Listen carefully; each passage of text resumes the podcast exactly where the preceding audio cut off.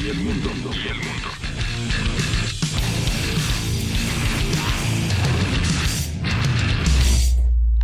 Bajo la lupa.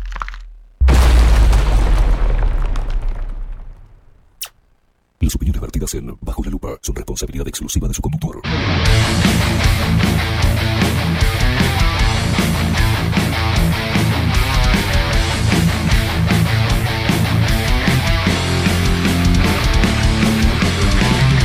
Muy pero muy buenos días. Bienvenidos a un nuevo programa de Bajo la Lupa por aquí por bajo la lupa.uy. Más independientes que nunca.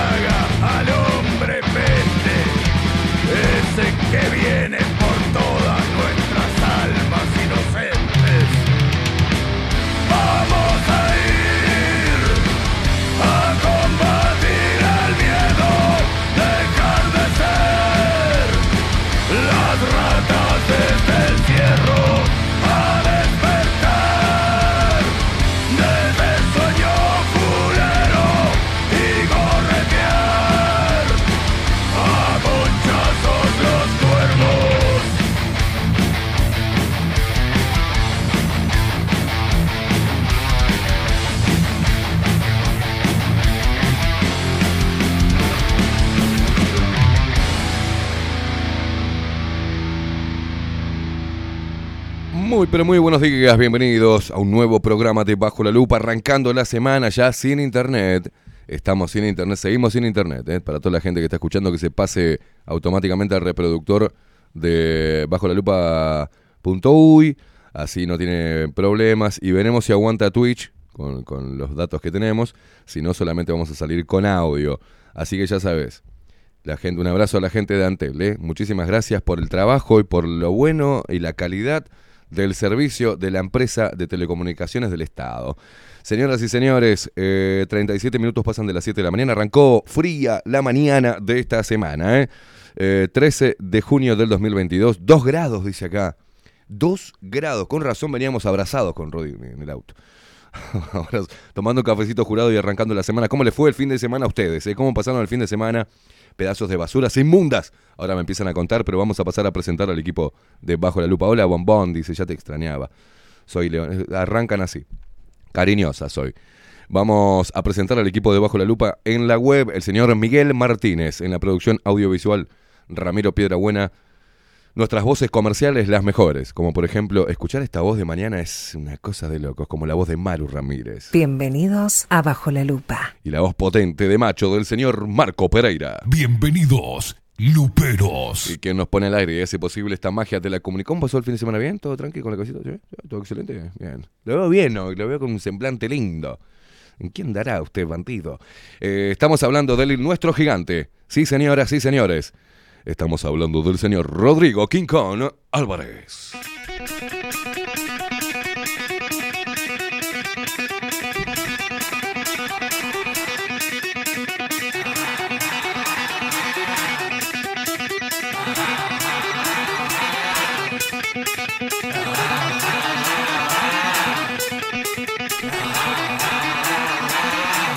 Hoy nada me va a perturbar, ¿eh?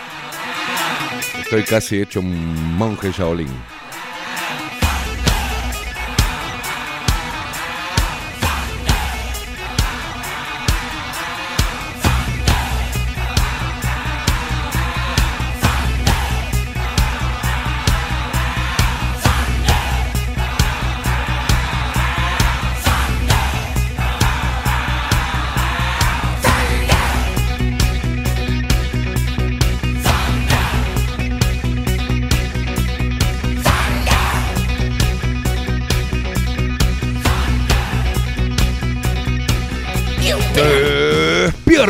Uruguay con todo el rock de Bajo la Lupa por aquí por bajo la lupa.uy. Más independientes que nunca.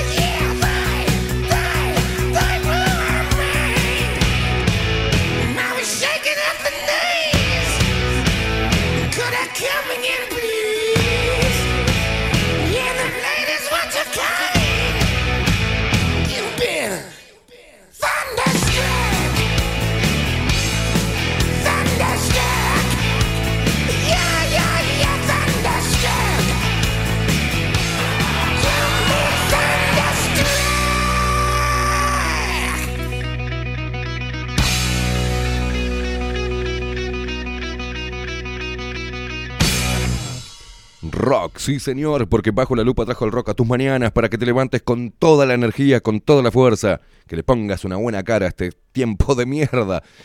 Que salgas a la calle y le pongas el pecho a las balas y a vos, mamucha, también, a vos.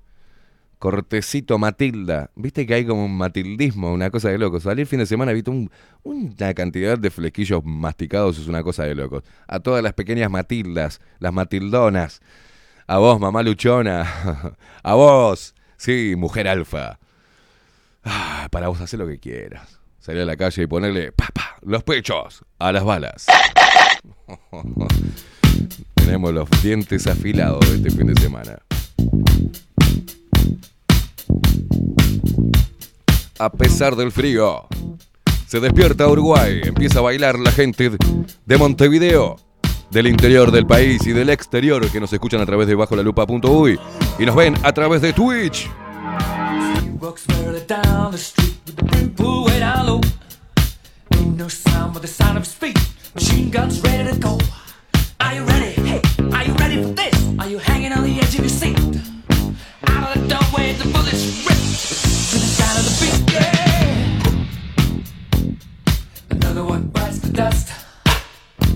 Lo bailan las rubias.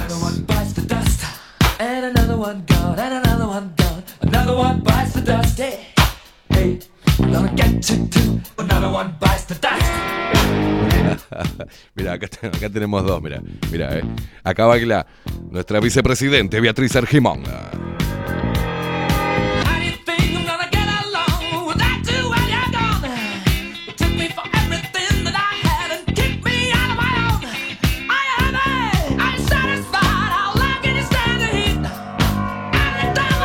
Respete mi trayectoria.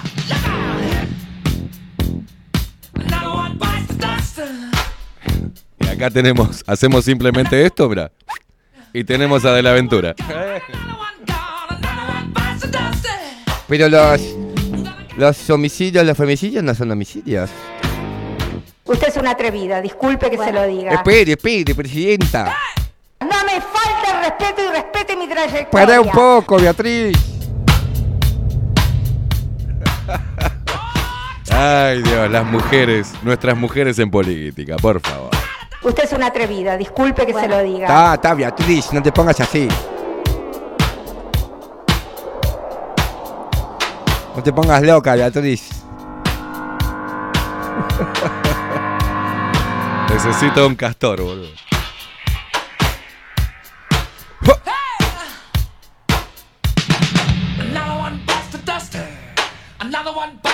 Dust. Ow! Another one the dust. Another one the dust.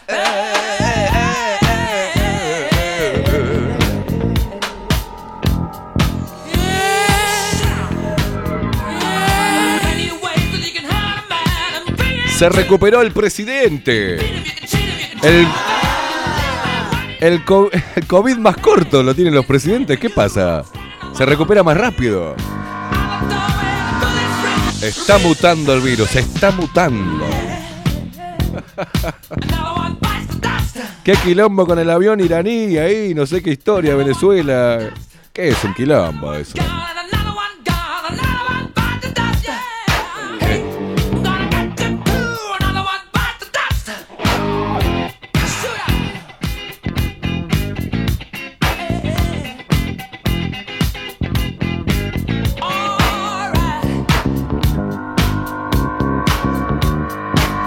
Ah, Fernando Varela, qué pregunta de Jeropa, así nomás te digo. ya llegan. Llegaron los primeros Jeropas a la mañana del lunes. Te mando un abrazo. Fernando, no, no tengo fantasías y menos con. No.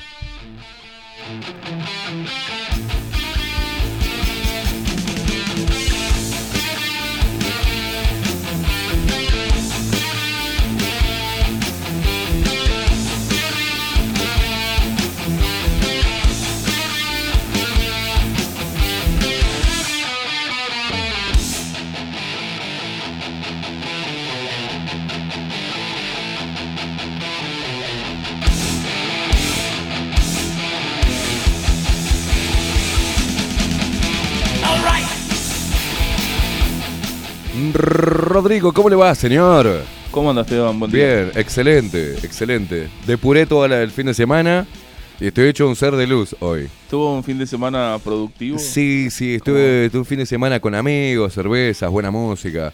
Sí, este, charlando mucho con amigos y estoy. Hoy arranqué tipo un monje Shaolin. No, nada hoy me va a perturbar. Así nomás le digo. Bien. ¿Usted, el fin de semana suyo? Bien, bien, bien. Tranquilo. Tranquilo. Tranquilo, lo veo descansadito, lo veo sonriente. te- te- se cajó perfumito y también. ¿En qué anda? ¿Todo bien? No cambió nada en su vida.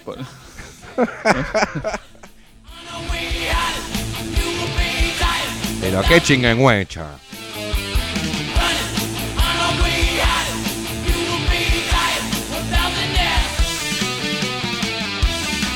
Bueno, acá decime cómo te llamás porque me sale personalizados.uy. ¿Ah? A ver si tengo algún otro nombre acá. Ah, no, decime tu nombre. Que nos manda mensajes acá. Dice que hoy estoy como un monje Shaolin y re loco también acá me manda. Abrazo, Esteban, abrazo para vos. Freddy, ahí va, Freddy, te mando un abrazo, loco. La gente que se comunica a través de Telegram, arroba bajo la lupa uy.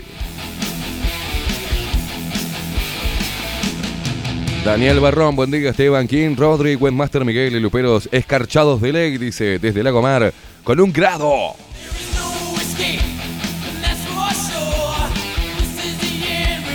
Paulita que dice, buen, buen lunes, lindos, acá arrancando poniendo las nalgas a las balas.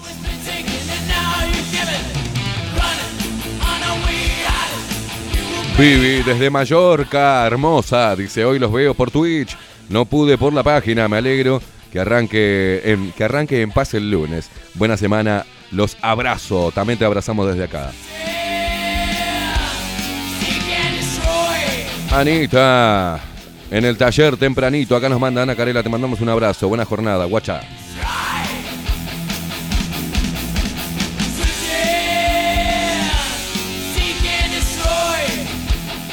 Buen día Esteban y Rodri, buen comienzo de semana.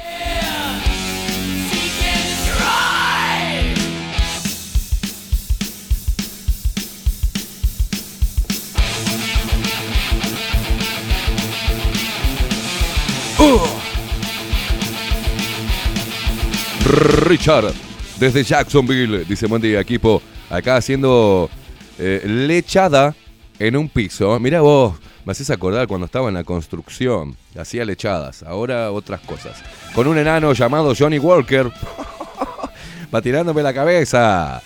Resaca, andás con resaca Richard haciendo una lechada, olvídate.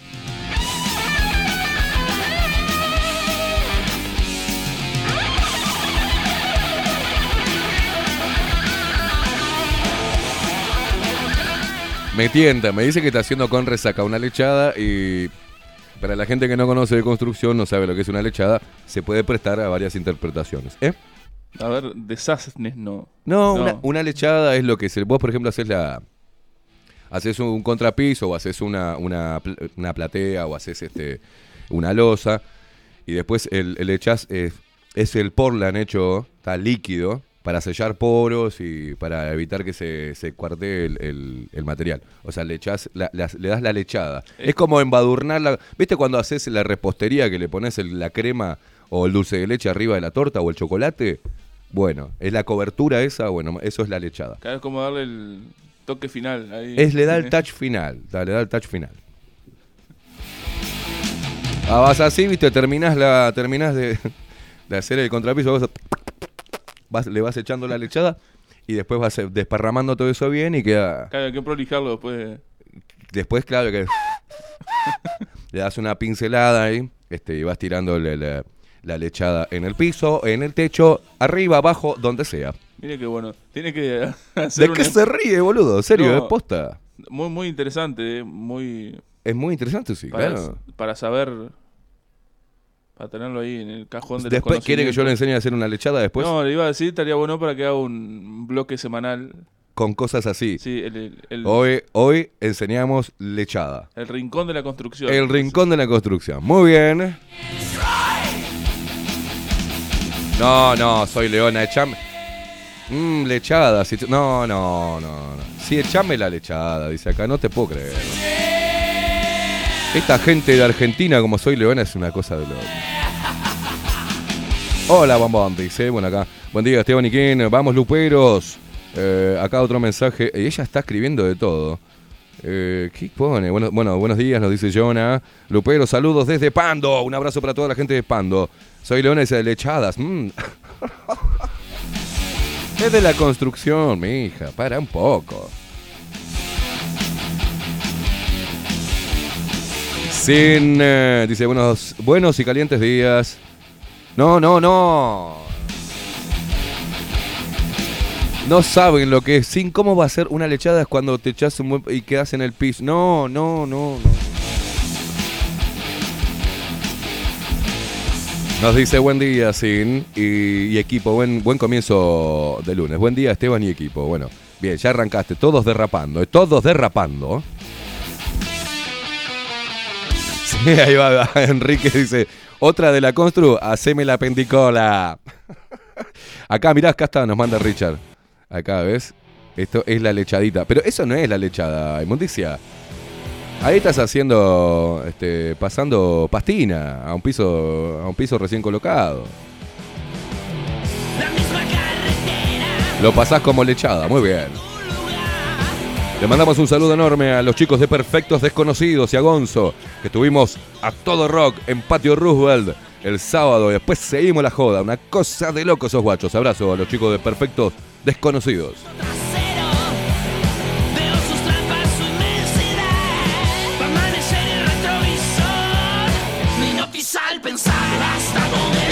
Veo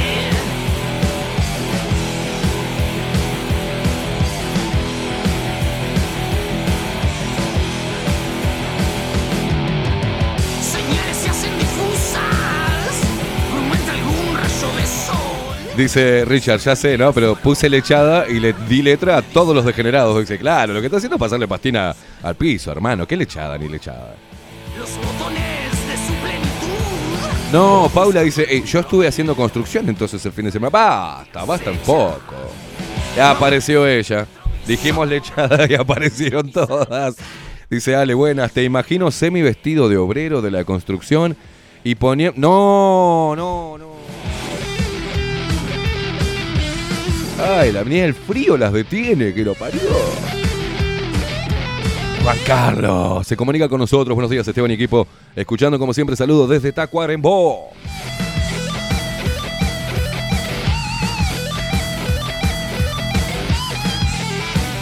Dice Fernando, hoy hay caimada de tapabocas en el programa, pero estás loco. Ya sé por dónde viene, ya sé por dónde viene tu mensaje. Estás bravo, Fernandito, hoy, ¿eh? Borraste el otro mensajito también, ¿eh? Estás bravo. A tomar la leche. Mabel Trillo, buenos días. Eh, Muy buenos y congelados días, Esteban Rodrigo y todo el equipo y la gran barra lupera. Tengan un buen comienzo de semana. Seguimos eh, de frío cruel. El sábado casi todo el día. Ayer tomé sol, hoy creo que no sale. Creo que sí va a salir el sol hoy. Apareciste vos, Mabel, y entonces sale el sol.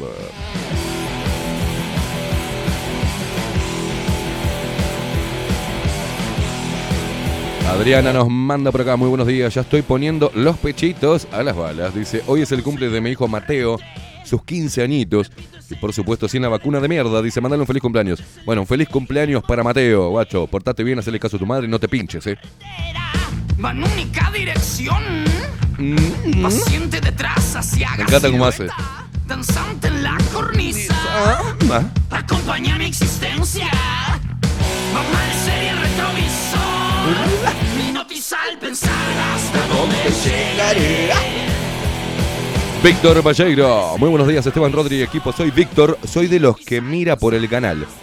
En la tarde, al otro día, dice, resulta que eh, el del programa del viernes no fue subido o yo no lo supe encontrar. ¿Hay alguna forma de acceder a él? O marché, gracias y disculpa la molestia. Ya estaremos subiéndolo hoy porque mm, seguimos en internet y se nos complicó. eh, se nos complicó. ¿Eh? ¿Está subido el programa del viernes? Bueno, en el canal. Eh, creo que no está publicado en el canal de Telegram. Lo que pasa es que está subido en, eh, en bajo la lupa.uy. En nuestro sitio web.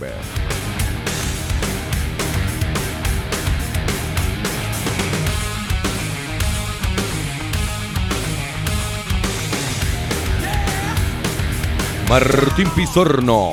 Vamos bajo la lupa. Buen día, dice. Buen día, guacho.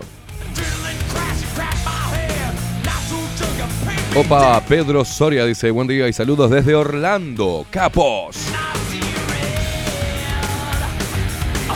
La gente está llegando a Twitch, ¿eh? está viendo por dónde carajo están saliendo. Bueno, no tenemos internet, señor, estamos haciendo lo que podemos.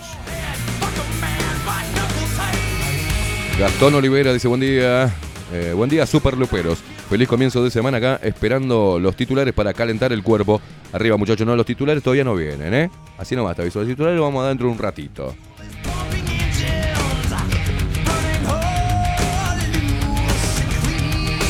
Estos guachos que me quieren hacer manejar el programa, una cosa de la. Bueno, eh, lo cierto es que dentro, dentro de un ratito, eh, la otra vez hacíamos, viste que mostrábamos algunas intervenciones de, de diputados de Vox, de mujeres sobre todo, ¿no? Eh, de Vox España. Y hablábamos de, yo decía que acá en Uruguay eh, no existe la derecha en realidad. Está vendida como la derecha, como este, el enemigo de la izquierda, pero en realidad mm, lo que hay es globalismo que atravesó a todos los partidos políticos y desdibujó las facciones.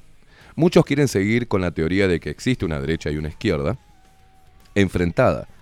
Yo creo que no, eh, no lo creo, no, no, no quiero abonar a eso porque realmente lo que pregona la izquierda cuando fue gobierno no lo, no lo plantó, no lo puso, no lo implementó, implementó sí el estatismo y meter parásitos en el Estado, ¿no? Y lo que pregona teóricamente el liberalismo, eh, ahora como gobierno, no lo implantó, mm, por el contrario, es como seguir una línea de izquierda globalista, es lo mismo y es lo que reclaman este, eh, los sectores de diferentes partidos. En este caso del Partido Nacional, así que dentro de un ratito vamos a recibir a Stephanie eh, Magliano, presidente de Unión Blanca Republicana, y el secretario general Leonardo Franco. Vamos a preguntarle sobre, sobre esto, sobre lo que es hacer política y llamarse de derecha. Ellos se presentan como la nueva derecha. Bueno, tendremos el placer de recibirlos en estudios y vamos a ver en qué andan.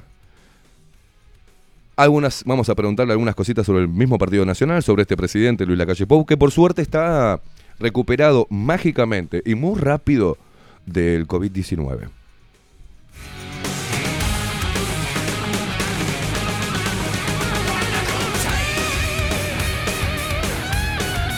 Ana María y eh, desde Pinamar, los saludamos, un fuerte abrazo. Ana María y Aldo, buen inicio de semana, abrazos.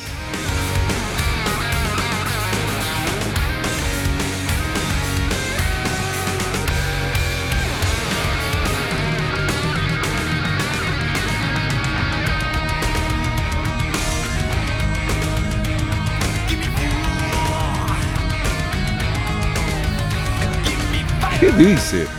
Soy Leona desde Argentina. Dice, mmm, sí, con el mameluco azul y la pala en la mano. ¿Qué les pasa?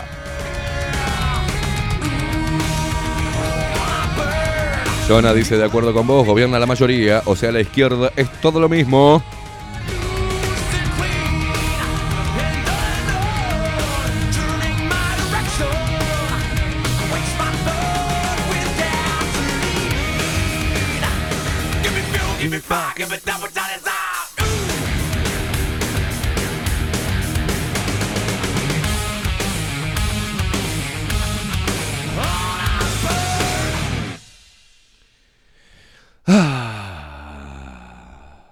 Qué hermoso corte.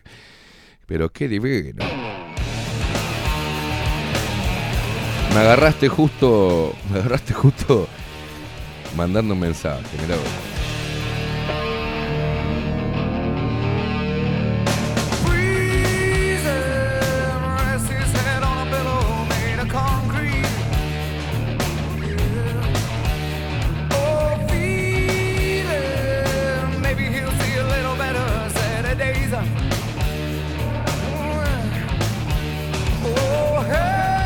Tato dice, buen día putarracos, buen programa para hoy. Gracias, Tatito.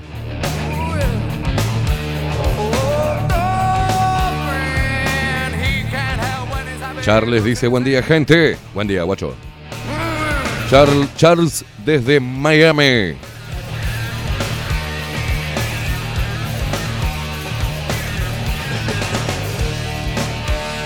Dice Juan Torres, buen día Soretes, de plástico, buen programa y buena semana para todos. Desde el este al pie del cañón.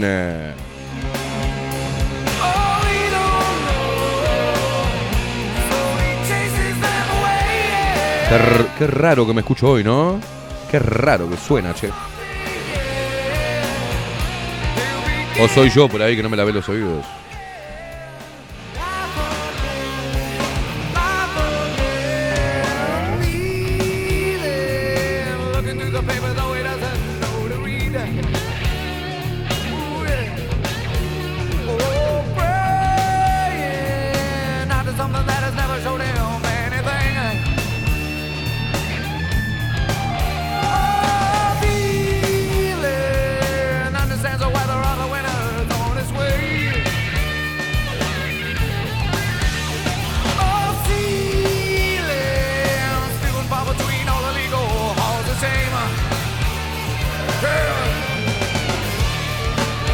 Camelia, Camelia desde Israel, dice buen día, se escucha súper bien. Yo desde acá, besos Camelia.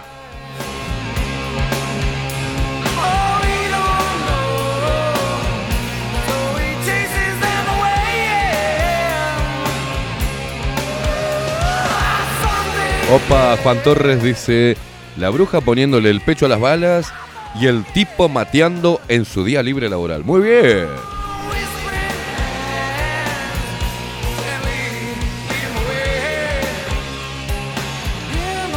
Bueno, quiero mandarle un, sa- un saludo enorme al zurdo que escribió el artículo sobre Evo Morales en El Observador.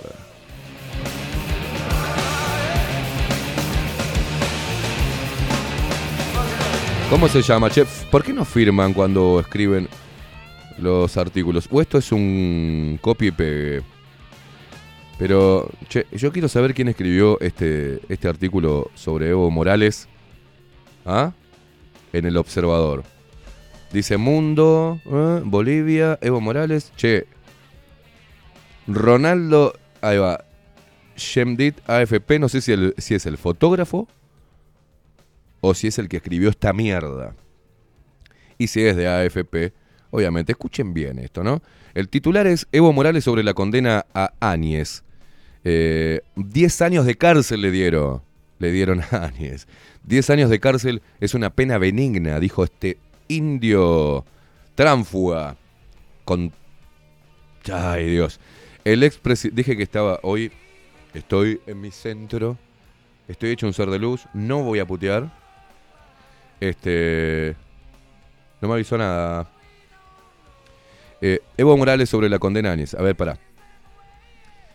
Este indio ignorante, totalitario de izquierda, que se quiso perpetuar en el poder, pero el expresidente derrocado por un golpe de Estado, dice, en noviembre del 2019, se pronunció sobre el fallo en el juicio Golpe de Estado 2, que tuvo a la exmandataria de facto como principal acusada. Por el amor de Dios, ya chorrea berretismo zurdo, ¿no?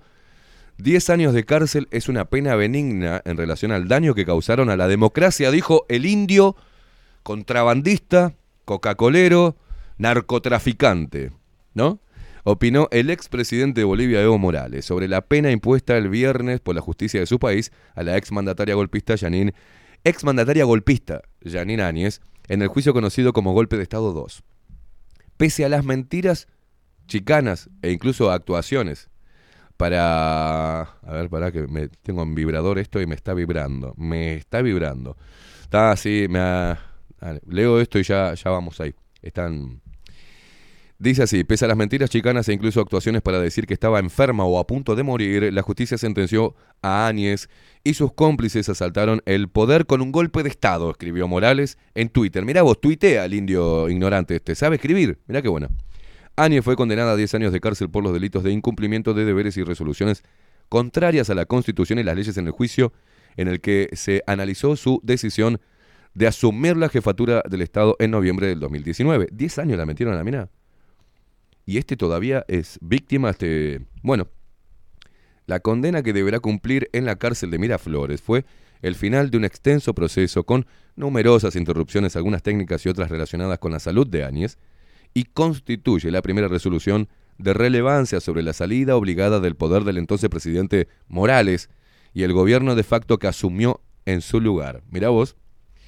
Antes de escuchar la decisión de la justicia, en sus últimas palabras, Áñez dijo que fue sometida a un simulacro de juicio. Remarcó que actuaría de la misma manera si se repitieran las circunstancias por las que asumió la presidencia y denunció que al tribunal el poder político le exigía un juicio express para tener una sentencia express. Claro que sí.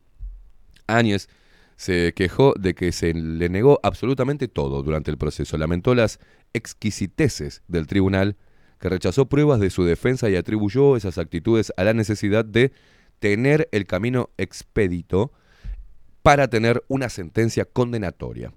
Insistió en que en 2019 hubo vacío de poder y recalcó que no movió ni un dedo para asumir el Ejecutivo. Además eh, de Áñez, seis ex jerarcas militares y policías fueron procesados por haber tomado decisiones contrarias a la Constitución y cumplirán sus condenas en la cárcel de San Pedro.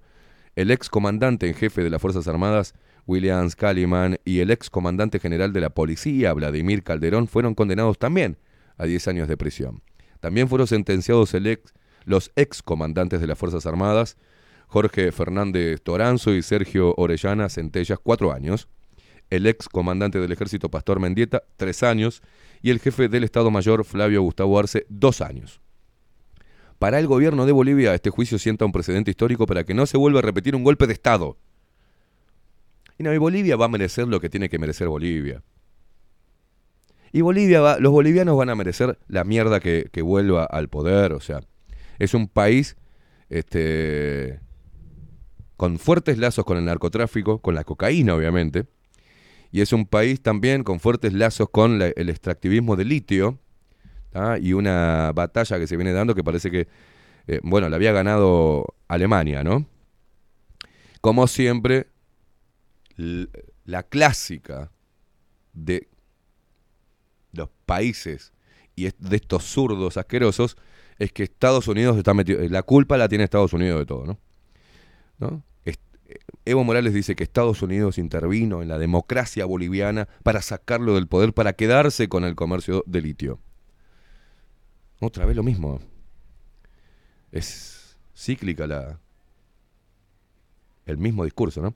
El comunicado también subrayó que el proceso se enmarcó en las leyes y aseguró que organismos internacionales como la Comisión Interamericana de Derechos Humanos verificaron que se respetaron los derechos humanos y garantías jurisdiccionales de la exmandataria de facto.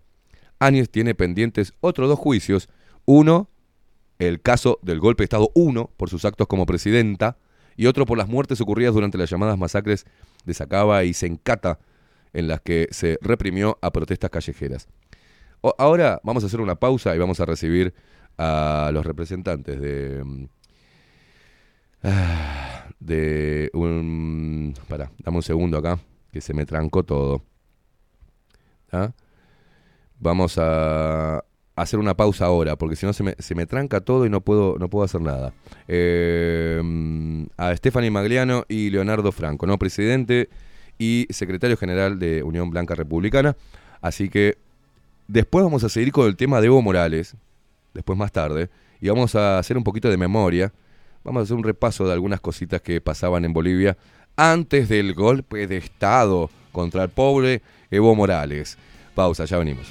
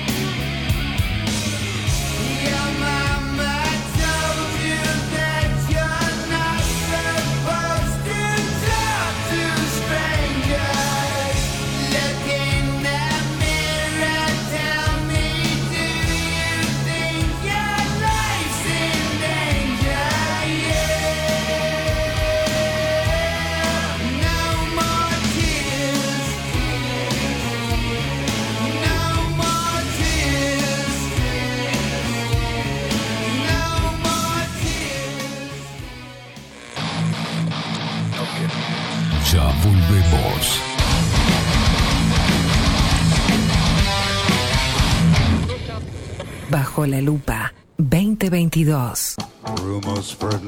Rivero Hermanos, Barber Shop. Desde Salto a Montevideo. 24 años de trayectoria en barbería tradicional. Corte de cabello, afeitado al ras y modelado de barba con fomentos. Vení a conocer nuestros sillones con más de 100 años y te contamos su historia. Rivero Hermanos. Gabriel Pereira 3081 Casi Yauri. Reservas al 096-531-879. Rivero Hermanos, Barber Shop. Mostrá tu mejor sonrisa. En Timbo, consultorio odontológico, te ofrecemos la atención y todos los tratamientos necesarios para recuperar tu salud bucal. Reserva tu consulta diagnóstico sin cargo al 099-750-182. Te esperamos en Colonia 1181, oficina 505, esquina Cuareim. Nombrando a Bajo la Lupa, obtendrás un 10% de bonificación. No postergues más la sonrisa que te mereces. Timbo, consultorio odontológico. 099-750-182. Si busco timbres notariales. Salón Libertad. Y si busco juguetes. Salón Libertad. Y si busco... No busques más. Salón Libertad tiene todo lo que te puedas imaginar. El salón más completo del centro. Agencia oficial de timbres notariales, profesionales y judiciales. Y si busco fotocopias. También en Salón Libertad. Paraguay 1344. Teléfono 2 900 3833. Y si busco golosinas. Y si busco refrescos. Y si busco alfajores. También Salón Libertad. 2 900 38 33. Si estás en Miami, Florida y querés renovar los pisos de tu hogar o reformar tu baño y tu cocina, la mejor opción es CM Great Services, la empresa de construcción que le da vida a tu diseño. Más de 20 años de experiencia avalan nuestro trabajo. Reformas, revestimientos de pisos, baños y cocinas. En Miami, Florida, CM Great Services. Contactanos al 786 536 8822. Café Jurado, directamente desde la planta hasta su propia taza, siempre garantizando la mejor calidad. Café Jurado, su cuerpo, su intenso sabor y su aroma hacen de nuestro café un placer único. Desde 1912, pasión por el café. Mercado de Carnes La Vaquilla. Ofrece a sus clientes los mejores cortes y la mejor atención. Ventas por mayor y menor. Descuentos especiales a parrilladas, colegios y caterings. Envíos sin cargo. Teléfono 2-208-9877. Horarios de lunes a sábados de 7 a 13.30, de 17 a 20 horas. Domingos de 8 a 13 horas. El tierno sabor de nuestras mejores carnes a su mesa. Mercado de Carnes La Vaquilla. Avenida San Martín, 2555. Teléfono 2-208-9877. Envíos sin cargo. La Carola. 13 años haciendo las mejores paellas y tortillas españolas de Montevideo. Sus chefs, Marcos y Carola, no solo ofrecen las mejores paellas, sino que también tienen las mejores pavlovas de la ciudad. Cuentan con un jardín exclusivo para tapeos, degustaciones de vinos y reuniones familiares. También ofrecen un menú express con opción de pasta y jugos naturales. De martes a viernes a partir de las 20 horas, sábados y domingos, también al mediodía. Instagram, La Carola Tapas. Gonzalo Ramírez 2225, esquina Juan Polié. Reserva tu lugar 099 24 20 72. La Carola, el clásico de la ciudad. Las columnas de Bajo la Lupa. Martes. O en Tú. Tiempo incierto. Miércoles. Pablo Boraño. La otra cara de la historia. Jueves. Aldo Maxuchelli. Extramuros. El deporte. De la mano de Gonzalo López Tuana. De punta y para arriba. Bajo la lupa. Más independientes que nunca. Pescadería El Italiano. Ubicados en el puertito del museo, les ofrecemos pescado fresco todo el año y gran variedad en mariscos, productos de excelente calidad, llevando confianza a su mesa. Los esperamos con la mejor atención personalizada. Pescadería El Italiano, de martes a domingos, de 8 a 20 horas. Contamos con envíos. Pescadería El Italiano. Comunicate al 2-622-7930 y por WhatsApp 095 43 3502.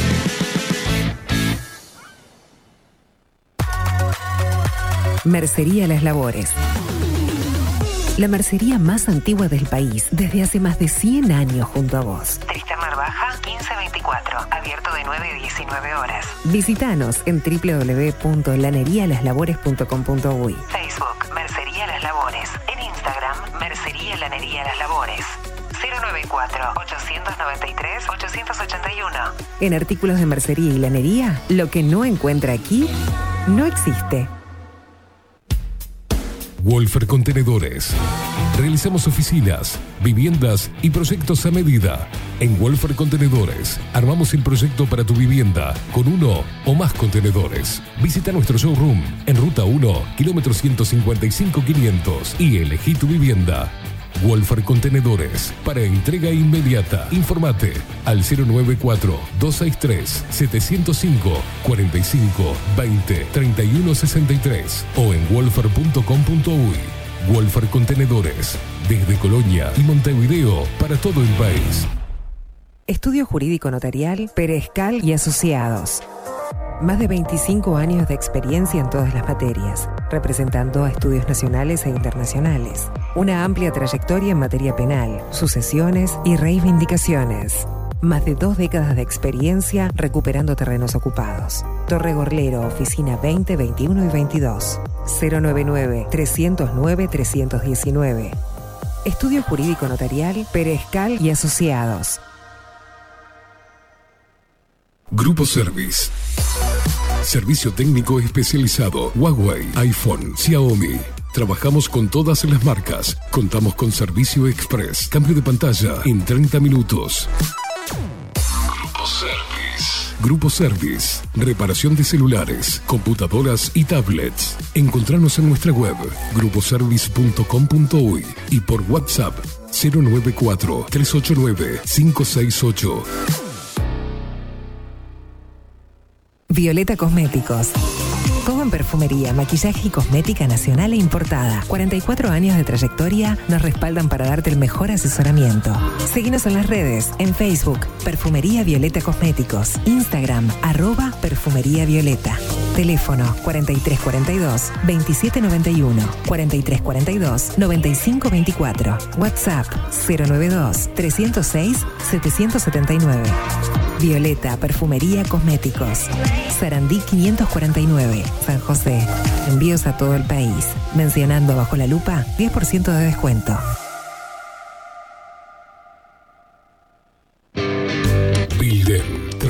Digital. Creamos la estrategia de transformación digital para que tu empresa avance y se adapte a los desafíos de hoy. Desarrollo y posicionamiento web, community management, planes de marketing digital. Bilden, transformación digital. Comunicate al 094 400 060 o escribinos a hola@bilden.uy. Ahora también estamos en Twitch. 740 es un documental en construcción que busca reflejar el impacto global de la pandemia y su repercusión en Uruguay. En un mundo donde la manipulación, el engaño y la censura son moneda corriente. Queremos que las voces no consideradas puedan ser visibles y escuchadas. Necesitamos de tu apoyo para poder continuar. Comunicate 098-367-974. Visita nuestra web 740.tv. Seguinos en Twitter e Instagram. Difundí, compartí. 740. Forma parte.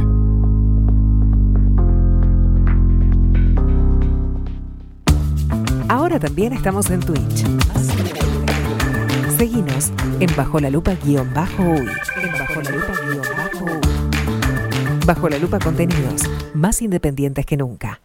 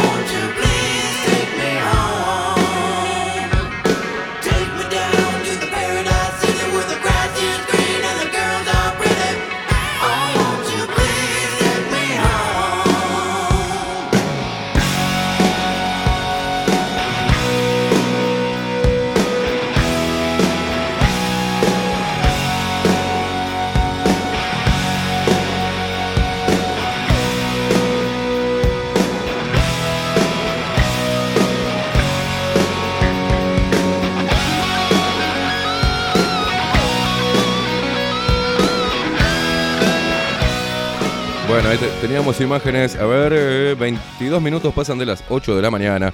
Muy temprano para hablar de derechas, izquierda. Parece que no. Hoy se da el lunes. Precioso. Ahí está la imagen de una. No sé qué parte es de Montevideo que estabas mostrando en Twitch. ¿Qué sería esa parte? No sé, algún lugar de- de Montevideo. Está saliendo el sol, por suerte, para la gente que decía que no iba a salir. Salió. Y salió con la derecha, no, mentira. Vamos a muchos mensajes que nos llegan a Twitch.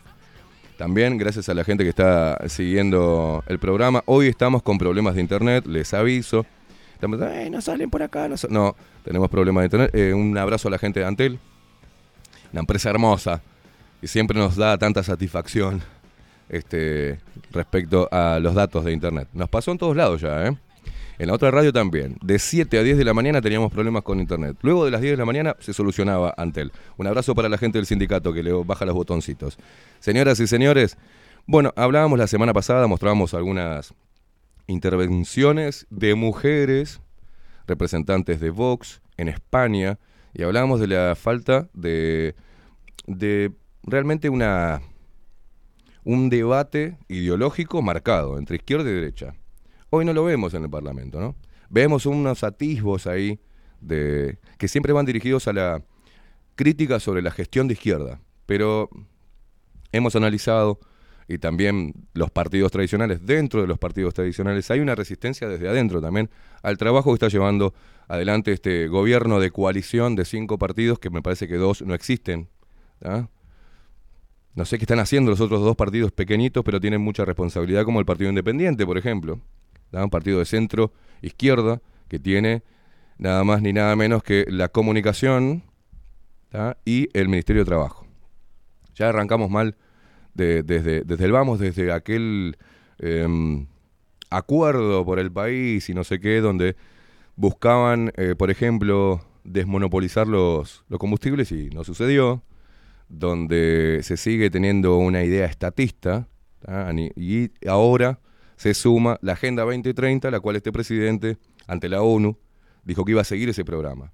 Y ahí es cuando empezaron los problemas este, en cada uno de los partidos. Hoy tenemos, vamos a escuchar a ver este, cuál es la postura de la Unión Blanca Republicana.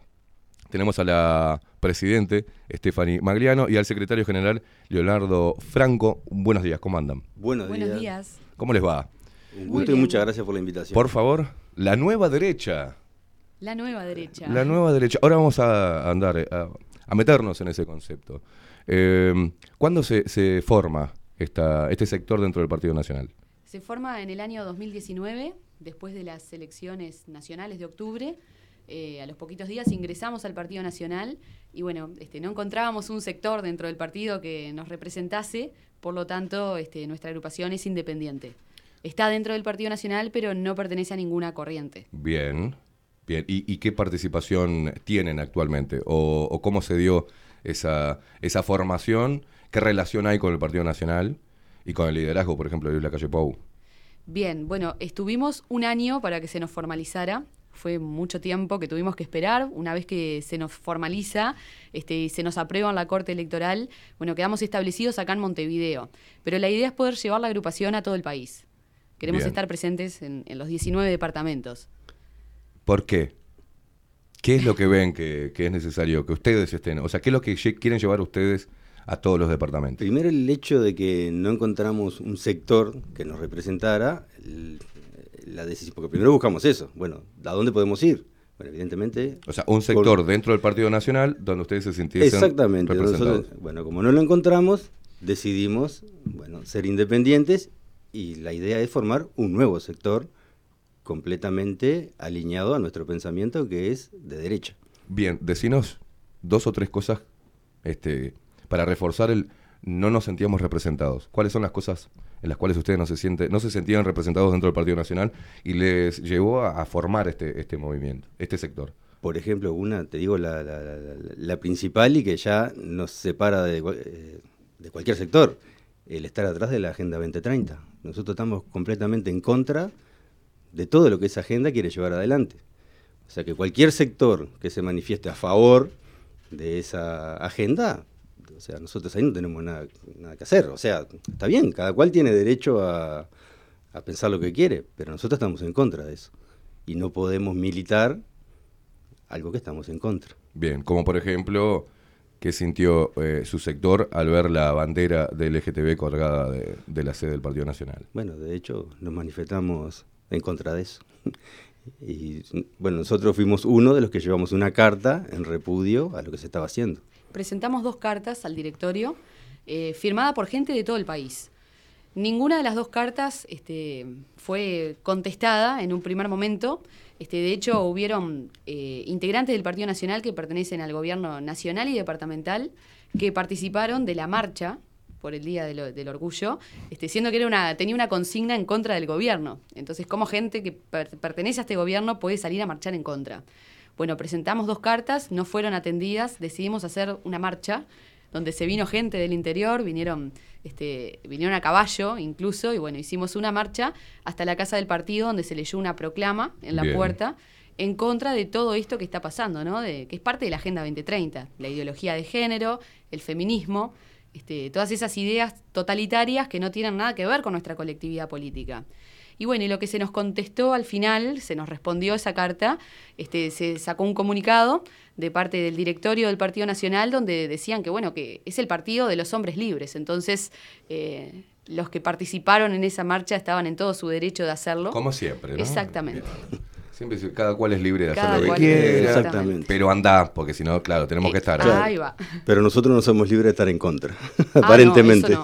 Muy, muy bien. Y hablando de eso, ustedes tu- tuvieron una censura dentro del Partido Nacional, ¿no? Ustedes habían, tenían un, un sitio donde hacían un programa, Sí, si no me el- equivoco. El, Partido Nacional tenía una plataforma en Spotify que se llamaba, porque ya no, no está vigente, Blanco Sui, este, donde, bueno, nosotros teníamos, eh, en realidad la plataforma era toda acerca de este, ideas de izquierda, ¿no?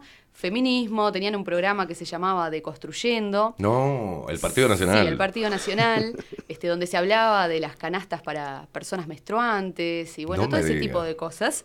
Este, había otro programa que era de los jóvenes eh, del Frente Carlos Quijano, que son jóvenes que se autodenominan de izquierda.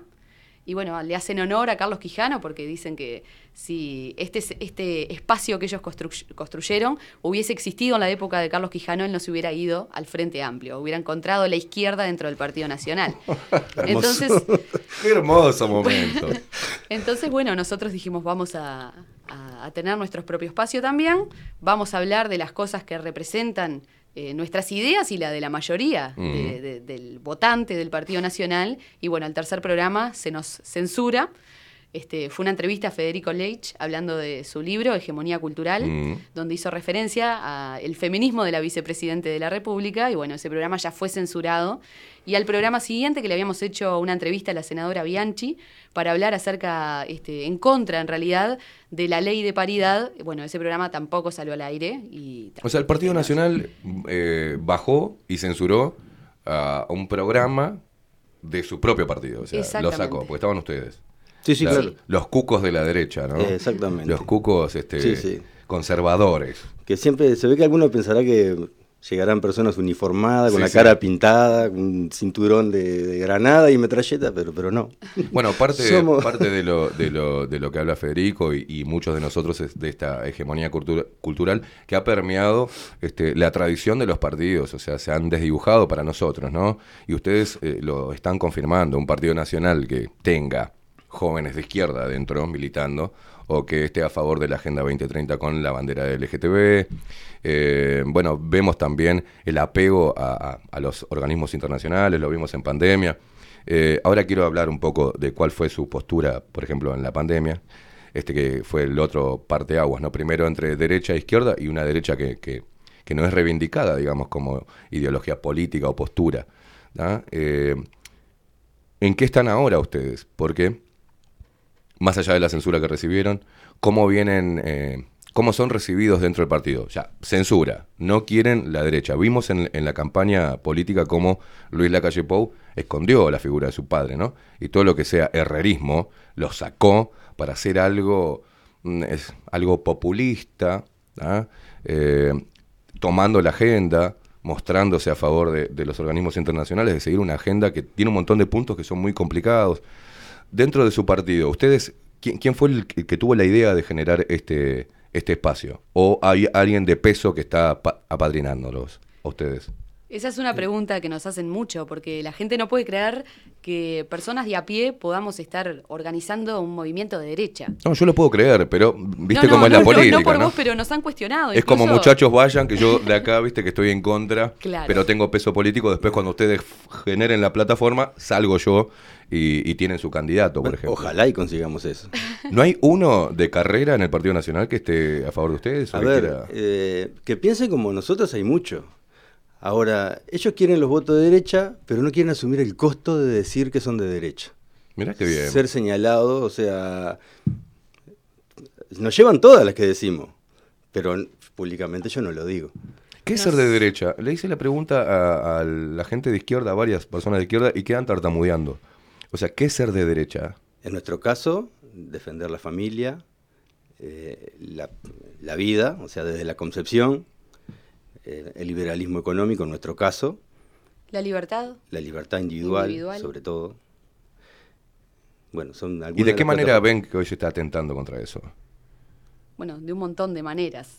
Todo lo que es la Agenda 2030 atenta contra la libertad individual y, y contra la familia, contra este, las sociedades occidentales como, como la nuestra. Espera, cuando decís contra la familia, viste que hoy está, eh, bueno, decime qué es una familia pa- para vos, ¿no? Porque hoy está, cualquiera Sí. puede ser familia, so- dos papás, dos mamás, este, todo este ensamble loco que hay hoy. La familia tradicional. Tradicional. ¿Qué es la familia tradicional? ¿Cómo sería? Papá, un mamá, un mamá, una mamá. Papá, mamá, hijos. Papá, mamá, Claro. hijos. Que es el concepto que el Estado eh, tiene como familia. Mm. Porque eh, la realidad es eso. Eh, el Estado, el concepto que tiene es un papá, una mamá, que de esa unión va a dar eh, ciudadanos, ciudadanos, al, Estado. Sí, y Por eso el Estado protege el matrimonio. por eso es protege una- el matrimonio. De hecho, la- el matrimonio viene de la palabra matriz, que es, que es justamente la posibilidad que, que tiene una conjunción de procrear. Dos Bien. mamás, dos papás, por más que lo intenten No van a como que no van a eternamente poder, no, van a conseguir. Biológicamente no están aptos No, para... No, no, no. ¿Por qué Es- cuesta tanto hablar sobre biología, hablar sobre... ¿Por qué cuesta tanto hoy? Y bueno, y, y es Bueno, si me decís que hay representantes del Partido Nacional que piensan como ustedes, pero discursivamente no quieren exponerlo por temor a ser demonizados y perder votos, estamos con un problema muy grande. Pero es que yo no sé eh, eso de perder votos. Acá se ha instalado que el Uruguay es de centro izquierda, Mm.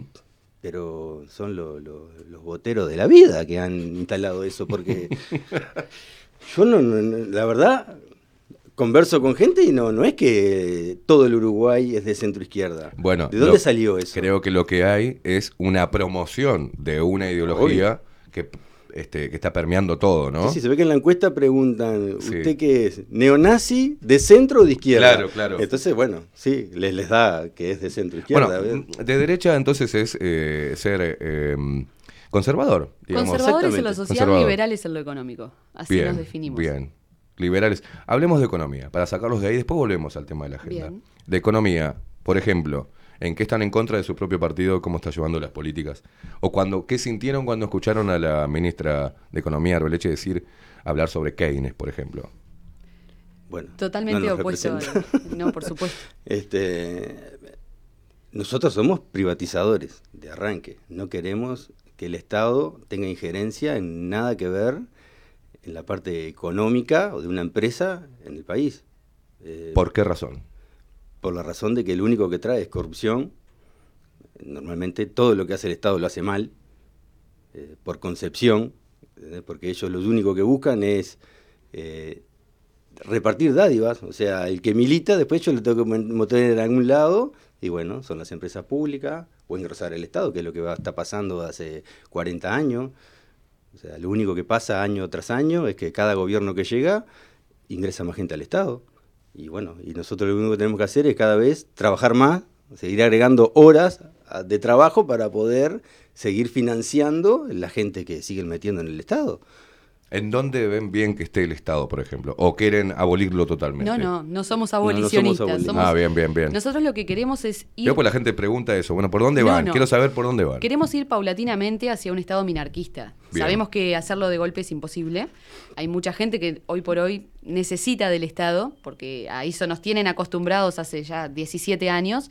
Este, pero queremos que el Estado eh, no sea el que, por ejemplo, en el caso de las prestaciones este, sociales, eh, no queremos que el Estado sea el que tenga que mantener a las personas, sino que el Estado brinde la oportunidad de que esa gente se pueda mantener por sí misma. ¿no? Porque el ser humano tiende al no progreso. enseñarle a pescar, ¿no? Exactamente. El ser humano tiende a progresar. O sea, no puede haber gente que hace 17 años que viva del Estado.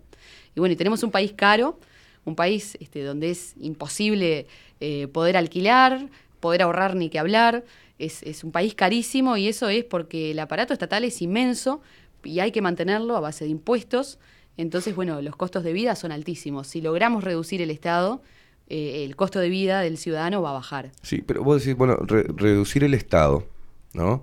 Eso, cada, cada sector que, que uno maximice, ¿no? Y con menos gente, ¿no? Tenemos, cada diputado tiene cinco secretarios, o sea. Exacto. eh, cada edil, que teóricamente es este, este, que lo hace por amor al arte, tiene tres secretarios. O sea, alguien tiene que pagarle a esa gente.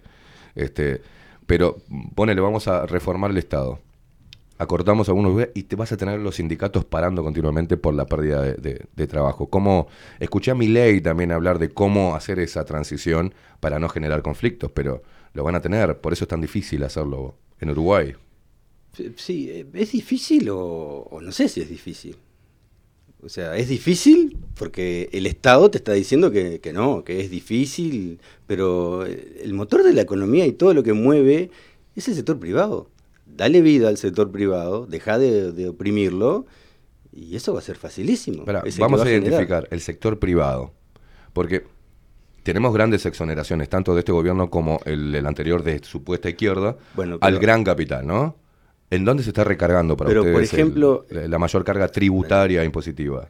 No, Pero- no en el, en el gran capital no, o sea, es en, en- en el emprendedor, yo, vamos a decir. Por que- ejemplo, mirá, y ahí voy a, a disentir con Sartú, que los otros días lo escuchaba, y que él decía que la culpa es del gran capital o de las mega empresas que vienen y opresionan al, al gobierno. Sartú no- disfruta mucho de hacerlos enojar a los liberales y a, los- y a Claro. la gente de derecha, no te Pero, no, no, o sea, es una discrepancia ideológica, no, no personal contra él. este, pero los responsables de que eso pase, por ejemplo, de que hoy UPM sea dueño del Uruguay, son los políticos. O sea, yo quisiera ver si ellos exoneraran a todo el agro, exonerar, igual las mismas condiciones que UPM. ¿Se va a instalar UPM o va a crecer el agro? Según eh, el ex ministro este, del cual Arbeleche es este, estudiante, ¿no? Es, es hija de, de Astori, decía que los mismos beneficios que se le dieron a UPM tiene cualquiera que pueda emprender, cualquier empresa acá. No, no, pero ellos no pagan impuestos. Bueno, es, es lo, lo, O sea, lo que UPM está en una zona franca que no paga. No le, haga, no le cobres al agro lo que no le cobras a UPM, cobrarle solo el IVA de, de lo que factura nada más. y bueno, y después yo quiero ver qué se qué va a explotar más en el Uruguay. Si se va a explotar más el agro o van a seguir viniendo pasteras.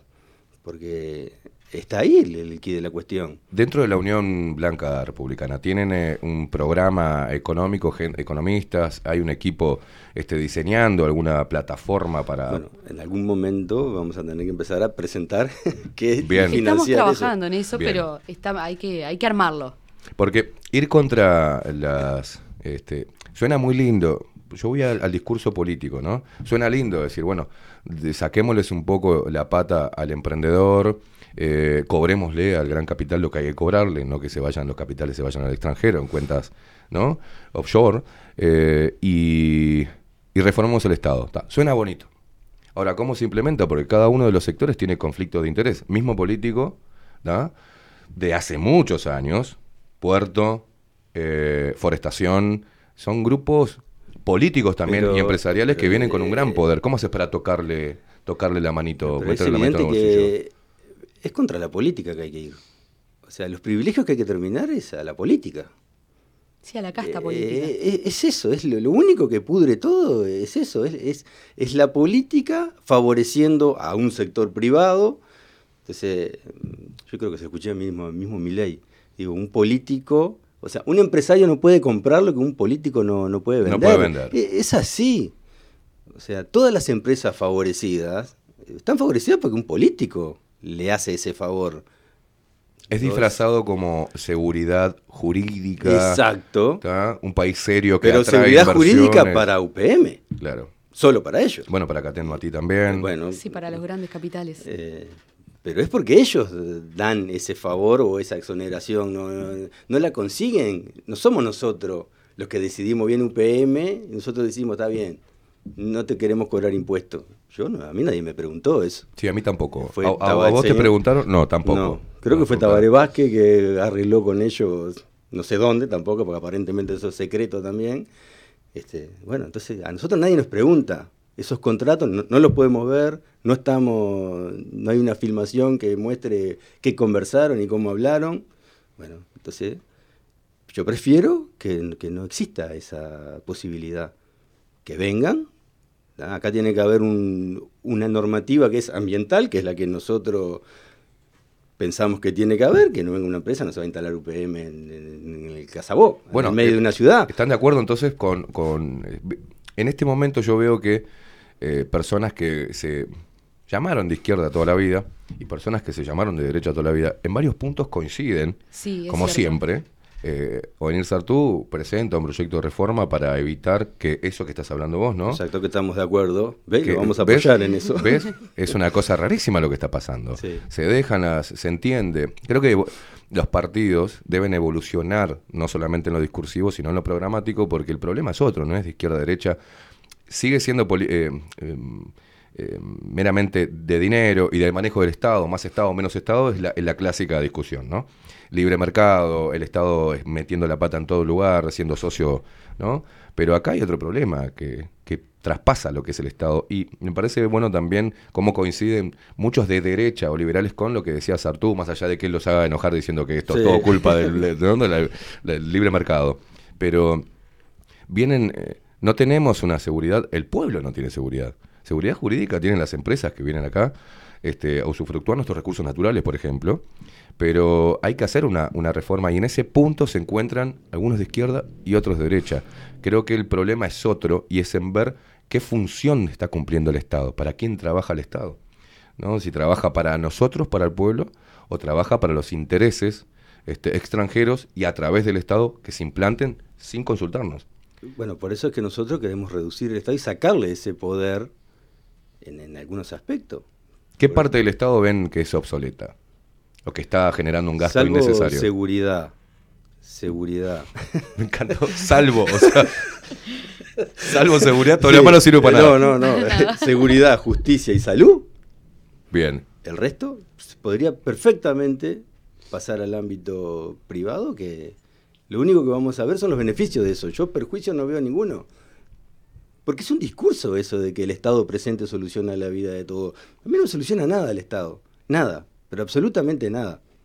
Bueno, pero hay un gran desafío para, para que Suena ese discurso utópico, tenga. ¿verdad? Sí, claro. Claro, bueno, pero lo que pasa es que si, si nadie lo dice, y pero hay países que así funciona. Sí, claro.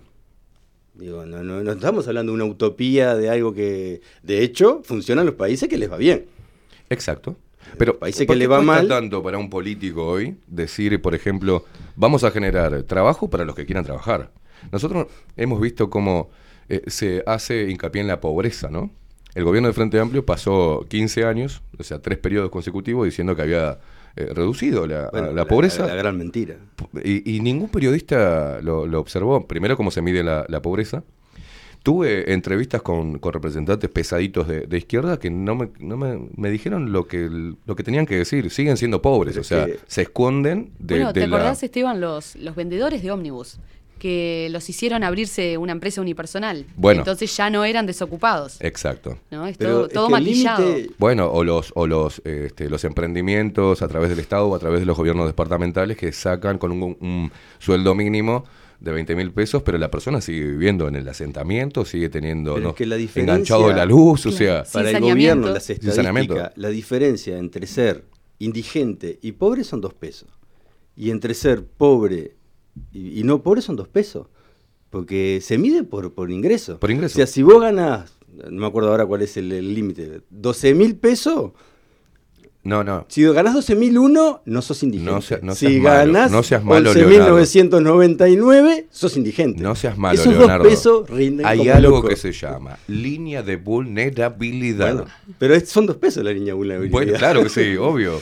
Yo no Pero- sabía que con dos pesos se podía hacer tanto en este país, Obvio. pero Sí, no, no, se puede. Pero es a nivel mundial también. Obvio. No, no es a nivel local. Se mide así la pobreza a nivel mundial. Obvio, se esconde el pobre. el, Este, el Frente Amplio ingresa- triplicó los asentamientos. Pero sin embargo bajó Mm, la no. pobreza. Triplicó es Eran mucho. 100, O- 100 asienta- asentamientos habían y quedaron en 600 y largo. No, no, los triplicó. De Sé 200 que la- a 600. fue. 200 era. Los, De últimos 200 a los últimos 600. datos, el primer dato que, que se obtuvo en el 2006 de la cantidad de personas pobres eran 192 mil personas pobres en Uruguay. Terminó No, el pero- mandato... pero yo, el- ese número, porque está. Yo digo asentamiento. Sí, sí, pero bueno, por eso, y la- una cantidad de X de asentamiento, no me acuerdo bien, yo me acuerdo de las 192 mil personas pobres en el 2006. En el 2019 había 200 mil personas pobres, o sea, ¿cómo hicieron para reducir la pobreza de un 40 a un 11%? En, y si sigue, se sumaron 10 mil más. Ponele que no se sumaron, son, sigue Sí, la misma mismo. cantidad. Pero yo, olvídate de eso. Si, eh, porque los números, eso, los podrán maquillar por arriba. Yo era un asentamiento. ¿Cómo puede crecer los asentamientos en un país que está aboliendo la pobreza y la indigencia? Es, es imposible. No hay manera de que eso sea Bueno, cierto. se utilizó también dinero de los contribuyentes para hacer, eh, bueno, público y privado, para hacer viviendas y sacarlos del asentamiento. Ustedes recuerdan el 40 semanas y demás, ¿no? Pero lo que hablaba ayer con, con un amigo, digo, esas, muchas de esas personas, ¿ah? porque hay que ser realista, hay personas que no quieren salir de la pobreza, que se le da todas las herramientas y vendieron en negro ese, esa vivienda y Sí, volvieron al asentamiento. Hasta por una moto los cam- cambiaban. Los el- cambiaban por una Sí. moto, un poco de merca, o sea, era una cosa de loco. Sí.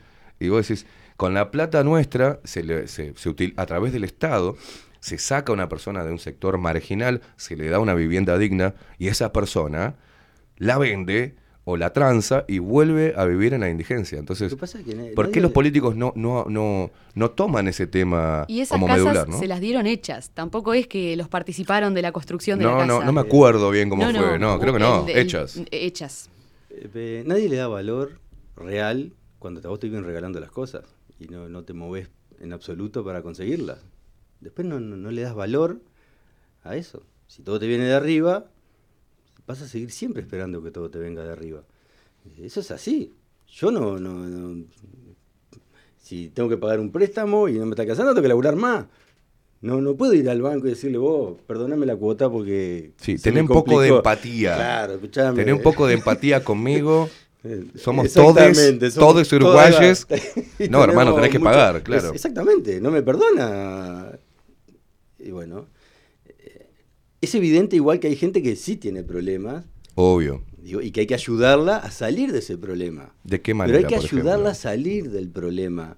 No es agarrar y decirle, porque es, es lo facilísimo. Tomá, te doy dos mangos, me, me- me libro de culpa, me creo el buen samaritano y la persona sigue en el mismo lugar, con los mismos problemas y nunca va a salir de ahí.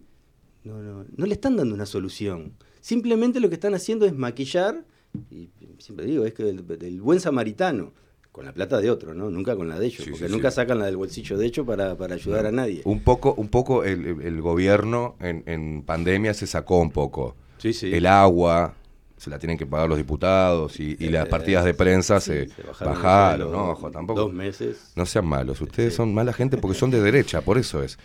Bueno, eh, hagamos un, eso es una discusión que siempre se da, Sí, y aparte- que se da, es algo electoral. Pero vayamos a lo medular, digamos, lo que estamos viviendo hoy.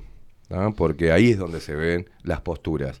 En diferentes partes del mundo los republicanos también estuvieron en contra de los cierres, del tapabocas, de la vacunación obligatoria. Yo los veo sin tapabocas, son dos irresponsables que vinieron acá. Somos seres desnesnables que no nos vacunamos. Y que no, ahí va, bueno, ya está, ya casi me contestaron. Ya con eso. ¿Cómo, cómo tomaron este, este tema pandémico, no? ¿En qué lugar se pararon ustedes? Nos paramos en el lugar de la libertad. Y cuando tuvimos que salir a criticar, incluso gente de nuestro propio partido que decía que el Estado nos tenía que respirar en la nuca, eh, que no sé, que iba a haber un mundo para vacunados y otro para no vacunados, y querían después modificar este, la constitución incluso, eh, bueno, nosotros estuvimos y estamos en contra. Bien. Tenemos una, una postura... Este, Pero viste que hay un chip cultural. Vos- lo que dijo Delgado fue totalmente deleznable, totalitario y casi nazi. Va a haber un mundo para vacunados y otro mundo asqueroso para los no vacunados, ¿no? Entonces, cuando uno habla de la libertad, está visto como algo deleznable o irresponsable. ¿Y cómo, y cómo seguir la correntada hoy es preso de sus palabras? Porque hasta donde yo sé, por ejemplo, ahora en Estados Unidos no existe más. Ni pase verde, ni... Bueno, ese, sí, ese nos mundo, hace poquito. Ese mundo para vacunado y no vacunado que él pronosticó, no se dio. Directamente Nosotros vimos- la gente hizo que eso no, no fuera así. Yo respeto la, la- la decisión de cada uno, digo, si se quería vacunar o, o no. Eh, sí critico el hecho de que toda la información no estuviera sobre la mesa, eso sí, pero parte podrá ser el gobierno, parte son los medios también que, que no hicieron ese trabajo. No es tu caso, pero... El poder médico también. Bueno, exacto. Este, Por eso, pero bueno, con el Estado en la salud también hay, hay muchos problemas, ¿no? Hay. El Estado Eh, dentro de la salud. Eh, sí, es un gran problema. El Fondo Nacional de Recursos este, beneficiando a grupos de poder dentro de... que después terminan con un poder de decisión sobre, Sí. sobre la población y sobre el propio presidente. O sea, Exactamente. sí, el caso del GACH. el caso del, del famoso Gach. Bueno, eh, es verdad. Eh, pero bueno. ¿Cómo hacen de- ustedes para convivir dentro del Partido Nacional como una fuerza que los ves hasta con fotos de... Ahora volvieron al tapabocas, Sí, todos de vuelta, eh, jóvenes con- militando en la calle con el tapabocas, con el cosito del Partido Nacional. ¿Cómo lo Por viven eso ustedes? nosotros siempre decimos que somos la oposición de derecha dentro del Partido Nacional. Bien. Este, somos la oposición realmente y somos la piedra en el zapato, de eso somos muy conscientes también. Este, pero nosotros vemos al partido como institución eh, mirando para atrás en el tiempo, ¿no? Viendo lo, lo que es la esencia del Partido Nacional, la historia que tiene el partido, que es totalmente distinta a las ideas que tienen las personas que hoy por hoy están en la cú- cúpula del partido. Entonces nosotros lo que queremos es volver a las bases, Bien. llevar al Partido Nacional hacia sus bases fundacionales. Qué, momento. Este, Es difícil, pero Pero, viste, es otro punto donde se vuelve a encontrar derecha e izquierda. Porque dentro de la izquierda también está la misma postura de libertad, de no, a lo- no esta dictadura sanitaria. Y también dentro de la, de la derecha pasa lo mismo. Hay un montón de puntos de encuentro. Creo que eh, ustedes lo que están haciendo no debería pasar también dentro del Frente Amplio, que haya una depuración de entender por dónde, por dónde se va. Pero sí, este, es más sano para todos. es que tiene que ser Porque así. digo, si nos entreveramos todos, no, no, no, hasta el debate ni siquiera termina siendo algo que enriquece. Porque es más sano eh, debatir con alguien realmente de izquierda y que tiene sus ideas que vienen de antaño, que con alguien que tiene esa metamorfosis, que no sabe, una- te habla una cosa y es de izquierda te- y después resulta que es ultraderecha con otras cosas que defiende. Entonces termina siendo una mezcolanza que en parte nosotros lo que queremos hacer también dentro del Partido Nacional, dividir las aguas. Bueno, y que el debate se enriquezca. Desde adentro del partido. Mismo. Desde adentro del partido. Para luego hacerlo para hoy, afuera. hoy por hoy hay una hegemonía en el Partido Nacional. ¿Quién Y- comanda esa, más allá de Lu- Luis Lacalle Pou, está comandando el Partido Nacional? No, bueno, él está con un Ahora problema está- más grande que el Partido Exacto. Nacional. Creo yo. Vuelvo a repetir. Luis Lacalle Pou es el verdadero líder del Partido Nacional. ¿Ustedes lo ven con un liderazgo fuerte dentro del Partido Nacional? Ahora está abocado a lo que es el gobierno, ¿no? Pero Quedan, como, quedan como con un poquito ¿no? de, de- de silencio, en serio. No, realmente. no, re- o sea, porque él no, yo no noto esa injerencia que él esté teniendo dentro del Partido Nacional hoy. Tiene Creo más que has- injerencia supo- Beatriz Argimón, de repente, o Laura Exacto. Raffo, que el Él propio supo- Lacalle Pou. Pará, pará, pará, pará. pará. ¿Beatriz Argimón o, o- o Rafo tienen más injerencia dentro del Partido Nacional que el propio Luis Lacalle Pou? Y bueno, son Hoy los que hoy más sí. comandan las acciones del partido. Yo creo que Luis ha separado como ninguno, y eso me consta, lo que es estar en el gobierno y lo que es ser parte de un partido político. Él, me podrá gustar lo que hace o no, pero él gobierna para todos.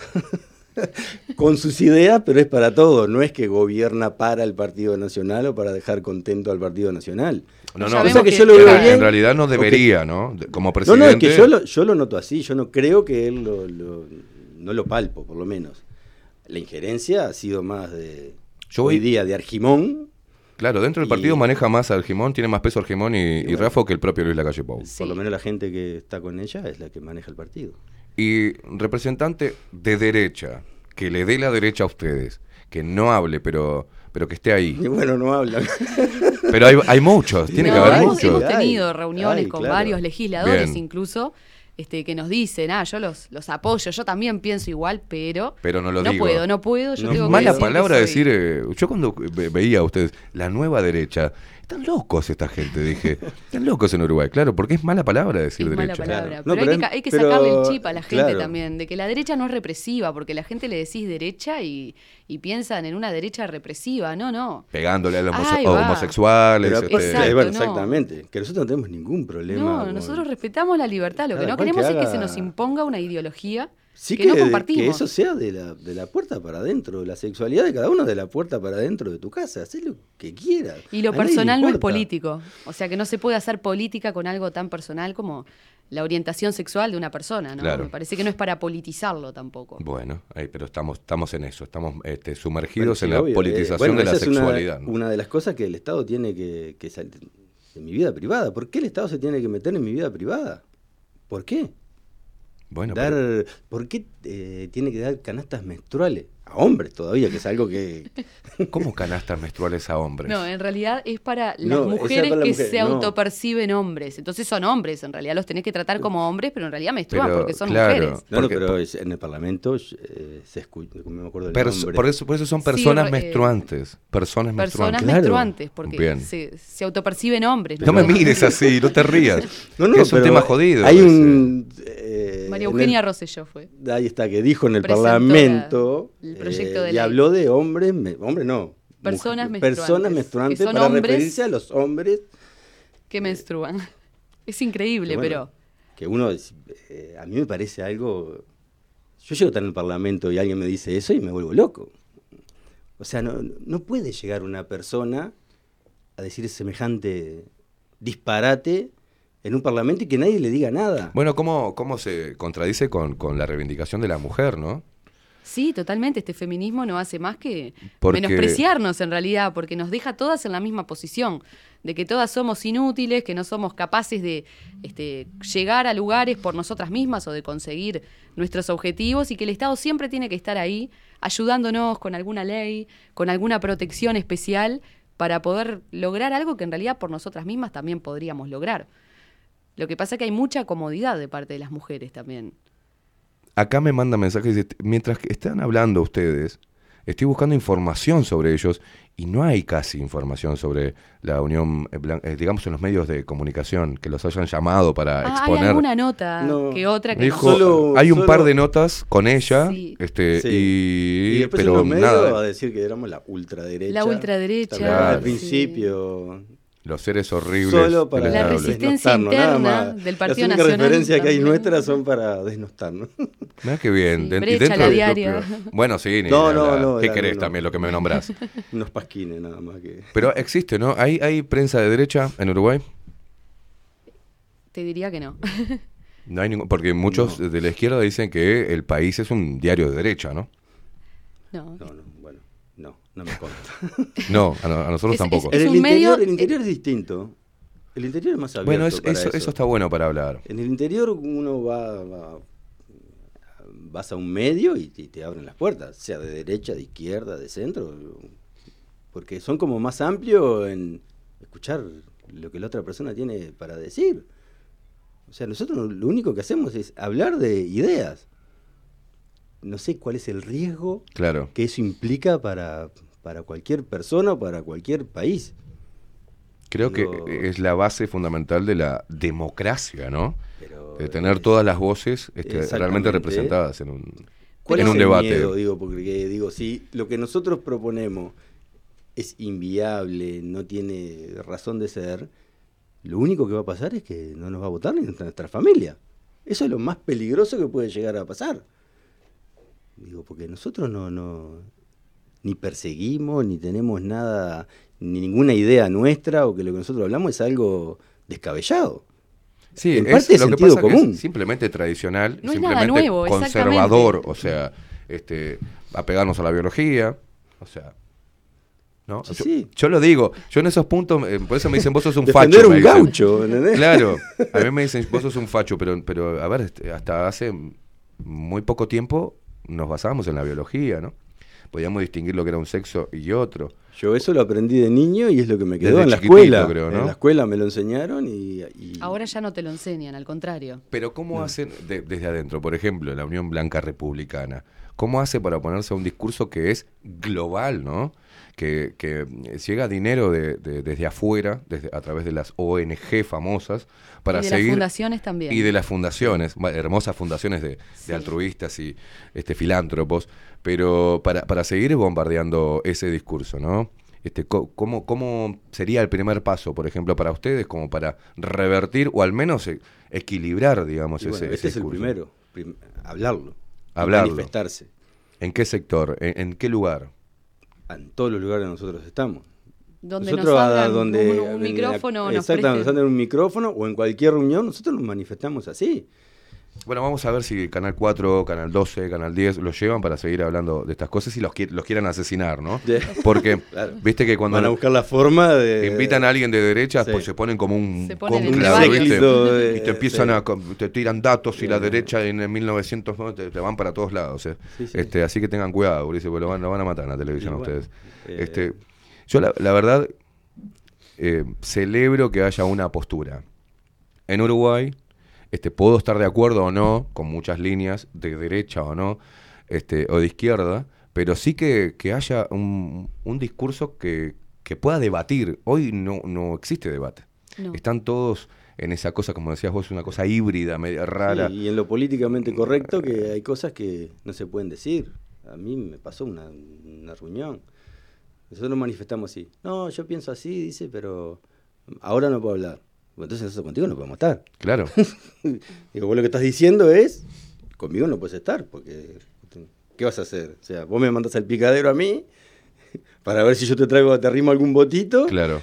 y vos te quedás ahí en esa postura híbrida. Bueno, ¿Ustedes van a, a ir por una candidatura, un- una diputación, algo para instalar el debate dentro del Parlamento? O sea, calculo como, como movimiento. Sí, sí, sí. Sí, es que nosotros estamos convencidos que el, eh, la batalla se da adentro, no, se- no se puede pelear desde afuera del sistema. Hay que, hay Bueno. que ingresar al sistema para poder modificarlo desde adentro, porque desde afuera es imposible. Es un discurso de todos los que los que quieren llegar a, ¿no? Este, Sí, bueno, pero es que no hay. Es que si no, yo ¿cómo desde afuera, Porque- hasta ahora estaba desde afuera. Yo no, nosotros no, no somos Sí, gente no. vinculada a la, a la política. Todos trabajamos en la parte privada. Si llegan al Parlamento van a ser como mi, mi ley, van a donar el sueldo, lo van a Yo- rifar. Yo trabajo para. ¿Eh?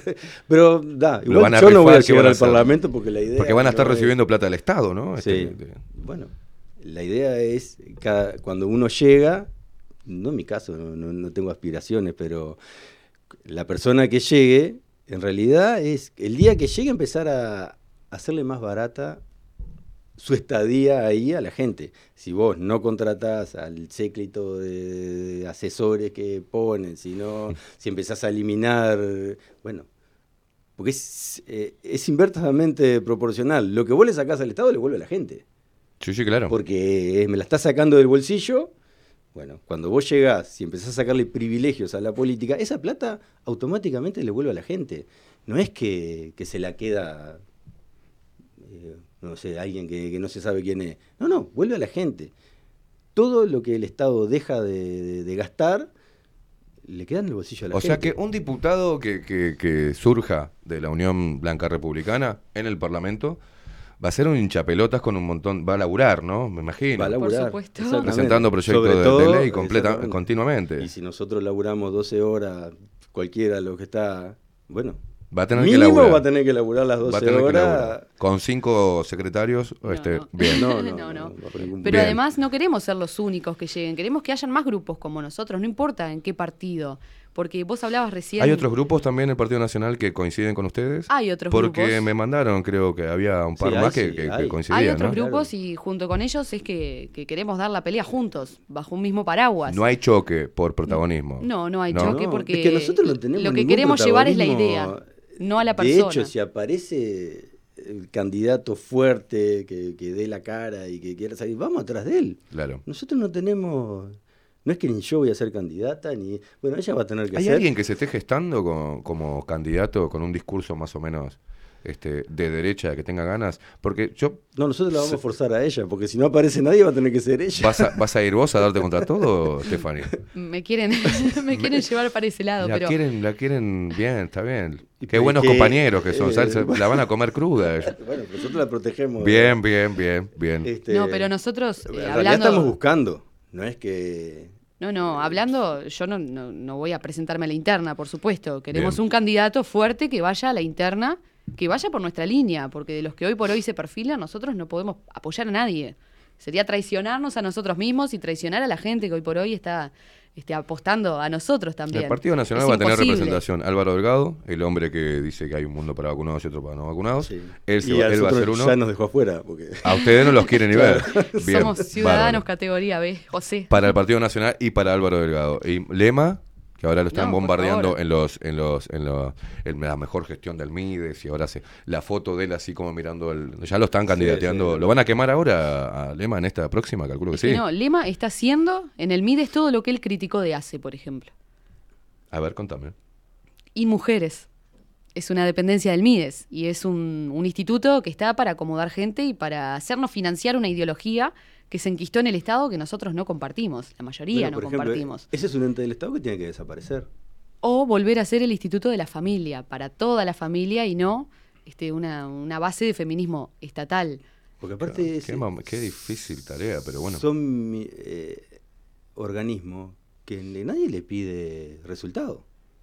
No, de hecho, sea- transó también dinero público para seguir este con las ONG, con mujeres y con todo esto. Lo mismo Lema hace muy poco, Sí. este que teóricamente lo criticaba y después cuan- cuando, era legislador lo mm, vivía controlando todo el dinero público. Lo hizo también en ACE, ahora parece que lo sacaron de ahí porque Pero está complicado digo, la guita que se llevan en ACE. organismos que... que en- Bueno, o pero sea, porque a mí- repasemos, va a estar Delgado, Lema, Negativo. ¿Quién más se va a candidatear? ¿A quién? A Rafo la quiere el Ah, herrerismo. bueno, Rafo. A Rafo la ¿El quiere el herrerismo? Sí, el herrerismo. Ah, están, ustedes están en una situación Está preciosa. difícil. El herrerismo quiere a Rafo. El herrerismo la quiere en el menú, dijeron. Así salió en la prensa. Qué lindo estas, estas internas del Partido Sí. Nacional.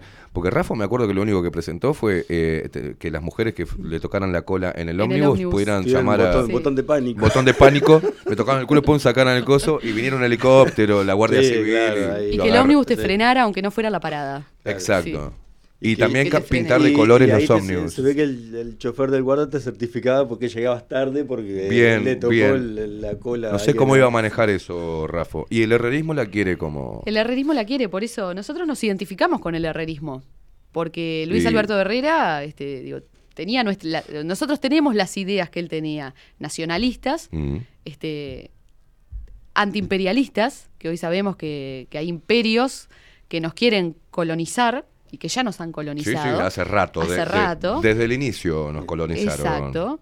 Este, bueno, y hoy el herrerismo no es eso. Tenemos eh, la cara, una de las caras más visibles del herrerismo, que es Gloria Rodríguez, que está con todo el tema de- del feminismo, de la ley de paridad, Bien. y, entre otras cosas, ¿no? Entre otras cosas. El herrerismo incursionando en la agenda global feminista, sorista. Y... Exactamente. Mira vos.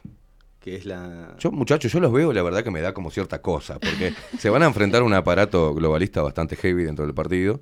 Este, ojalá que, que gane adhesión. Creo que es necesario que gane Se adhesión. necesita. Se necesita para generar se un equilibrio. necesita, Y que ¿no? aparezcan otros sectores, porque nosotros no. Bueno, la unión no de queremos- diferentes sectores chicos dentro del partido, con una línea programática en común. Exacto. Este, Y que surjan, que surjan en todos los partidos, incluso dentro del Frente Amplio podría surgir un grupo de izquierda, pero antiglobalista. ¿No? Porque yo creo que Bueno, no todas las personas de izquierda lo apoyan la eran agenda. en un momento. Exacto. La- la- Exactamente. lo eran, ¿no? Bueno, Los comunistas ellos lo eran este, acá deberían, en Uruguay. deberían tener ese reordenamiento ideológico y tener sectores que, y bueno, que el día de mañana todo se pueda, como ahora votan juntos. ¿Cómo como estás juntos? y sí, a veces es- tienen las manos soldadas para, por ejemplo, aumentarse los yeso, exacto, va. para aumentarse los sueldos. Ahí se ponen de acuerdo. ah, Exactamente. Bueno, nos Bueno, podríamos poner de acuerdo en otras cosas.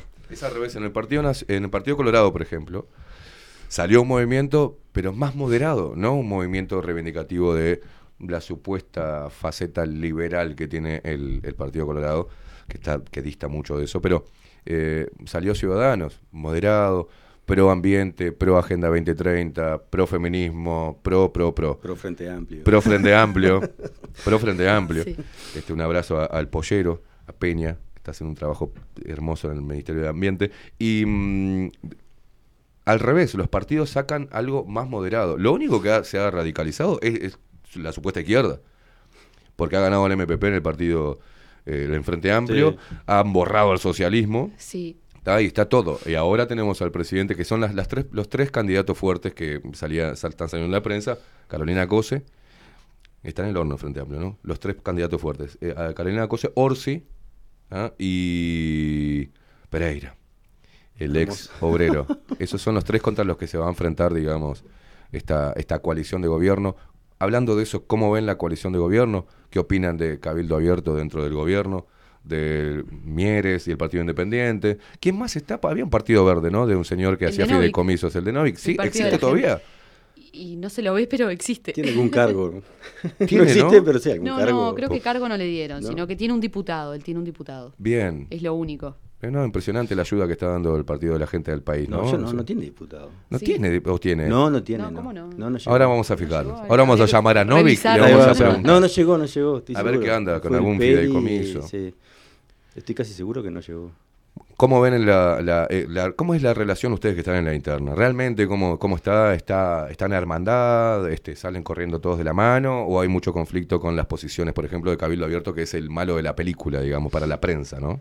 El tema con Cabildo Abierto es que surgieron prometiendo ser la derecha del Uruguay y claramente no, porque salvo algunos legisladores que han presentado proyectos que, que van en la línea de la derecha y antiglobalistas, eh, Cabildo Abierto es estatista. O ¿Cómo? O sea, ¿qué, qué fue lo que presentó Cabildo Abierto que podían llegar a decir, bueno, esto lo, lo apoyamos? Bueno, por ejemplo, la diputada Inés Moncillo presentó un proyecto de ley para prohibir en los centros de estudios el lenguaje inclusivo, que yo creo que hoy por hoy es sí, después necesario. fue a derrapar, creo, a la, a la televisión. También se la comieron cruda, si no me equivoco.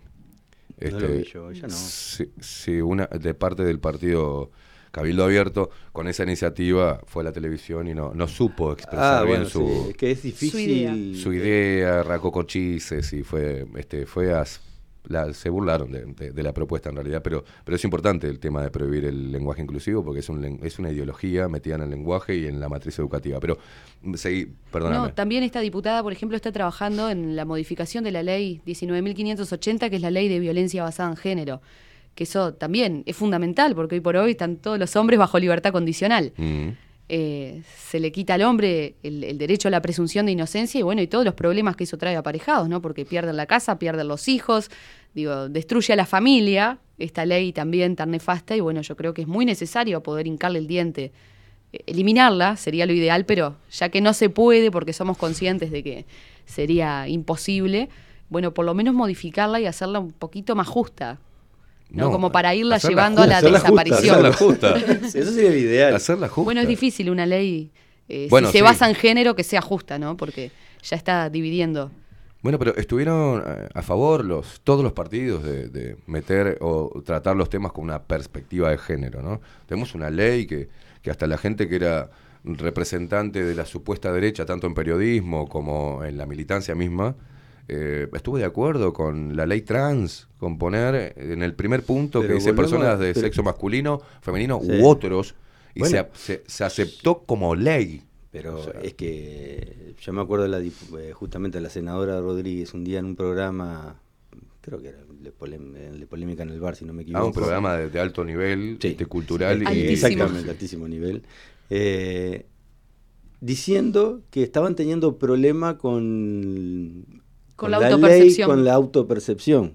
Porque nace, por ejemplo, esto está pasando hoy en el Uruguay, porque hay veces que la gente piensa que pasa en otros países. No, no, no, o que no. es en- no, bueno, hoy en el Uruguay, dos personas se autopercibieron afrodescendientes No, y ocuparon los cupos de... Entraron por afro- cupo entraron para por cupo afrodescendientes y son como blancos. afrodescendientes y son blancos. Pero se autoperciben. No, no, pará, pará, pará, pará. Lo decía ella misma, ¿eh? Pará, Y pará, pará, hay, hay, hay archivos de Sí, esto. hay archivos. Lo voy a buscar ahora. Dos personas Nosotros queríamos buscar a quiénes son esos dos. Queremos porque- saber quiénes son. de Sí. tez blanca que se autoperciben negros para entrar por el cupo de negros. Exacto. No, no, lo hicieron, están trabajando. Están hoy. trabajando en ACE. No es que. Y esos son los dos que nosotros conocemos. Andás a ver. Pará, están trabajando en ACE. Están Sí, claro, trabajando están en ACE. trabajando. Por favor, eh, sí, eh, empecé a buscarme los dos blancos que se autoperciben negros que están trabajando en ACE, por favor, gracias. Y cabe, destacar que en Uruguay tenemos eh, un cupo de un 8% para los afrodescendientes y un 4% para los discapacitados. O Ah, sea, bien, el doble bien, para los claro. afrodescendientes, para que se hagan una idea No, lo mal aparte, que está esto, ¿no? eh, ella lo presentó como que, bueno, tenemos que hacer algo. ¿Y qué es? O sea. Pero pará, ella lo presentó como que estaba bien. No, sea, no, se dijo, quejaba de- Se quejaba. problema, Estamos teniendo un problema porque justo, sí, tu amiga Patricia Madrid le, le preguntó sobre los cupos y cómo Mm. estaban trabajando con eso. Y ella agarró y le dijo muy suelta de cuerpo, estamos teniendo un problemita, dice. de gente por- que se autopercibe Claro, estamos teniendo un problema con la autopercepción porque la ley dice que uno es lo que se autopercibe. Y bueno, dos personas eh, muy inteligentes, porque digo, fueron muy inteligentes No, para no, ya claro. burlar el sistema. Dijeron, listo. No, no, lo es- único que es tenemos que hacer es autopercibirnos afrodescendientes Es tremendo, y están ocupando cargos en el Estado. es tremendo. ¿Cómo? Y es la punta de, de- porque esto va a empeorar, porque así arranca. Yo no me acuerdo, pues ya hace años de esto, hace varios Sí, años. que ya hace dos o, o tres años. Bueno, pasemos, vamos a pasar en limpio. Vamos a pasar en limpio porque a mí, yo estaría horas hablando de Sí. esto porque me da mucha gracia. Este, yo ahora estoy siendo puteado por, por abrir la, la- la voz a la derecha, ¿no? La nueva derecha. Eh, ¿Qué es la nueva derecha? Bueno, pero eh, primero, es un sector.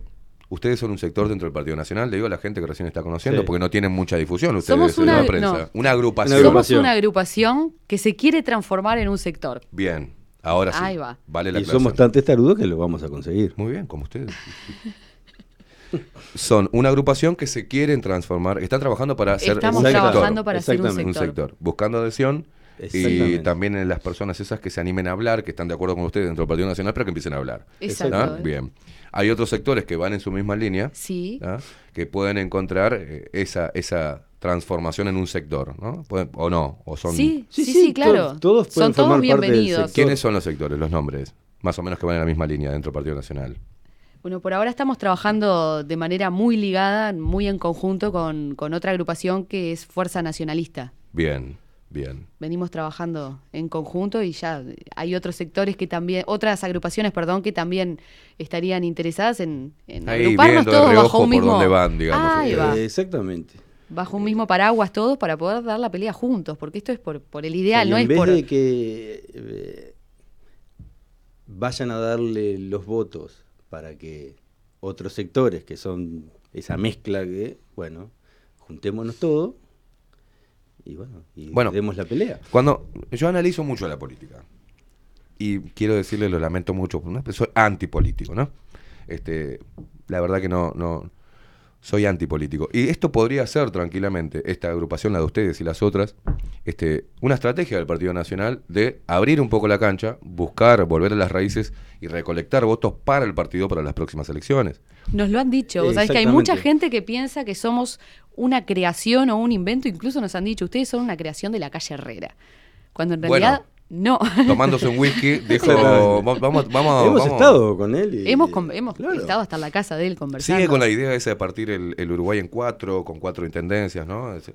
¿O se le fueron ya las ideas esas? No lo ha Ya, comentado, ya no, no. no, Bien. Pero, pero no. Pero sí. podría, podría verse, ¿no? Como, bueno, Pero este es es que un nosotros- sector que no, reivindica el... Nosotros pensamos que realmente si el partido pensara así, bueno, realmente capaz que hasta nos puede aprovechar como una estrategia electoral, pero ni siquiera eso, porque a nosotros si nos pudieran ver afuera del partido, estarían felices. Ya de hecho, Bueno, de hecho los censuraron. nos este, censuraron, nos han querido pasar por la comisión de ética.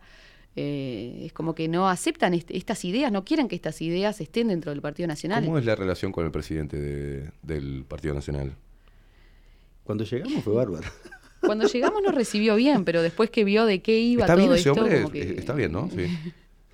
Está bien, o sea, Eh, pasó pericias y cosas, sí, ¿no? Está bien. Sí, sí, aparentemente. Eh, no- Goza de estado de salud mental, bien. Sí, está Bien. no. Pero no lo- tampoco los quiere mucho. No, la realidad es que no. Fue él, creo que el primero que, que presionó para que ustedes le bajaran el coso, ¿no? Si no me equivoco, salió un comunicado de él, o él creo que se pronunció medio, si no me equivoco. Él quiso mediar en realidad, Claro. este, pero ta, Ahí va. nosotros enviamos una carta también para que se presentara a la Comisión de Ética del Partido Nacional porque no nos podían censurar.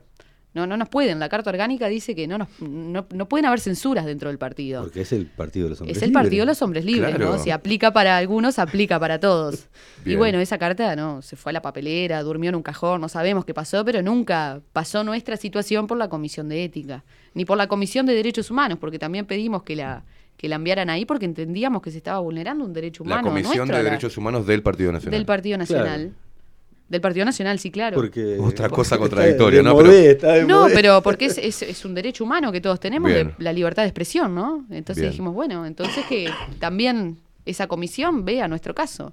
Bueno. Porque los derechos humanos son para todos también, que eso es lo que se ha ido sí. perdiendo, ¿no? Se ha transformado en los izquierdos humanos. Pero el, una agrupación que está trabajando para transformarse en un sector y tener representación en las próximas elecciones. Va por ahí. Y lo que reivindican es la, el, en materia económica, el libre mercado, liberalismo económico, Propiedad privada. propiedad privada. ¿Quieren que la gente se arme también o van a ir con el desarme? No, es que No, no. estamos a favor de, de que la gente justo, mirá, esté armada, porque en los países donde más ha bajado, han bajado los índices de los homicidios son los países donde la gente está armada. Que el delincuente tiene que pensar dos veces antes de, de salir a, a cometer una locura, porque sabe que su vida también está en riesgo. En, esa, en, esa, en ese punto coinciden también la derecha pura y la izquierda Yo, pura. a mí me gustaría- ¿Recuerdan a- al señor Núñez que ahora está Sí. Sí. por haber Desaparecido. toqueteado, no sé a quién está desaparecido, pero que había dicho ¿no? que la estrategia de Sí. desarmar al pueblo es para... ¿no? O sea, ahí también coinciden. Sí. ¿Qué está pasando hoy en a mí- a mí lo que me- son me puntos gustaría neurálgicos saber- eso de debate. ¿eh? Sí, claro. ¿Ustedes Pero- están preparados como para ir a hacer un debate a la televisión sobre arma- el pueblo armado o desarmado? ¿Y por qué no? Bien. Pero me gustaría saber que hoy escuché que Vergara está presentando un proyecto de ley para... Ah, Vergara empezó a trabajar, bien. Sí, pero porque agarró y dijo que hay 600.000 armas registradas y 600.000 que no. Que están... en- Y digo, ¿de dónde sacó ese dato? Y si no están registradas, ¿cómo hace para contabilizarlas? no? Pero Pero es lo que yo estoy, me, me pregunto. Y aparte, supongamos que nos sacan las 600.000 de lo que tenemos en los papeles. O sea, va, están las otras 600.000, van a seguir en la calle o... Ni idea cómo Digo- quieren llevar adelante eso, digamos. Pero aparte tiran números bolazos, porque tiran números al voleo para... para Es parte de la agenda, miedo. es parte de la Exactamente, agenda. pero digo, ¿de dónde saca el número? Y después, entonces el problema es el contrabando de armas. Entonces, agarrá y, y tratá de frenar el contrabando de armas, que es para lo que estás. Claro. Es para lo que están. Ellos están para eso, justamente, para que se respete la ley. Entonces, si están en negro, porque se están contrabandeando. Entonces, ese es el problema.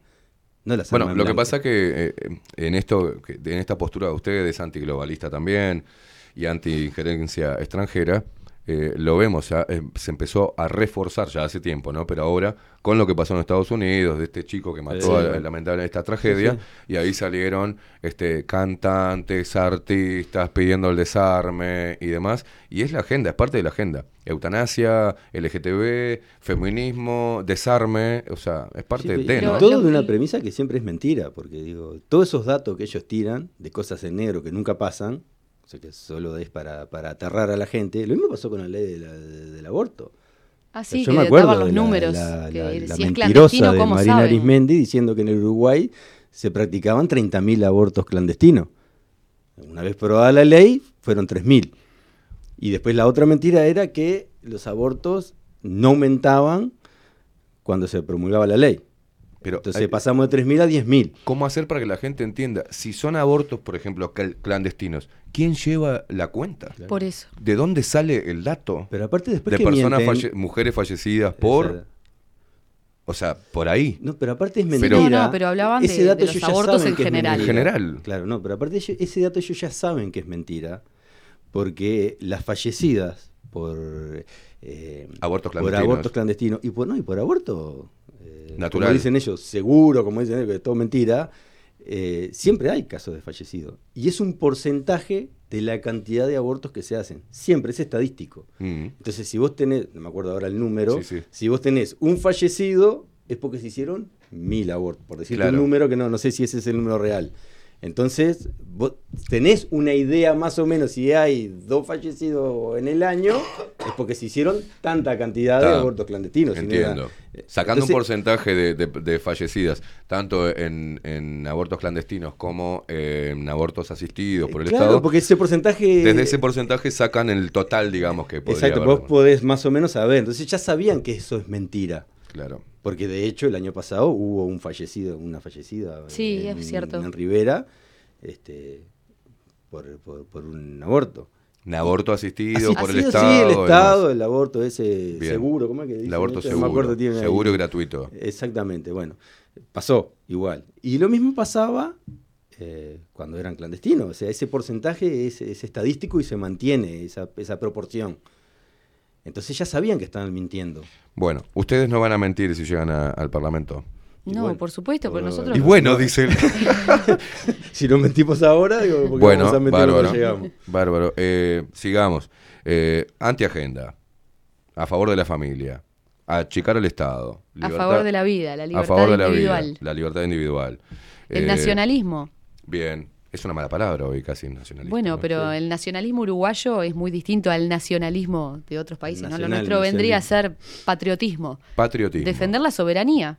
Bien. ¿no? Mismo dentro de nuestro partido, este, los grandes personajes históricos, héroes nacionalistas, ofrendaron su vida por, el, por la soberanía, ¿no? Para, para sacarnos del yugo de los poderes extranjeros y hoy por hoy, ¿qué es lo que está pasando? Volvemos a lo mismo o nunca salimos de ello, en realidad. Y Este, yo creo que nunca salimos de ello, ¿no? Bueno, señores, yo, es un placer tenerlos No, hoy. el placer es nuestro. Un Eh, gusto haber venido. Esperemos que, que donde vayan nos traten tan bien como yo. internet la próxima vez. Que soy ultra ultraderechista. Claro, sí, obvio. este, claro, un asesino, soy un asco, Facho. un delenable, sí. La Este, gente no sabe que dejamos todas las armas afuera en la puerta. están todas hay ahí. Un arsenal ahí afuera. eh, igual invito si hay sectores de la, de la izquierda que están en contra de su propio partido, acá están los micrófonos libres para que vengan a hablar sobre lo que quieren cambiar dentro del Frente Amplio también, ¿no? Este, Es que eso es lo que hace también a la, a la diversidad y a la democracia. Eh, y otra cosa, no importa si de- es de derecha o es de izquierda, lo importante es que está representando a un porcentaje de la población. Exacto. Todos tenemos derecho a que alguien represente nuestras ideas, pero que nos representen de verdad, a nosotros y no a los poderes supranacionales. Eso es lo que queremos, no importa si es de derecha o de izquierda. Bien. Que cada e- con ciudadano ese pueda tener su... Vas a llegar a la presidencia, este, Stephanie. Eh, un placer tener a Stephanie No, el- Magliano. el placer es nuestro. Presidente de Unión Blanca Republicana y Leonardo Franco, que es el secretario general. General, exactamente. Qué momento les toca a ustedes, qué parte de la historia se van. Bueno, le deseamos éxitos en Muchas poder gracias. plasmar eh, su, su visión ¿no? y que se respete dentro del Partido Nacional y que puedan llegar a transformarse en un sector para este, matizar un poco realmente Sí, el debate. podemos llevar el debate. Cortar con la hegemonía. Cortar un poco con la hegemonía. Exactamente. Trabajo difícil, pero está bueno que lo estén intentando. Hay que hacerlo. Un placer. Igual. Nosotros vamos a hacer una pausa antes que nos llegue la policía. Este, y tengamos Sí, las, la- chicas de, de flequillo masticado haciéndonos una manifestación afuera. Eh, nos vemos en un ratito nada más, hacemos una pequeña pausa, ya venimos.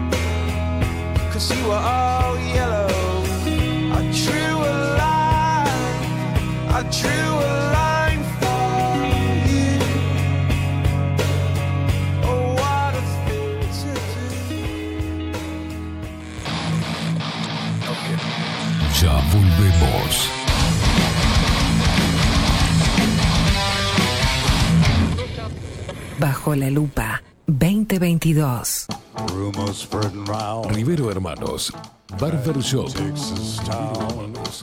Desde Salto a Montevideo. 24 años de trayectoria en barbería tradicional. Corte de cabello, afeitado al ras y modelado de barba con fomentos. Vení a conocer nuestros sillones con más de 100 años y te contamos su historia. Rivero Hermanos. Gabriel Pereira 3081 Casi Yauri. Reservas al 096-531-879. Rivero Hermanos, Barber Shop. Mostrá tu mejor sonrisa. En Timbo, consultorio odontológico, te ofrecemos la atención y todos los tratamientos necesarios para recuperar tu salud bucal. Reserva tu consulta diagnóstico sin cargo al 099-750-182. Te esperamos en Colonia 1181, oficina 505, esquina Cuareim. Nombrando a Bajo la Lupa, obtendrás un 10% de bonificación. No postergues más la sonrisa que te mereces. Timbo, consultorio odontológico. 099-750-182. Grupo Service. Servicio técnico especializado. Huawei, iPhone, Xiaomi. Trabajamos con todas las marcas. Contamos con servicio express. Cambio de pantalla en 30 minutos. Grupo Service. Grupo Service. Reparación de celulares, computadoras y tablets. Encontranos en nuestra web gruposervice.com.uy y por WhatsApp 094 389 568. Estudio Jurídico Notarial, Perezcal y Asociados. Más de 25 años de experiencia en todas las materias, representando a estudios nacionales e internacionales. Una amplia trayectoria en materia penal, sucesiones y reivindicaciones. Más de dos décadas de experiencia recuperando terrenos ocupados. Torre Gorlero, oficina 20, 21 y 22. 099-309-319. Estudio Jurídico Notarial, Perezcal y Asociados.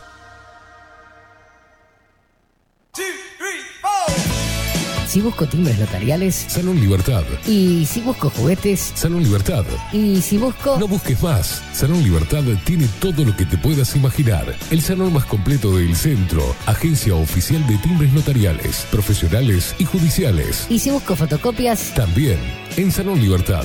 Paraguay 1344. Teléfono 2-938-33. Y si busco golosinas. Y si busco refrescos. Y si busco alfajores. También Salón Libertad. 2-938-33. Café Jurado, directamente desde la planta hasta su propia taza, siempre garantizando la mejor calidad. Café Jurado, su cuerpo, su intenso sabor y su aroma hacen de nuestro café un placer único. Desde 1912, pasión por el café. Si estás en Miami, Florida y querés renovar los pisos de tu hogar o reformar tu baño y tu cocina, la mejor opción es CM Great Services, la empresa de construcción que le da vida a tu diseño. Más de 20 años de experiencia avalan nuestro trabajo. Reformas, revestimientos de pisos, baños y cocinas. En Miami, Florida, CM Great Services. Contactanos al 786 536 8822. Pescadería El Italiano. Ubicados en el puertito del buceo, les ofrecemos pescado fresco todo el año y gran variedad en mariscos, productos de excelente calidad, llevando confianza a su mesa. Los esperamos con la mejor atención personalizada. Pescadería El Italiano, de martes a domingos, de 8 a 20 horas. Contamos con envíos. Pescadería El Italiano. Comunicate al 2-622-7930 y por WhatsApp 095 43 3502.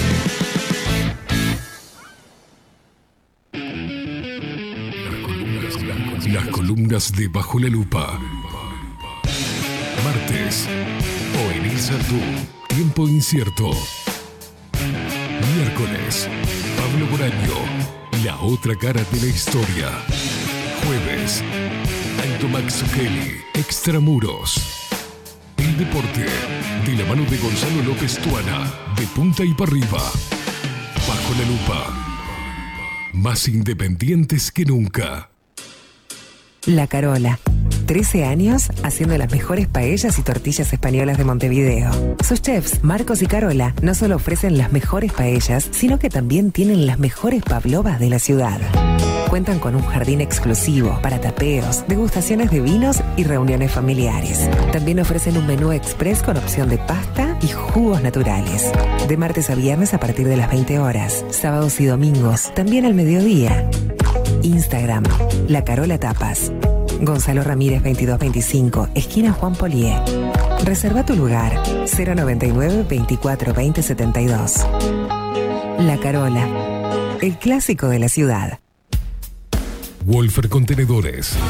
Realizamos oficinas, viviendas y proyectos a medida. En Wolfer Contenedores armamos el proyecto para tu vivienda con uno o más contenedores. Visita nuestro showroom en Ruta 1, kilómetro 155-500 y elegí tu vivienda. Wolfer Contenedores para entrega inmediata. Informate al 094-263-705 45 20 31 63 o en wolfer.com.uy. Wolfer Contenedores desde Colonia y Montevideo para todo el país. Mercería Las Labores. La mercería más antigua del país desde hace más de 100 años junto a vos. Tristán Baja 1524, abierto de 9 a 19 horas. Visítanos en www.lanerialaslabores.com.uy. Facebook Mercería Las Labores. En Instagram Mercería Lanería Las Labores. 094-893-881. En artículos de mercería y lanería, lo que no encuentra aquí no existe. Mercado de Carnes La Vaquilla. Ofrece a sus clientes los mejores cortes y la mejor atención.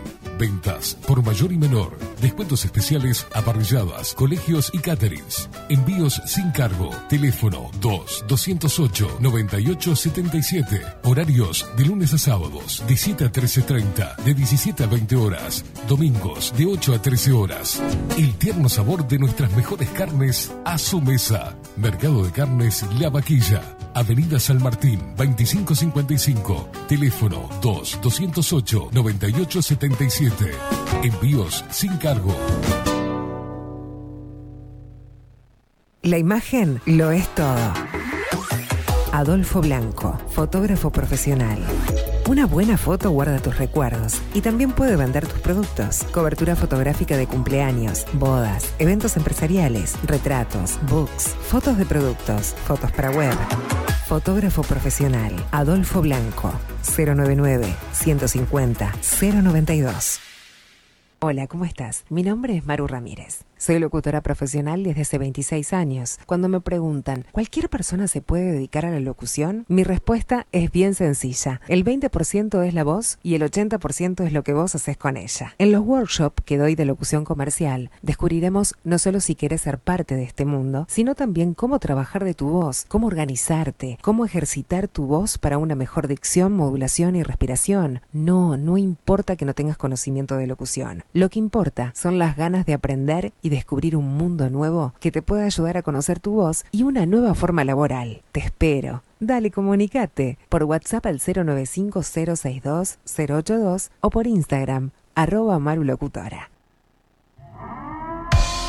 740 es un documental en construcción que busca reflejar el impacto global de la pandemia y su repercusión en Uruguay. En un mundo donde la manipulación, el engaño y la censura son moneda corriente. Queremos que las voces no consideradas puedan ser visibles y escuchadas. Necesitamos de tu apoyo para poder continuar. Comunicate 098-367-974. Visita nuestra web 740.tv. Seguinos en Twitter e Instagram. Difundí, compartí. 740. Forma parte.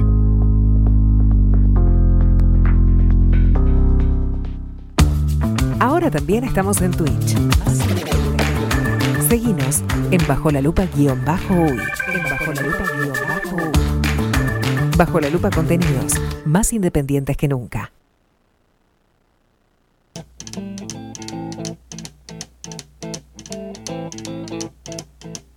Rumors spreading round in that Texas town about the shack outside the game. You know what I'm talking about. Just let me know if you wanna go to that home out on the range. They got a lot of nice girls. Huh?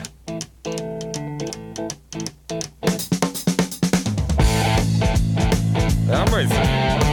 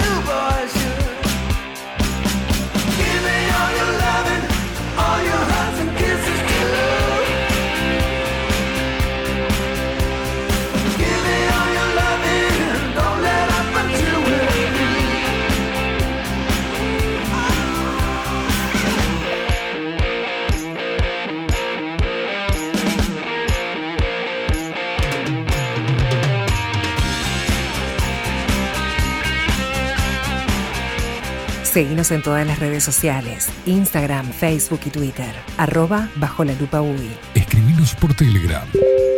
Arroba bajo la lupa UI. Seguinos en vivo por nuestro sitio web, bajolalupa.uy. Bajo la lupa. Periodismo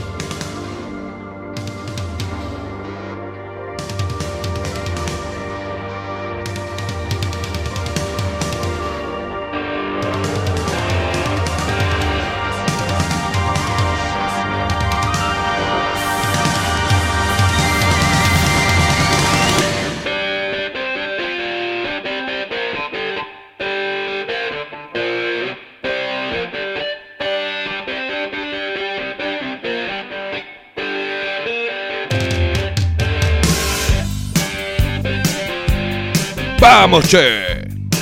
Ah, ah, ah.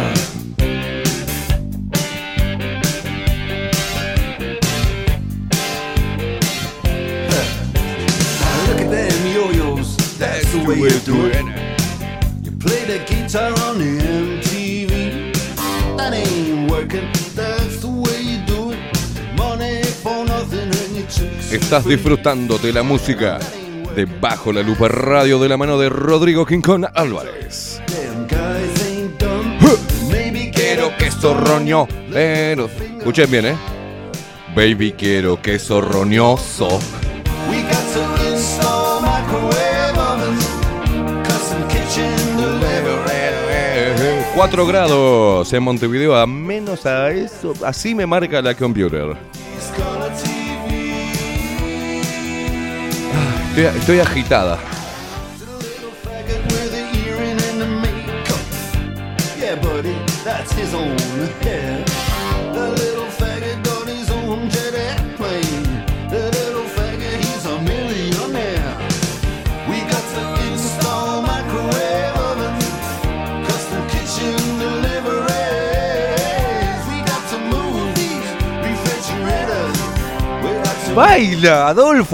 the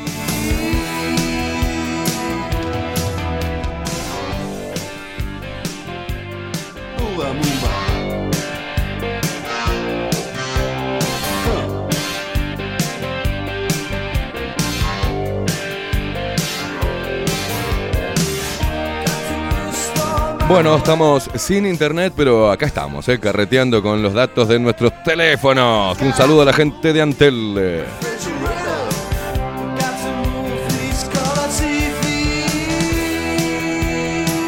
Bueno, muchos eh, espectadores en Twitch, gracias a la gente de Twitch, que nos está, están todos enganchados ahí. Hoy es la única vía por la cual salimos también, porque los problemitas de internet hacen que no podamos salir en simultáneo por los otros reproductores, ¿no? Como D-Live y Rumble. Muchos mensajes, sí, bienvenidos a un programa derechoso. Ahí vemos el Palacio Salvo, la Plaza Independencia en este momento que salió el solcito.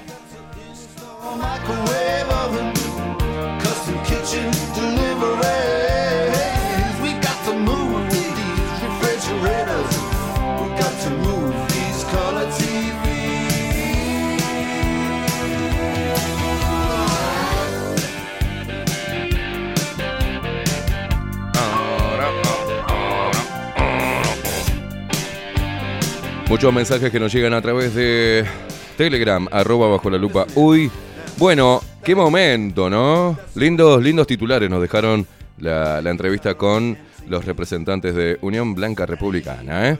Eh, por ejemplo, como que Luis Lacalle Pou no es el líder actual del Partido Nacional. Y quien comanda la batuta ahí es este Beatriz Argimón.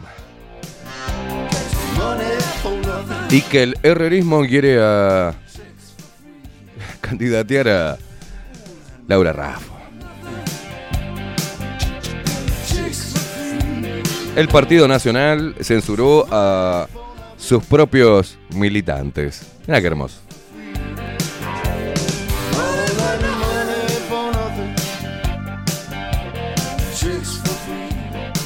Dejo abierta la, la invitación ¿eh? a grupos de diferentes partidos, tanto del Partido Colorado este, como del Frente Amplio, que no estén de acuerdo con la representatividad que tiene su sector, su partido, este, y que no estén de acuerdo con el mensaje vertical, ¿no? Partidario, y que se empiecen a desmarcar y empiecen a formar sus propios grupos con una identidad propia, ¿no? Y que empiecen a tocar temas de donde se deben tocar. Así que eh, las puertas de Bajo la Lupa Contenidos están abiertas para ustedes, chiques, ¿eh?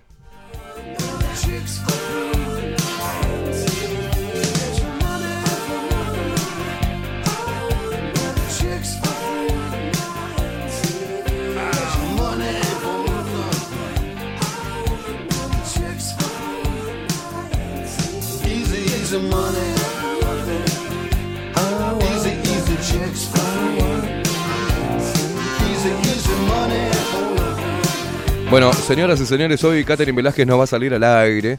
Está con un día de trámites ¿ah? Eh, y temas personales que no puede. eh, íbamos a, a pasar algunas entrevistas, pero estamos con problemas de, de internet, así que eso va a estar complicado.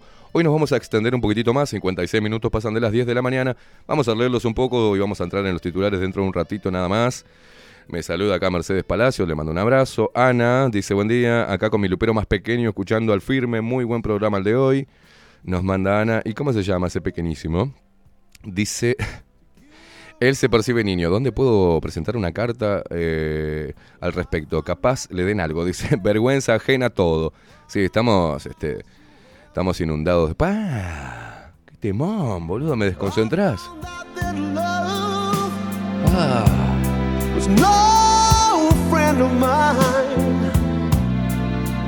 I should have known.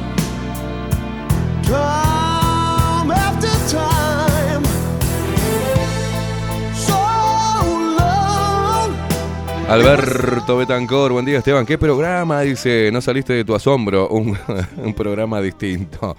Sí, es un programa distinto. Eh, buen día Bombón, nos dice Elis. Eh, al- el frío nos está matando. Igualmente nos bañamos, nos perfumamos y salimos a la calle poniendo los pechos a las balas. Esteban, ¿qué programa hoy?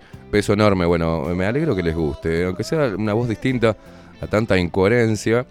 Eh, no confío en los políticos y en los sectores. Pienso que es un, este, una buena estrategia este, empezar a que los partidos empiecen a despuntar pequeñas células que, que interpelen a su propia fuerza, ¿no? Está bueno, está bueno para enriquecer el, debate. Lo pedíamos y lo tenemos. Ojalá que tenga mm, este, difusión y que enriquezca, repito, el debate, tanto parlamentario como en los medios de comunicación. Sabemos que eso va a ser muy difícil, este, pero bueno, nosotros intentamos meter todas las voces acá.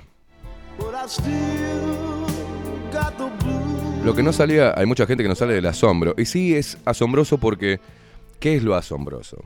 Es que, por ejemplo, en el discurso de ellos.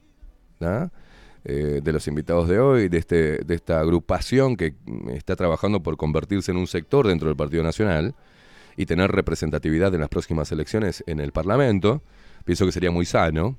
Eh, como también pienso que Salle sería muy sano para el Parlamento, para generar un debate eh, en contra de una Agenda 2030 que se va a instalar. Pienso que es necesario que, que una postura como la de Salle, eh, como la de Unión Blanca Re- Republicana, eh, y con algunos que se les vaya el miedo, ¿no? Y empiecen a hablar las cosas como tienen que hablarlas, porque parece que está penado en Uruguay, en este faro de la democracia, pensar distinto al globalismo o a la agenda. Entonces me cago en la, en la democracia. Pero cómo coinciden, est- estaba viendo eso, cómo coinciden este, líneas como las de Salle. Yo me acuerdo que cuando le hice una entrevista a Salle en la 30, él hablaba de la postura antiglobalista y, yo le decía, bueno, pero eh, la postura que está teniendo Donald Trump en ese momento y Bolsonaro. Y él dijo, bueno, sí. Eh, y después sobre mm, la postura de Vox, cercano a la corona, pero Salle decía que, bueno, hay varios puntos que coinciden y encontrar esas coincidencias para generar nuevas bancas en este sistema que no podemos eliminar, que es el sistema político, aunque si me dieran el poder los eliminaría a todos, ¿no? Y no estoy hablando de terminar con sus vidas, sino de terminar con un, este, un Estado parasitario y un Parlamento que no tiene representatividad. En realidad la democracia representativa no está dando en el, en el Uruguay. Y escuchaba, este, cómo- bueno, cómo se disfraza todo. Un artículo que no leí, Alfonso Leza, diciendo que en este gobierno no hubo ningún problema contra la libertad de expresión. Yo creo que Alberto eh, Alfonso Leza es un hipócrita, en realidad, si da ese mensaje, porque hay una diferencia entre un gobierno que atente directamente y de forma expresa contra la libertad de expresión, la libertad de prensa, y un gobierno que permita que se genere censura ¿ah? y no diga nada. O que con la plata del pueblo, ¿ah? a través de leyes, beneficie a algunos medios de comunicación y por consiguiente a algunos periodistas. Pienso que eso no se debe dar. O la plata del Estado es para todos los medios, para impulsar a todos los medios, o no es para ninguno. La pauta estatal condiciona a un medio y a un periodista. Los intereses comerciales están por encima, independientemente de la poca apertura mental que tenga un periodista en Uruguay, ¿no? Vimos que esta es una oportunidad tremenda, la que está sucediendo en este momento, que se viene instalando hace mucho tiempo atrás, pero el COVID-19 fue el detonador, ¿no? Para, para todo este control masivo, para reforzar el discurso hegemónico, cultural, este buenismo hipócrita, ¿no? Porque nos decían que en el mismo Partido Nacional hay personas que le dicen, yo coincido, pero no puedo hablar. ¿Y cómo no vas a poder hablar en un partido que habla de la libertad? Que quiere reivindicar la libertad. Nosotros, nuestro programa ha sido atacado sistemáticamente. Repito, nunca me voy a poner el papel de víctima, solo lo viví en carne propia. Dependencias del Estado, como hace, presionando a auspiciantes y sacándolos debajo la lupa. Ni que hablar de, de cómo me fueron corriendo de la institucionalidad. Y hoy tuve que armar en Uruguay, en el Faro de la Democracia, un propio medio de comunicación para poder tener el micrófono libre. Y cuando tenés el micrófono libre, sí, tenés una responsabilidad. Y mi responsabilidad es conmigo mismo. De ser fiel a mis convicciones y de no callarme nada. Y de dar la voz a quien se me ocurra. O piense yo que necesita difusión. ¿Por qué? Más allá de invitar a los sectores de izquierda que quieran venir a hablar sobre la depuración de su propio partido, ¿ah? La izquierda hegemónica tiene toda la publicidad del mundo. Tiene la publicidad mundial. Tiene los medios de comunicación con su discurso izquierdista. Tiene financiación. Las organizaciones pro izquierda globalista y Agenda 2030 tienen mucha financiación. No así este, los grupos que piensan distinto. Son vistos como personas conservadoras deleznables, ¿no? Tradicionalistas de mierda, ultraderechistas y que estuvieron a favor de la dictadura. Por ejemplo. Pero dentro de la izquierda, y hoy personajes políticos, no la pasaron mal en dictadura. ¿eh? Transaron, acordaron, se dieron la mano. Después de la dictadura se generaron negocios que tenían eh, como socios a los ex tupamaros y militares. Pero bueno, salir de esa burbuja del discurso pedorro de estamos en contra de la izquierda buena y la derecha mala, cuesta muchísimo. Cuesta muchísimo. A mí no me interesa reivindicar de un sector ni el otro, porque estoy continuamente con, con la lupa, pero sí identifico cuando, o me gusta señalar, cuando su discurso, tanto de la izquierda como de la derecha, les choca en la cara y va en contra de su propia base ideológica, ¿no? Entonces ahí hay que advertir a la gente que le que les están mintiendo de manera descarada. Tenemos un, sistema que es muy difícil de, de depurarlo, porque hay intereses en todos lados, en todos los, lo- los tentáculos de- del poder a través del Estado, a través de los políticos y los gobiernos. Y nos están haciendo daño, nos están separando por el simple hecho de pensar distinto. Y eso no es un faro de la democracia, eso es una dictadura cultural. Es una dictadura del pensamiento, es una persecución a todo aquel que piense distinto. Y eso no es igualdad, ni equidad, ni democracia, ni una mierda. Eso es una dictadura impuesta. Una dictadura que impone, impone un discurso único. Y escuchamos de esta manera, en esta imposición, que antes los políticos le hablaban a su electorado, a su porción de la población, a quienes ellos iban a eh, representar si llegaban al poder o al gobierno. Hoy, este descontento que hay en todos los partidos políticos y estos problemas que están teniendo en la interna cada uno de los políticos es porque los gobiernos y los políticos le hablan a los organismos internacionales. Adoptan la postura servil de los organismos internacionales, no de lo que realmente está reclamando el pueblo. Porque uno, si, yo hablo con mucha gente y no hay una mayoría que piense de la manera eh, irracional con la cual están haciendo mm, mucho activismo. No, no piensan que el sexo es asignado al nacer, no, no es asignado por el Estado. El sexo se da de manera biológica. Después lo que la gente quiere hacer con su vida es su vida. La libertad forma parte de ello, de hacer de tu vida lo que tú quieras. Acostarte con quien quieras, vestirte como quieras, hacer en tu cuerpo lo que quieras, sacarte, ponerte, llamarte como quieras. Pero eso no puede cambiar la percepción que la otra persona tenga de vos. Y yo estoy en la libertad de ver a un hombre que se autopercibe mujer, pero para mí no deja de ser hombre.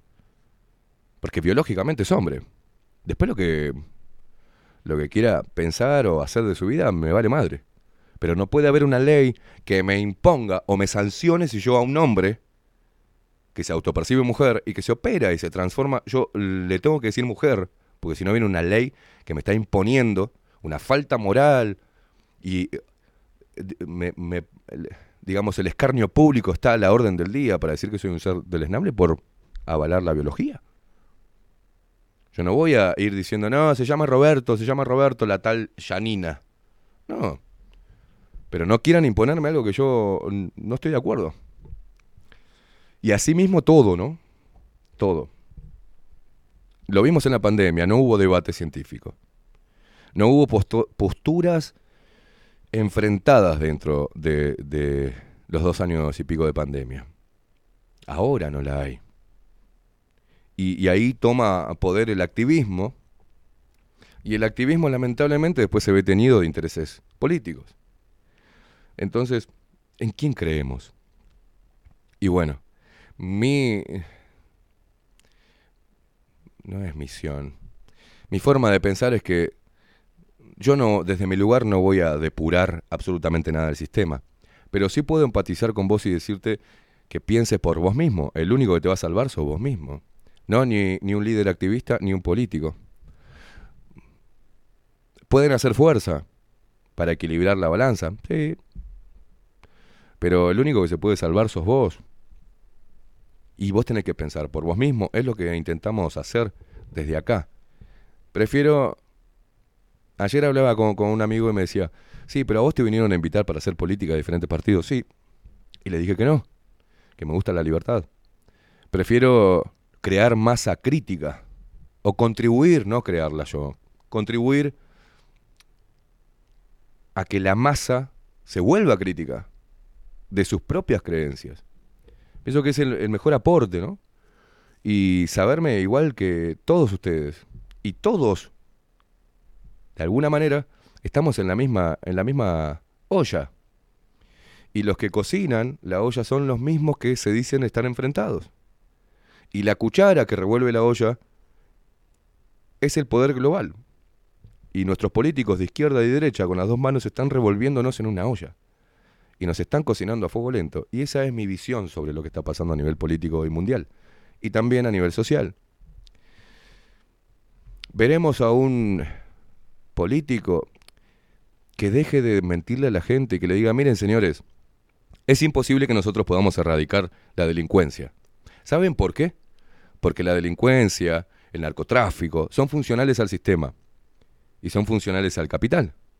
Vamos a eliminar, vamos a hacer algo utópico, eliminemos la delincuencia. No existe un solo acto delictivo en Uruguay. ¿Qué hacemos con las empresas de seguridad? ¿Qué hacemos con el Ministerio del Interior? Lo desintegramos.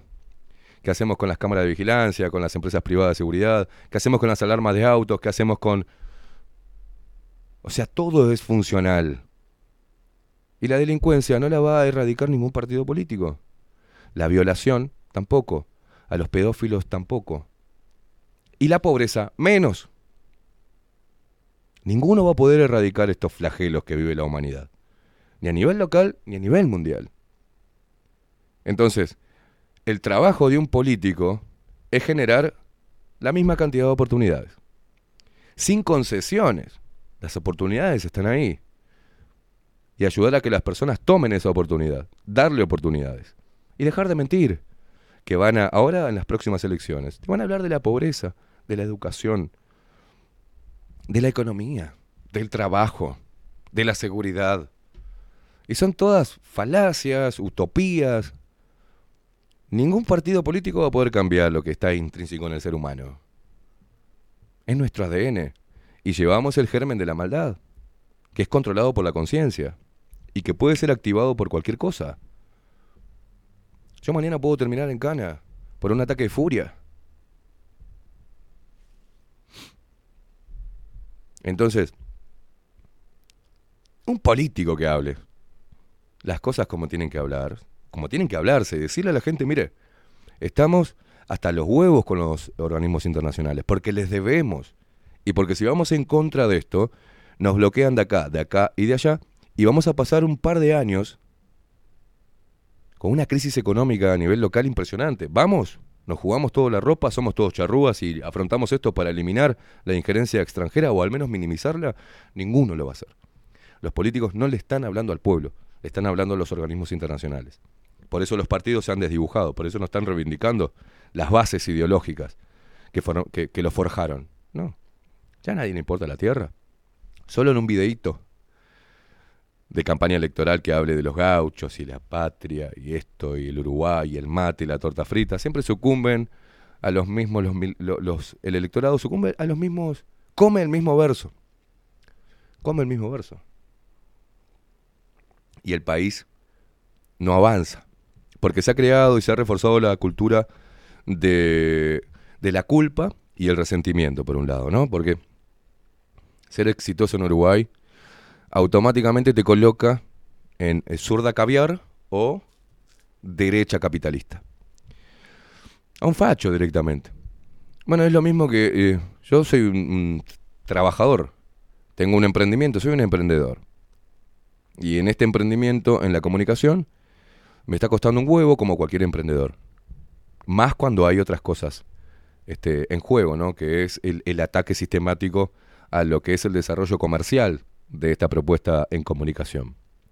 Porque, directa o indirectamente, si el gobierno o los que tienen voz política dicen que nuestro trabajo, el de bajo la lupa, atenta contra la libertad, o que atenta contra la humanidad, o que es un discurso que eh, pone en peligro la democracia,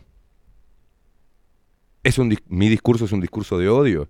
Claro, qué difícil se le va a hacer a las marcas o a las empresas poder auspiciar este tipo de campana, ¿no? Porque no se quieren ver ligadas a un programa que es atacado o que es tildado de gestar un discurso de odio. Claro, nuestro programa para la hegemonía cultural y para la agenda globalista es no, no debería existir en Uruguay. Y no le doy más importancia a la que tiene. Es así. Nos escuchan miles de personas. Entonces no hay que amplificar este tipo de discurso, el que sale de acá, por ejemplo. No hay que hacerlo, porque va en contra del formateo cultural al cual nos han sometido durante tanto tiempo y al cual nos quieren someter aún más. Entonces, no me vengan a hablar de democracia, no me vengan a hablar de empatía, porque son todas falacias. Necesitamos, ya que no tenemos otra opción, políticos que digan las cosas como las tienen que ser. Por ejemplo, yo con mis limitaciones mm, podría decir que, ta, yo me merezco que aquel que tenga, que sea de clase media alta, que tiene dos o tres vehículos, que me dé uno, hermano. Yo también quiero tener un terrenito en el, en, el este para irme los fines de semana o irme a vacacionar. Yo también quiero este, tener un estatus de vida que me lo merezco porque soy un emprendedor. Entonces andá y sacale, le pido al gobierno que vaya y le saque a los que tienen más para darme a mí. Porque mm, yo creo merecer una mejor situación económica y una mejor calidad de vida. Y eso es lo que pasa a- e- en estratos menores todavía, en la gente que vive en un asentamiento. Por suerte yo ya no vivo más en un asentamiento. Entonces, para esa gente me ve y me ve de camisa y corbata y que fumo Philip Morris y que ando en un auto y dice, no, a este hay que sacarle, porque este está muy cómodo. Es un... eh, se beneficia del sistema injusto. Es un privilegiado. Y el político, una facción política va a fogonear ese resentimiento. Para mantenerlos ahí, en ese caldo de cultivo de resentimiento, y se crea la idiosincrasia de culpar a los demás por lo que no tenemos. Pero no en hacernos ver que nosotros somos los artífices de nuestro propio destino y somos los artífices de y tenemos las herramientas para salir de la situación económica en la cual estemos. Es utilizando la cabeza y laburando muchas horas. Y arriesgando, siempre arriesgando. Siempre. Entonces, cuando haya un sector político que instale este tipo de visiones, deleznables, por cierto, para el buenismo mundial, ¿no? Ahí puede ser que, que la política se empiece a, depurar y que haya una verdadera representación democrática dentro del Parlamento. Y todo esto, todo esto requiere muchísimo trabajo, pero no de estos grupos políticos. Requiere mucho trabajo de cada uno de ustedes para entender cuál es el problema real y cuáles serían las soluciones para abordarlo. Siempre hay que leer cómo funciona el Estado, a quién le quita, a quién le da y qué resultados tiene. El trabajo es dignidad y el trabajo genera en las personas, o al menos en la mayoría, un empoderamiento. Mira cómo te lo voy a decir con palabritas usadas de hoy. Claro. El hombre eh, y la mujer que pueden pagarse su propio alimento con el sudor de su frente se sienten dignos. Tengan lo que tengan. Y darle herramientas para que esa persona pueda desarrollar sus habilidades. O si no las tiene, poder adquirir, adquirir esas habilidades para poder seguir mejorando su calidad de vida. Es lo que hay que hacer. Nadie se va a quejar, por ejemplo, si le imponen los famosos impuestos, pero a la gente que le quitan impuestos, le devuelven conforme a la extracción de impuestos de su trabajo, le devuelven servicios de calidad. Le devuelven una ciudad donde viva limpia, con un, eh, una presencia eh, policial profesional, donde la justicia le brinde garantías, donde el servicio de transporte sea muy bueno, o sea, que tenga relación con la cantidad de impuestos que, que se les quita a la población. Y, y ninguno se quejaría por la cantidad de impuestos que le quitan. Que se le quiten la misma cantidad de impuestos a todos, de acuerdo a lo que gana. Eso era el IRPF, ¿no? Los que más tienen van a pagar más. Mentira, porque se exonera a los que más tienen, para que vengan a generar puestos de trabajo para luego a esos trabajadores quitarle impuestos para seguir manteniendo la caterva política parasitaria. Entonces algo debe cambiar en ese orden de cosas. Y cuando encontremos un discurso político que vaya por ese lado, por ahí, nos alegremos o al menos nos dé un poquito de esperanza de que el sistema político va a empezar a hacer lo que tiene que hacer. Representar al sector del pueblo que lo votó y dejar de lamerle el culo al globalismo.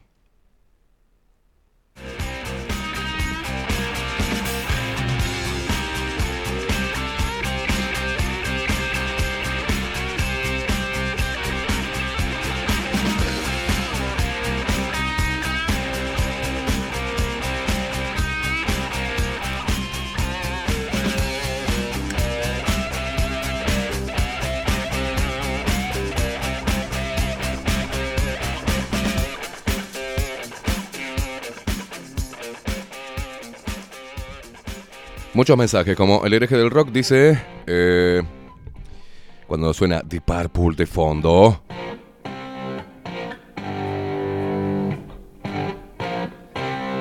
Dice el hereje, cuando la gente se dé cuenta de que todo se trata de una ficción jurídica y que los poderes gobiernan de facto, quizás ahí empiece a cambiar algo. Dice Alejandro, buen día gente, excelente nota. Esteban dice, a ver si en la izquierda hay esos huevos como los de esta gente.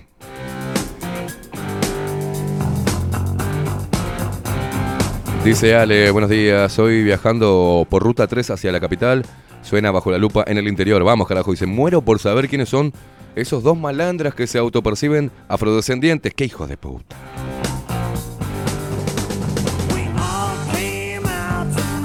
Juan Torres dice, mandate alguna puteada, Esteban, así no extrañamos. No, no, tranqui. Que tengo recursos para no putear y poder expresar lo que quiero expresar. Hoy estoy, dije que hoy estaba en modo zen.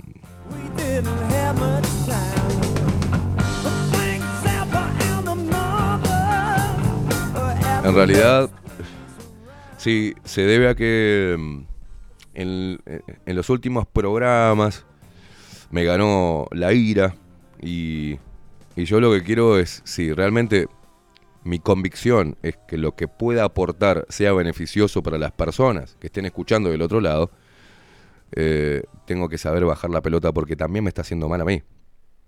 O sea, dejar que me gane la ira y, y dejar que me gane la bronca, este, no me hace bien a nivel salud. O sea, me fui mal el viernes de acá, después eso me lo llevo a mi casa y repercute en mi círculo y en mi salud y en mi estado de ánimo y en mi energía. Entonces, siempre voy a putear. Jamás voy a formatear mi, mi forma de hablar. Pero a veces quiero darme el espacio para no hacerlo, hablar tranquilo y que la gente pueda entender bien eh, cuál es mi postura para poder contribuir también. Yo me he nutrido a lo largo de, este tiempo haciendo este programa. Me he nutrido mucho de ustedes que están del otro lado. Hay gente maravillosa del otro lado.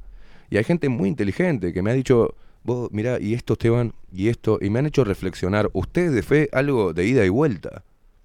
Y de eso se trata evolucionar, de estar abierto eh, a otras formas de pensar, a otras, a otras ópticas sobre una misma problemática. Y está bueno, yo les agradezco. Repito, mañana por ahí puté hasta, hasta, hasta en arameo, pero, pero hoy quería arrancar el lunes con, con otra vibra que es la que tengo en realidad. En eso soy muy transparente, cuando estoy caliente estoy caliente, cuando estoy enojado estoy enojado, cuando tengo ira tengo ira, porque forman parte de, de, de lo que soy como ser humano, como vos también. Pero, pero a veces hay que hablar un poco más tranqui, quizás para que el mensaje no, no sea rechazado por personas que realmente está bueno que empiecen a pensar sobre su propia bandera, ¿no? La que están levantando. Así que hoy no voy a putear mucho para los que extrañan mis puteadas, manga de hijos de puta.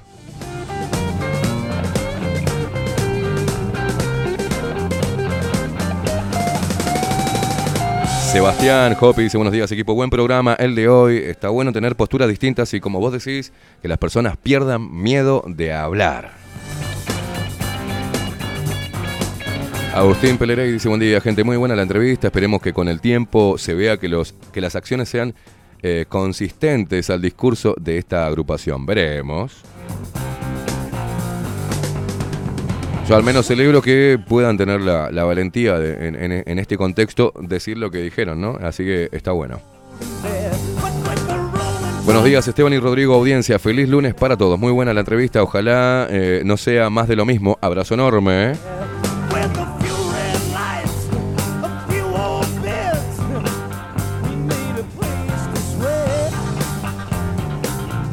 Elis, te felicita por la música, Rodri. Dice, salí de la cucha y mostrá tu carita, dice. No, es la incógnita, es el operador enmascarado.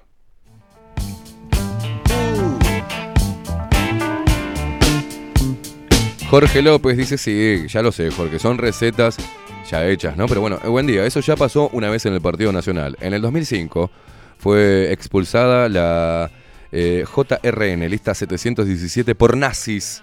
Luego hubo un fallo judicial a favor del grupo, pero no los reincorporaron. Claudia Barú dice, excelente entrevista con los chicos de Unión Blanca Republicana. No me sorprende nada de lo que contaron. Progresismo en todos lados. Oh, oh, oh. Ah, ah. Emi de Salto dice, buenos días, ojalá que esa corriente nueva que quiere surgir en los blancos no se corrompa arriba Uruguay.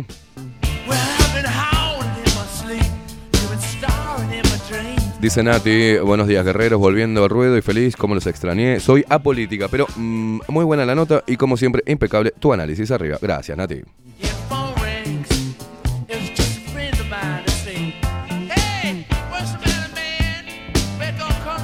Bueno, Leti, ahora voy a leer tu mensaje después y analizarlo. ¿eh? Dice, ah, oh, otra cosa, acá en Salto también hay una mujer blanca que se autopercibe afrodescendiente y mordió un puestito en el Estado. Matías dice, buen día, Larvas, escuché atentamente a los invitados. Les aconsejo irse a la mierda de ese partido. Multicolores y Frente Amplio son acérrimos agendistas, globalistas y genocidas.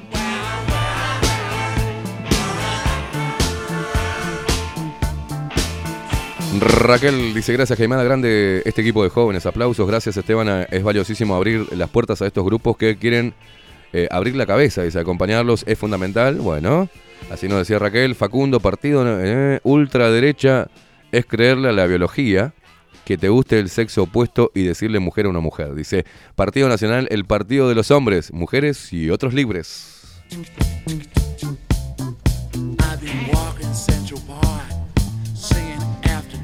Coco Leite, los partidos y los políticos son los que tienen la culpa, por eso ellos se tiran a la política dentro de un partido político, dice. La misma estrategia que usa el Frente Amplio con los sectores de ultraizquierda, cosa que conozco desde... eh, hablo con conocimiento. Muy bien, Coco.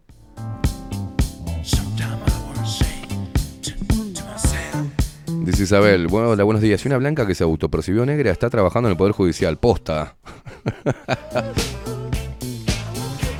Hola, de verdad, antiglobalistas dentro de un partido globalista, dice, "Mm, eh, eso es para sumar votos, nada más, disidencia controlada, no les creo, dice Mabel.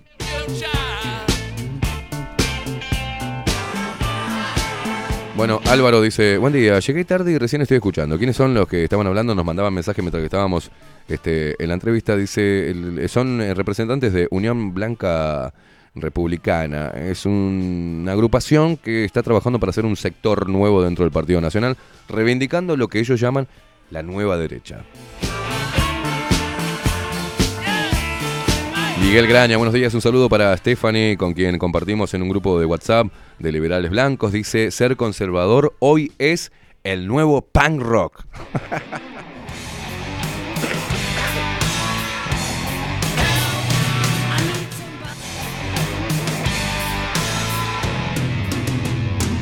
Dice Paula, ojalá eh, a mí me dieran la posibilidad de construir mi casa, me encantaría tener mi propia casa, pero eh, por estar en el clearing no puedo anotarme ningún llamado, dice. El riesgo es hacer pensar a la gente, sí, es así.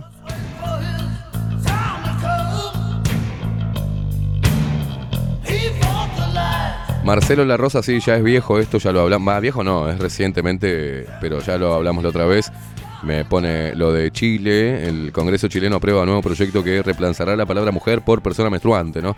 Polémica sobre la iniciativa de ley en Chile sobre las personas, y ya lo leímos la semana pasada, o la otra creo.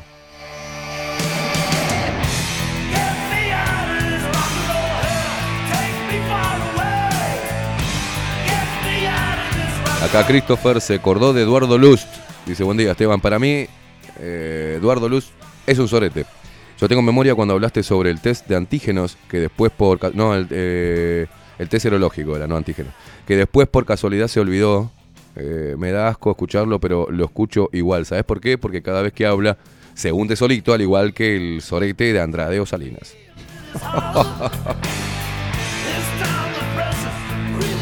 No, Nando, preguntale por el Papa Nicolau a Nando. No, ¿cómo va a decir?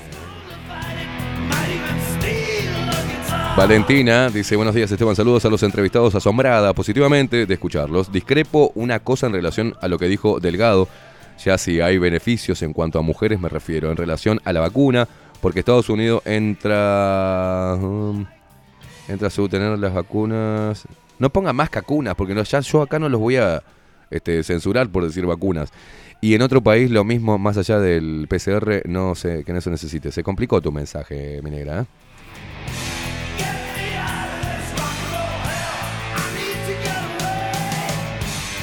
En los palomares del cerro, dice Ernesto, eh, del Cerro Norte hicieron lo mismo y fue en los años 70. Hasta los caballos metieron adentro de las casas.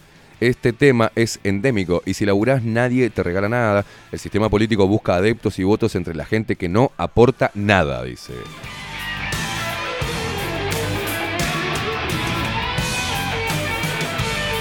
Nico dice, ¿cómo, cómo andan bestias infernales? ¿Cómo te ves en polémica en el bar, Esteban? Linda entrevista, ¿no? Aguanta. No, voy a polémica en el bar y, y- me, cortan, boludo, Puedo decir tantas cosas que...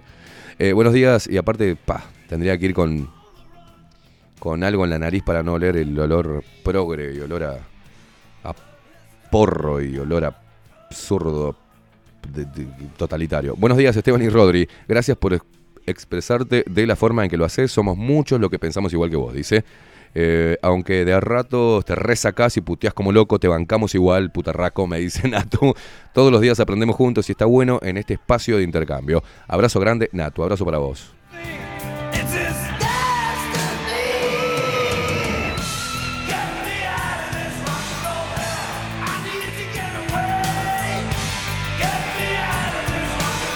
Rodri, en este semi-maratón que estamos haciendo de Bajo la Lupa, porque Catherine Velázquez hoy 24-7 no sale al aire, queríamos pasar una entrevista de ella como hicimos la otra vez, pero, pero no, porque tenemos problemas de internet, así que... ¿Tenemos, ¿Tenemos saldo todavía, Rodri? ¿Tenemos saldo para un ratito más? Dale. Eh, poneme la música que vos quieras o seguila hasta la hora que quieras, el tiempo que sea, pero después nos metemos en los titulares de esta mañana.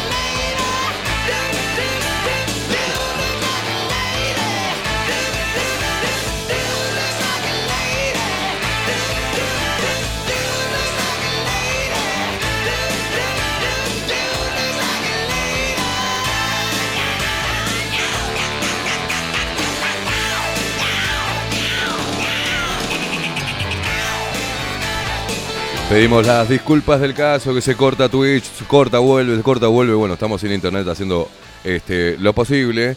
Eh, métanse en bajo la y ahí en el reproductor de radio. Creo que estamos saliendo sin cortes ahí. Este, la imagen está jodida porque obviamente no tenemos banda ancha, no tenemos este, wifi, no tenemos nada. Gracias Antel eh, de todos.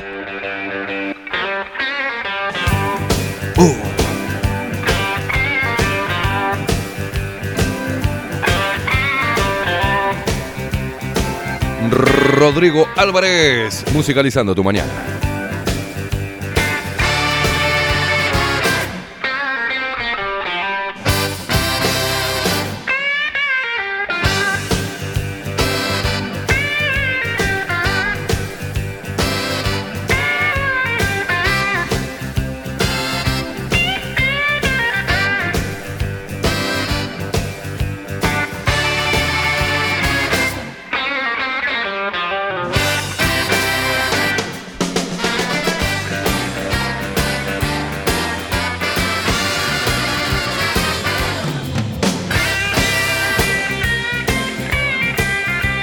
Saludo enorme para María Luisa González, dice, tenemos que hacernos responsables cada uno de su vida y no esperar que papá Estado nos dé, y menos de políticos corruptos que lo único que les importa es su poder, que se ha tomado atribuciones que el pueblo no que el pueblo le hemos permitido, dice. Un beso, muy linda música como siempre y gracias por eh, poner todo bajo la lupa.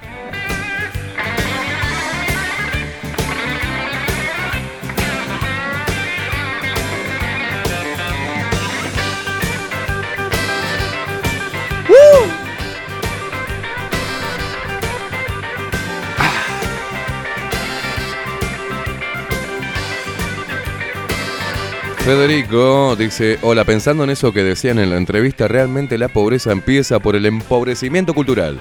Hay miseria porque le es funcional. Mara que dice, hola gordito, paso a dejar mi presente. ¿eh? Saludos, te quiero. No cambies nunca, gracias, guacha. Ya no creo que cambie a esta altura. Podré mejorar algunos aspectos o empeorar otros, pero cambiar está bravo. ¿eh?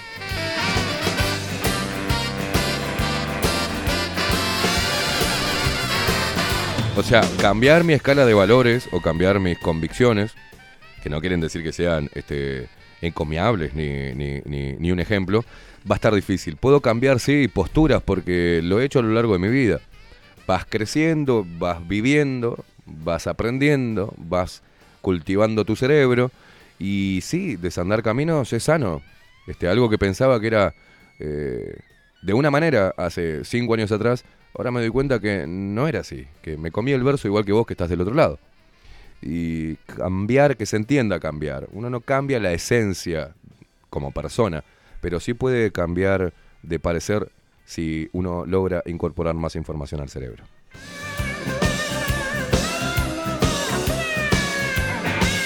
Ana Caregla por bajo la lupa.uy están saliendo muy bien y sin corte. Yo los estoy escuchando. Gracias, guacha.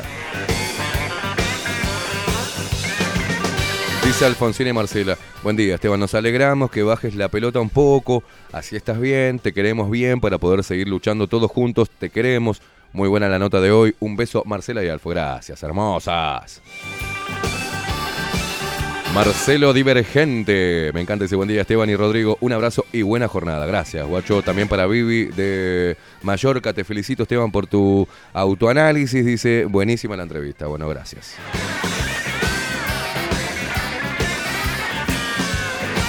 Dice Enrique, hablando de ley de género, la gente no tiene idea de hasta dónde puede llegar esto. En México se reconoció a un tipo de más de 50 años como transedad, que sería de 8. ¿Qué va a pasar cuando quiera una novia de 10?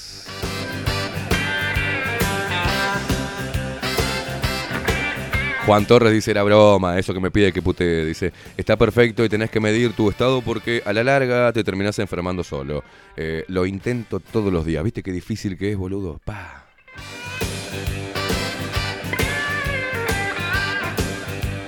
Y como dice Pirelli, no nos paga nada, ¿no? Pero la potencia sin control no sirve de nada.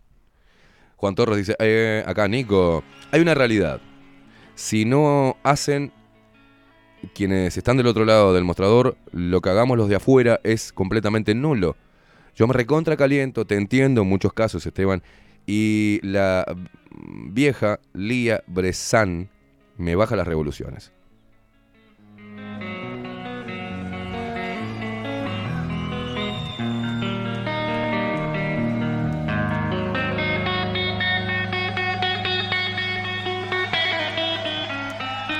Ahí va, el hereje del rock dice, nos manda una frase de Antonio Escotado.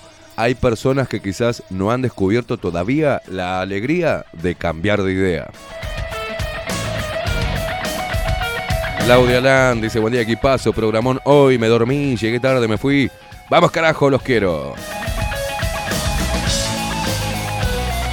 Alejandro Betancor dice, eh, buen día Esteban y Rodrigo, por la radio salen sin corte, muy buena la entrevista, si se salen del partido se pueden pe- pensar si lo seguimos, dice, mientras tanto no, vamos arriba Alejandro de Sayago. Ferchu desde Buenos Aires dice, hola Esteban, vengo a la gana para escribir, pero firme, escuchando como siempre. Saludos desde La Plata, un abrazo enorme para la gente de Radio Revolución 98.9.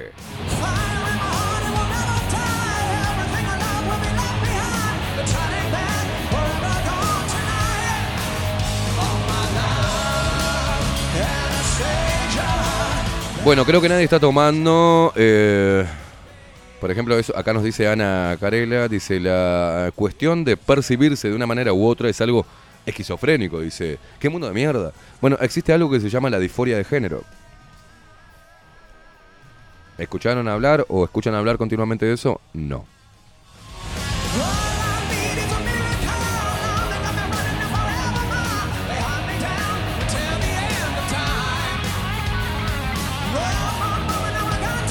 Dice Sara, buenos días. Hablando del golpe de Estado de Bolivia, en su momento me pareció terrible, pero ahora no sé quién es peor, dice. Izquierda y derecha, el mismo perro con diferente collar. Gracias por el programa. Sara, te mando un abrazo. La Sara trabaja. ¿Te acordás de ese tema?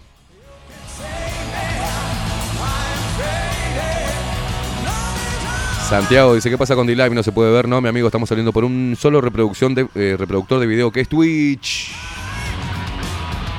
Mandame los titulares, Rodri, cuando quieras.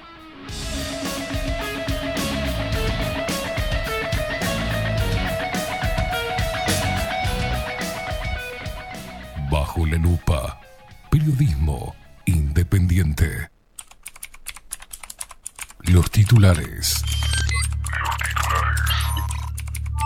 De los principales portales de noticias. Bajo la lupa.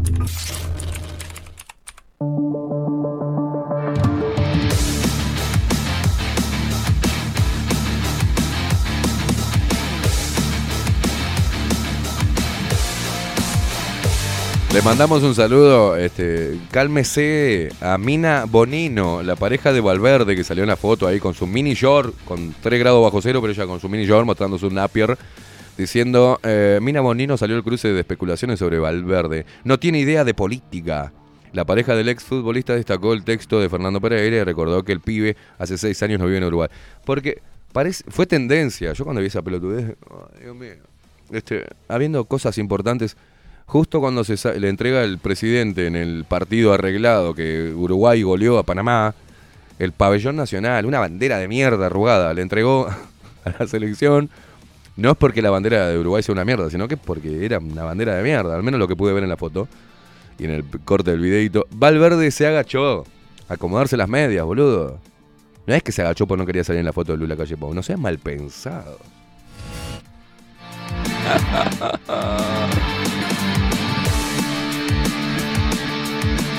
Bueno, eh, vamos con, lo- con la portada del diario El Observador. Eh, tiene acá como la noticia más grande, el quilombo este del avión, ¿no? 12 venezolanos y 5 iraníes. El paso a paso del avión retenido y el rol de Uruguay, según la justicia argentina.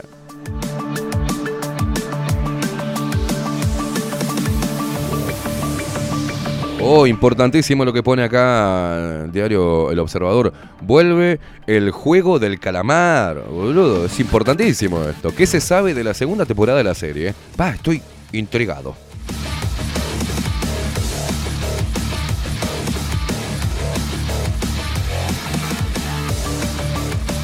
Bueno, acá las políticas que impulsan los bancos para que las empresas locales se vuelvan sostenibles. Qué bueno la humanidad de los bancos, che. Dice, breve guía para comer de manera saludable durante el envejecimiento. Nosotros tenemos la columna de Maite Irigoyen, los jueves en 24-7 Express. ¿Cómo estuve?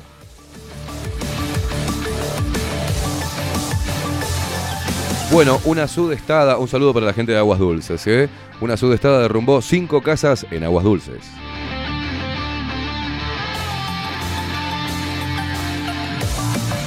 Bueno, se están yendo todos con Orsi, ¿eh? Cae la cantidad de autos empadronados en Montevideo y crece en Canelones.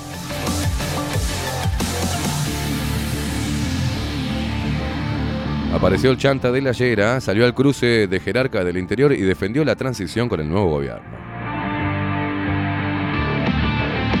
Quiero mandarle un saludo a Darwin de Bocati, que a pesar de ser zurdo, como todos sabemos que ya es, al menos tiene una...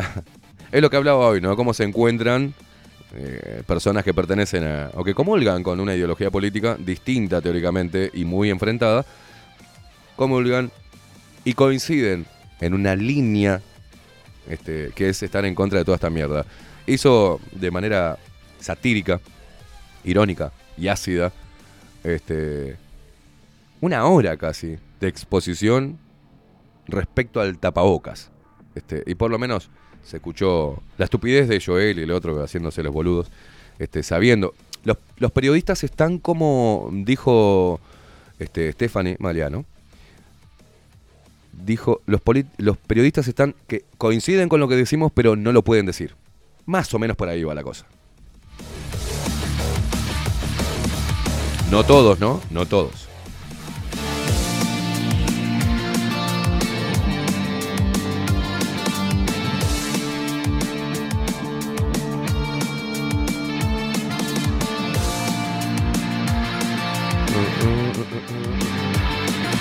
Bueno, eh, todo mierda, así que vamos a subrayado. Salimos de Guatemala, nos metemos en Guatepeor. Preocupación en el gobierno por situación jurídica y financiera de la Guama. Álvaro Delgado, el nazi, dijo que se debe buscar un plan de negocios realmente sustentable. El senador Da Silva, otro banana, recordó que los productores anticiparon lo que está pasando hoy. Vos, estamos todos, todos somos la, todos somos Nina Bonino. Por favor, el hashtag todos somos Nina, todos somos familiares de Nina Bonino. La acá también ponen la esposa de Valverde pidió respeto, che. El fútbol no es política. Y ellos no son títeres. Qué bueno la imagen masculina de Valverde que la novia tenga que salir a defenderlo, ¿no? Una cosa de loco.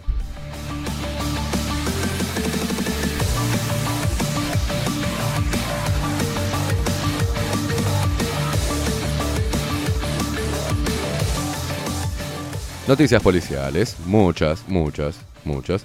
Eh, El lunes muy frío, de mañana, con neblinas y libres de lluvia. No, está pasando nada en el Uruguay que los portales no ponen absolutamente un carajo, ¿no? Bueno, pero acá, defensa, Uruguay cerró su espacio aéreo a un avión con venezolanos e iraníes que quedó retenido en Argentina.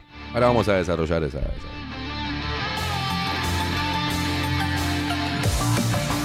Bueno, ante el paro del 15 de junio, ¿no? Recuerden, eh, para el nazi Delgado, hacer guardias gremiales en comedores escolares va en sentido lógico. Dice, hay que valorar esa decisión, dijo el secretario de Presidencia y próximo candidato del Partido Nacional. Dijo el secretario de Presidencia en relación al comunicado de los maestros sobre el paro del 15 de junio. O sea, imaginen cómo va a estar armado el fichero, ¿no? De candidatos. ¿No? Por el Partido Nacional va a ir este no sé con quién, cuál va a ser la fórmula de Álvaro Delgado. Vamos a tener un Martín Lema, seguramente, porque ahora lo están poniendo con una imagen de cómo cambiaron las cosas desde que está Lema en el Mides. este, con una humanidad y una empatía hacia los pobres tremenda. Lo están eh, al pibe, ¿no? Lo sacaron al otro, a- ¿se acuerda el de los pinos? Bartol, y lo metieron en un organismo internacional. No sé por dónde anda ese muchacho. Lo acomodaron bien, ¿eh? Eh, y también está dando su bendición a toda. En una foto lo vi que está dando la bendición, está desde su lugar, lo acomodaron, lo sacaron del MIDE y se lo pusieron en otro lugar, a la extracción, la extracción de sangre, la donación de sangre del Hemocentro de Maldonado. Mira qué hermosos nenes que son, ¿eh? Y después vamos a tener, bueno, Álvaro Delgado con no sé quién. Eh, Lema con no sé quién. Y Beatriz Argimón con Gonzalo Mujica. Con el que antes era zurdo y saltó el charco, así como hizo Nino Boa, que era blanco y saltó para el Frente Amplio. Una cosa de locos. ¿Y quién vamos a tener? Orsi con quién. Carolina Cose con quién. Ni idea. ¿Juntos? No, no creo. Qué menú, qué menú de mierda, ¿no? Qué menú berreta. Argimón también. Ay, Dios mío. Bueno, el secretario de Presidencia, Bigotito Corto Álvaro Delgado, valoró la decisión de los maestros de realizar guardia gremial en los comedores escolares el día de paro nacional de la educación agregó que con esa resolución se descarta analizar la esencialidad. Oh, atención, atención, importantísima esta noticia.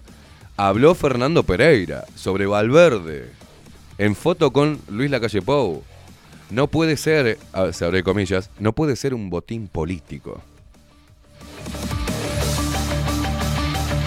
Ahí están con la bandera, ¿qué se la compraron? Acá en el, barrio, en el barrio de los judíos, en la comercial, compraron esa bandera. Muchachos, una bandera como la gente, pongan, ¿eh? Arrugada esa porquería, el pabellón. Una, vergüenza, ¿o no? ¿No viste? Una vergüenza. Una cosa que la sacaron de. Parecía la, bande- la bandera que llevamos acá al, al Parque Rodó nosotros. La de Casa Dorita.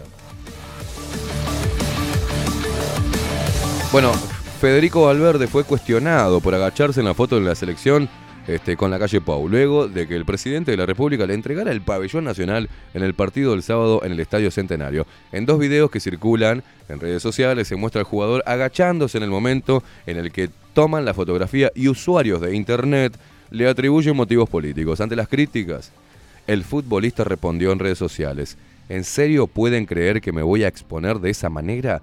Estaba moviendo las piernas y me acomodé las medias, dice. Somos todo boludo acá. Yo juego al fútbol, no interpreten cosas que son ajenas a mí, escribió. Dale. Dale, zurdito.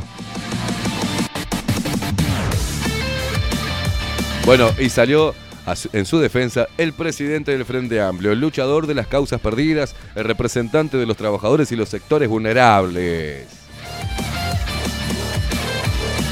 Fernando Pereira utilizó Facebook para defender al jugador y escribió que no, no puede ser un botín político.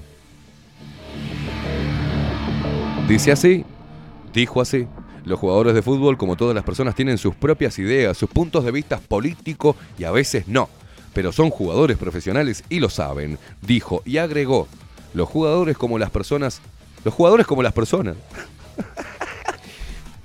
y sí, eh, animal. Los jugadores de fútbol son personas. Me encanta cómo hace esa distinción. Los jugadores, como las personas, son todos distintos. es un pelotudo. A Valverde siempre se lo ve atrás. Declara lo menos posible. Es de perfil bajo. Son todas características que, en el, el- que el mundo del fútbol conoce a través de él. Luego, dentro de la cancha, es de los que tienen mayor nivel de amplitud para dar pases de 40 metros. ¡Ay, Pereira! Pero estoy. emo- está, no llores, Rodríguez. ¿Por qué estás, estás emocionado, boludo? Estamos todos emocionados. Gracias, Pereira, por defender a un valor deportivo como Valverde. Gracias, loco. Qué falta hacía la palabra del presidente del Frente Amplio. Tan emotiva, tan emotiva. Estoy, estoy emocionado. Dios querido.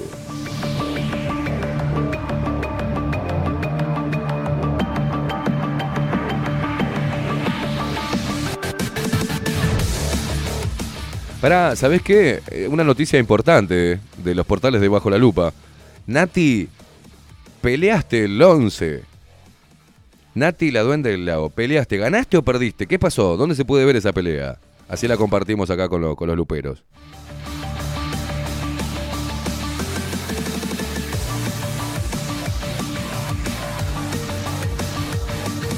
Vamos a Montevideo Portal. El pinchazo va por barrios. Vacunatorio móvil continúa su recorrido administrando dosis anticovid y contra la gripe.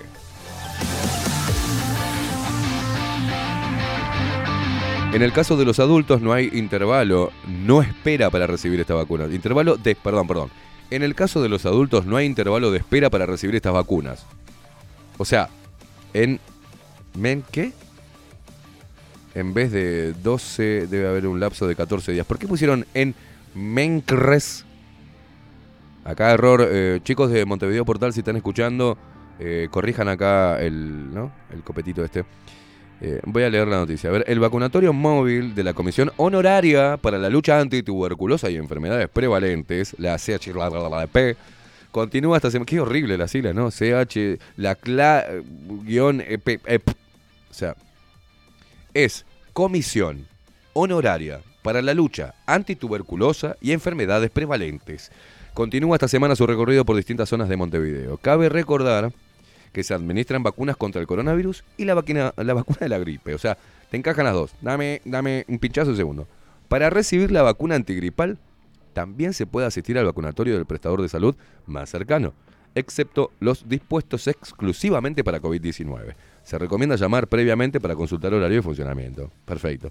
La cartera señala que, en el caso de las niñas y niños, y niñas, dejaron afuera a los niños, los que se autoperciben en un... ¿no? Eh, voy de vuelta. La cartera señala que en el caso de las niñas y niños menores de 12 años, las vacunas del plan regular y antigripal se pueden administrar de forma simultánea en distintos sitios. Sin embargo, para, van a enchufarle dos, dos...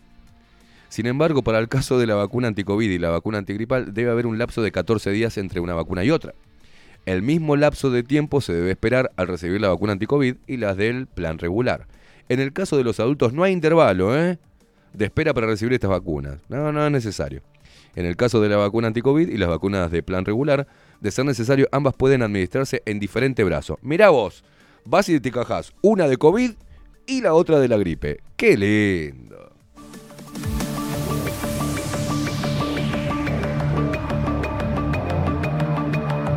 Salís como, si siguen así vamos a salir, eh, va a salir la gente como un colador de ahí, ¿no? Poneme un brazo, poneme el otro, poneme una nalga, poneme la otra, pimba, el otro donde y acá en la frente.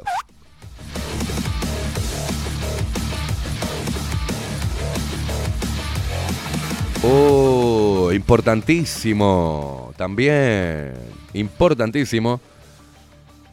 Si estamos, debatamos. Ley de negociación colectiva. ¿Qué opina el PIT-CNT y la Cámara de Industrias? En perspectiva, moderó el debate sobre el proyecto del Poder Ejecutivo entre los presidentes de ambos grupos, Marcelo Abdala y Alfredo Antilla. Ah, hay que tener estómago para escuchar eso, ¿eh?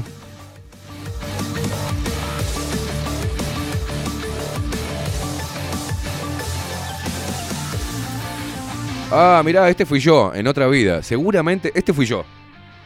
Este, este, yo viví otra vida eh, y dejé este mensaje para la humanidad en este tiempo. Cosas que no cambian. Hayan graffiti. Hayan graffiti milenario. Con puteada y dibujo de un pene. Esta fue mi vida pasada, boludo. Ocurrió en Gran Bretaña. Al parecer el autor de la pieza tenía una muy mala opinión acerca de un tal Secundinus.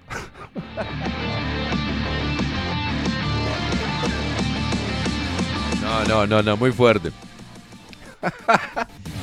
Dice, dale a un hombre un pescado y comerá un día. Dale un bolígrafo y dibujará un pene. Reza una humorada que circula desde hace años en redes sociales. Al parecer, los dibujos de partes pudendas. Yo me imagino a Cholo el carnicero, pobre, ¿no? Sin, sin estigmatizar, pero al parecer, los dibujos de partes pudendas. Después hablan que van en contra de, de- de- del conservadurismo, ¿no? Y del elitismo. El- al parecer, los dibujos de parte. No, no, lo tengo que leer como. Yo, hagamos de cuenta que soy un profesor grado 5 de todología. Poneme la música. Porque esta noticia hay que darle, hay que darle contexto, ¿eh? Hay que darle contexto. Voy de vuelta. Cosas que no cambian. Hayan graffiti milenario con puteada y dibujo de un pene. Dale a un hombre un pescado y comerá un día. Dale un bolígrafo y dibujará un pene. Reza una humorada. ¿Humorada? ¿Quién lo escribió esto? Una humorada que circula desde hace años en redes sociales. Merecemos la extinción, boludo. Al parecer los dibujos de partes pudendas en lugares públicos y las leyendas con insultos hacia el prójimo son casi tan antiguos como la capacidad de escribir, o al menos así lo sugiere una milenaria inscripción localizada recientemente en el Reino Unido. ¿No puedo volver a leer esto? ¿Vos me dejás leer esto de vuelta? No, no. Imagínate así el Nieri, pa, mirá, vos dibujaron terrible cosa ahí en una piedra, ¿sabelo? A ver qué dice, al parecer los dibujos de parte pudenda en lugares públicos y la leyenda con insultos hacia el prójimo son casi antiguos como la capacidad de escribir, o, al menos así lo sugiere una milenaria descripción localizada recientemente en Reino Unido. El hallazgo en cuestión se produjo en Northumbria, región del norte de Inglaterra, tiene unos 1700 años y corresponde a tiempo en los que la mayor parte de Gran Bretaña formaba parte del Imperio Romano, guacho. La piedra fue analizada por expertos y la leyenda que en ella se leía resultó ser un insulto sencillo y de perenne vigencia. ¿Qué carajo será? ¿Qué, claro, ¿qué carajo será perenne? ¿Qué es un pudendo? Oh, escriben, escriben re rebuscado este guacho. oh. ¿Qué son los dibujos de parte pudenda, amigo? Ahí lo tenés al pelotudo. Vos, ¿qué es una humorada, guacho?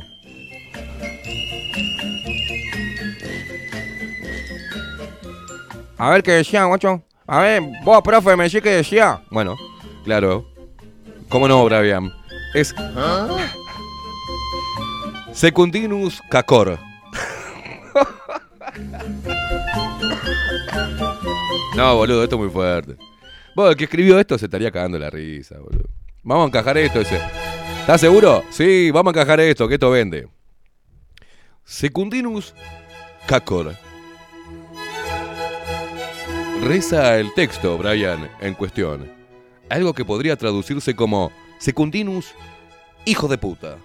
Y es probablemente el registro de la opinión poco halagüeña, halagüeña, que un soldado romano tenía de un colega, Andrew Birley, director ejecutivo de Vindolancia Trust, organización sin fines de lucro que administra el sitio arqueológico donde se encontró la piedra con la inscripción, comentó el peculiar mensaje. ¿Entendiste, Brian? No, más o menos, amigo. Todavía me quedé pensando en lo, en lo pudenda y en lo perenne, vos. Bueno, después te lo explico. Es posible que el graffiti encontrado no proporcione información sobre el contexto social de su época, ¿verdad? Pero sigue siendo valioso para mostrar cómo se manifestaba la falta de amistad en la relación entre dos individuos específicos dentro del Imperio Romano. Pa, te querés matar, guacho. ¿Por qué hablas así? Sabelo, hablo así porque así habla, habla la gente, la gente del pueblo, guacho. Corta la olla. Sabelo, más firme. Vos sos re, re tiquitiqui, ¿qué te hace, vos? ¿Te hace que habla lindo, vos? ¿Te hace el culto? Bueno, Brian, déjame seguir leyendo esto, esto que es muy importante para la sociedad, este hallazgo milenario. Esto nos recuerda que, si bien el ejército romano podía ser extremadamente brutal, ¿eh? Especialmente con la población nativa, no se privaban de insultarse unos a otros. A una distancia de 17 siglos, hoy ignoramos la identidad del autor del graffiti y cuál era la desavenencia. Va, otra palabra complicada, guacho, no entiendo nada. Pará un poco, Brian. Déjame terminar. Bueno, ah, dale. Repito, déjame hablar. Sí, dale, habla. Oh, careta. A una distancia de 17 siglos, hoy ignoramos la identidad del autor del graffiti y cuál era la desavenencia que mantenía con el tal Secundinus, de quien no sabemos más que el nombre. Sin embargo, el insulto breve y directo mantiene viva la afrenta. ¡Ah, guacho, no entiendo nada! ¿Qué es una afrenta, vos? Para un poco, Brian. Pese a que su emisor y su destinatario son ya parte del inexorable olvido. Pa, cherraste como inexorable, ¿qué es eso? No entiendo nada, Montevideo Portal. Anda a cagar. ¡Está hablando de un paso! Habla bien, hijo de puta. Dios querido. Menos mal que no gastan papel esta gente, pues si no se, se acaba de morir un árbol con esto, ¿no? Ahora sí, el, el- el- el árbol que estaba vivo leyó esto y dijo, está acá, me suicido, me muero solo, háganme papel. ¿no? Van a- ¡Poing! Pero vos sos loco, ¿viste? ¡Qué lo parió! Hay que meterlos todos presos a estos hijos de puta. No podés escribir eso.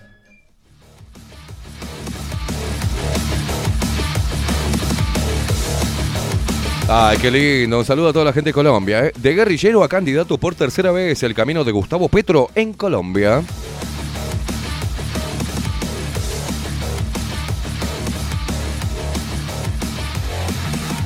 Sacame, boludo, sacame. Sacame también. Sacame toda la mierda. Ahora también estamos en Twitch. Seguinos en Bajo la Lupa guion bajo uy. En Bajo la Lupa guion bajo uy. Bajo la Lupa contenidos más independientes que nunca.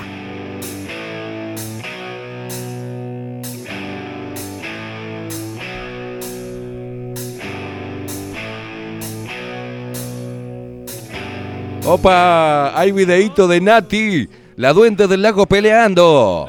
Bien, Nati.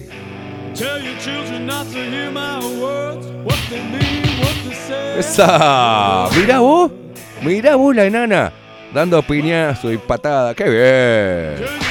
Ahora, ah, joder, me perdiste la puta madre por decisión dividida, pero después de cuatro años de estar parada, muy feliz por lo que hice. Bien, Nati, vamos, para nosotros sos el... ganaste, Nati, ya. Mirá, y la volteaste ahí, o caíste vos, ¿quién es la que cayó? Vamos, Nati, vamos, de vuelta al ruedo. Está bien, está bien. Está bien, andás a ver, la piba venía patrocinada ahí, la, la hicieron ganar, es una fan. No importa, Nati, vamos arriba.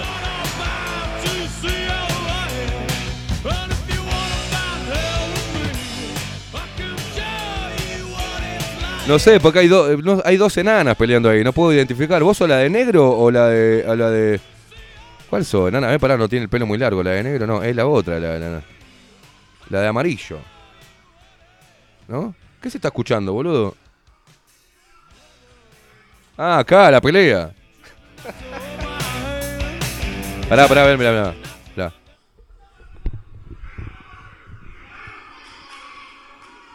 ¡Vamos! ¡Cágalo, palo, Nati! Ah, no, ya pasó, ya pasó la, la. La próxima tenés que decir bien así. Así vamos todos los luperos ahí a apoyarte, Nati. ¡Está loca!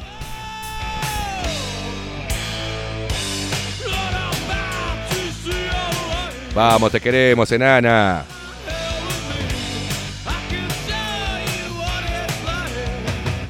Karen, Karen Sucha. Vos, sos la misma, Karen, ¿no? Pero le encajaste Karen Sucha ahora. Dice, buen día, eh, la duende del lago ayer desapareció. Hoy recién dio señales de vida al grupo Lupero. Dice, tenemos la primicia, nos mandó antes el video que a vos. Bueno, está, Sorete, está.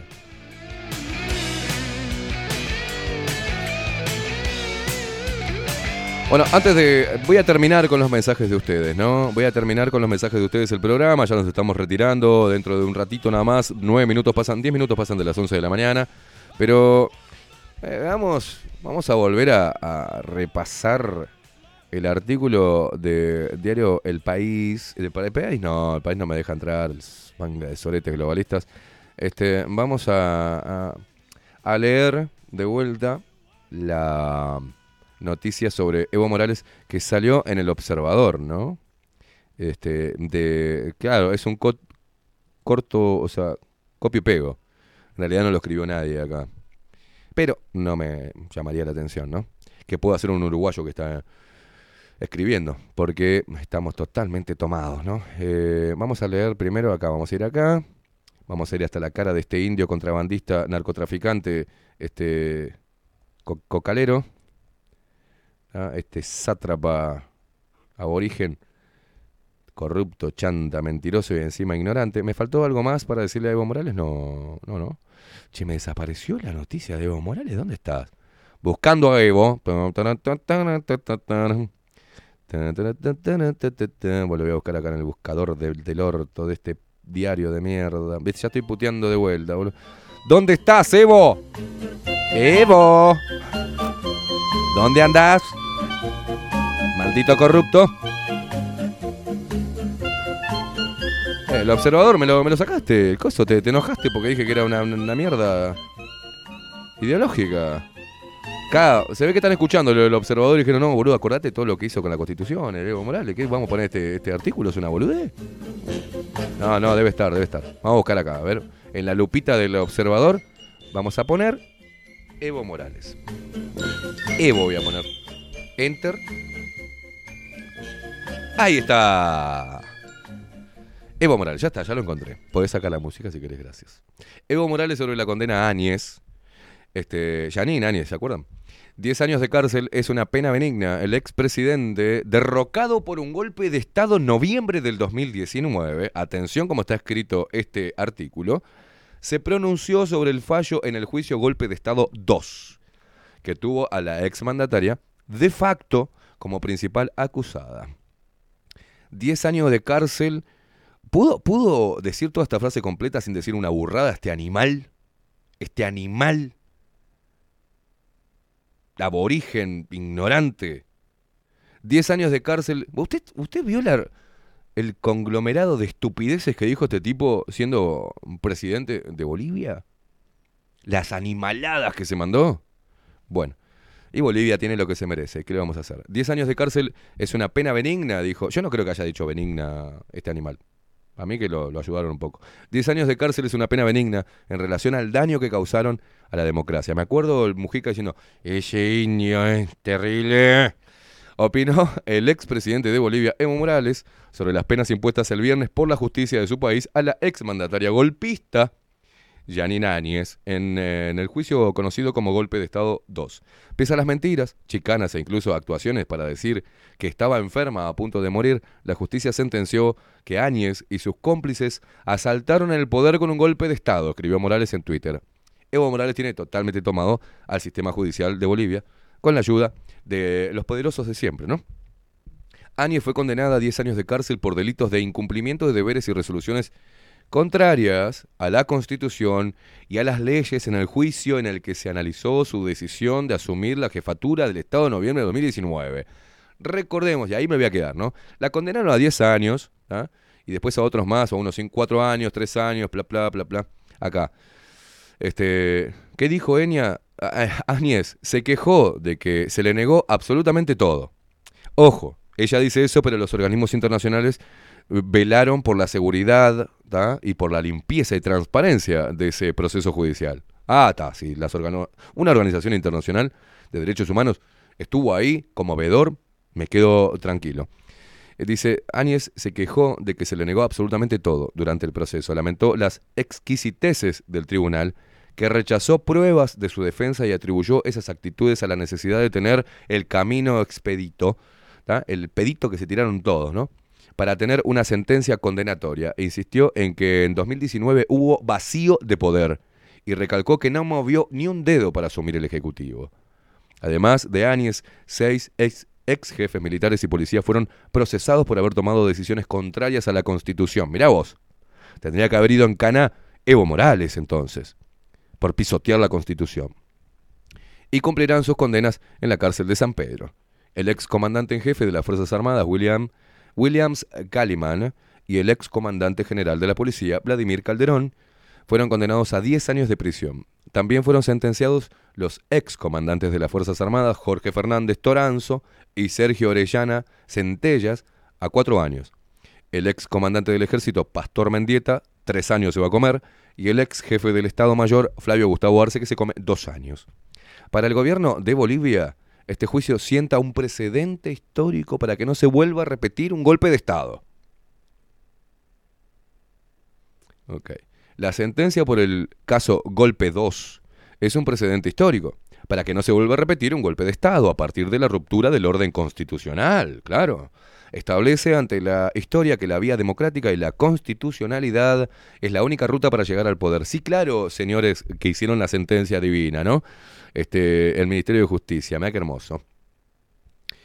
La pregunta es qué pasa cuando un hijo de mil puta, un contrabandista, un narcotraficante, pedófilo también, bruto, que hizo mierda a un sector de los cocaleros que no estaban en favor de él, que arregló el extractivismo de litio con Alemania, haciéndose el que iba a defender el litio como una producción nacional y no iba a dejar que nadie viniese a intervenir, y se llenaron de guita entre él, el otro Lula, el otro venezolano chavista, el Chávez, Maduro, Mujica, Tabaré Vázquez, negocios, toda una triangulación asquerosa del Foro de San Pablo.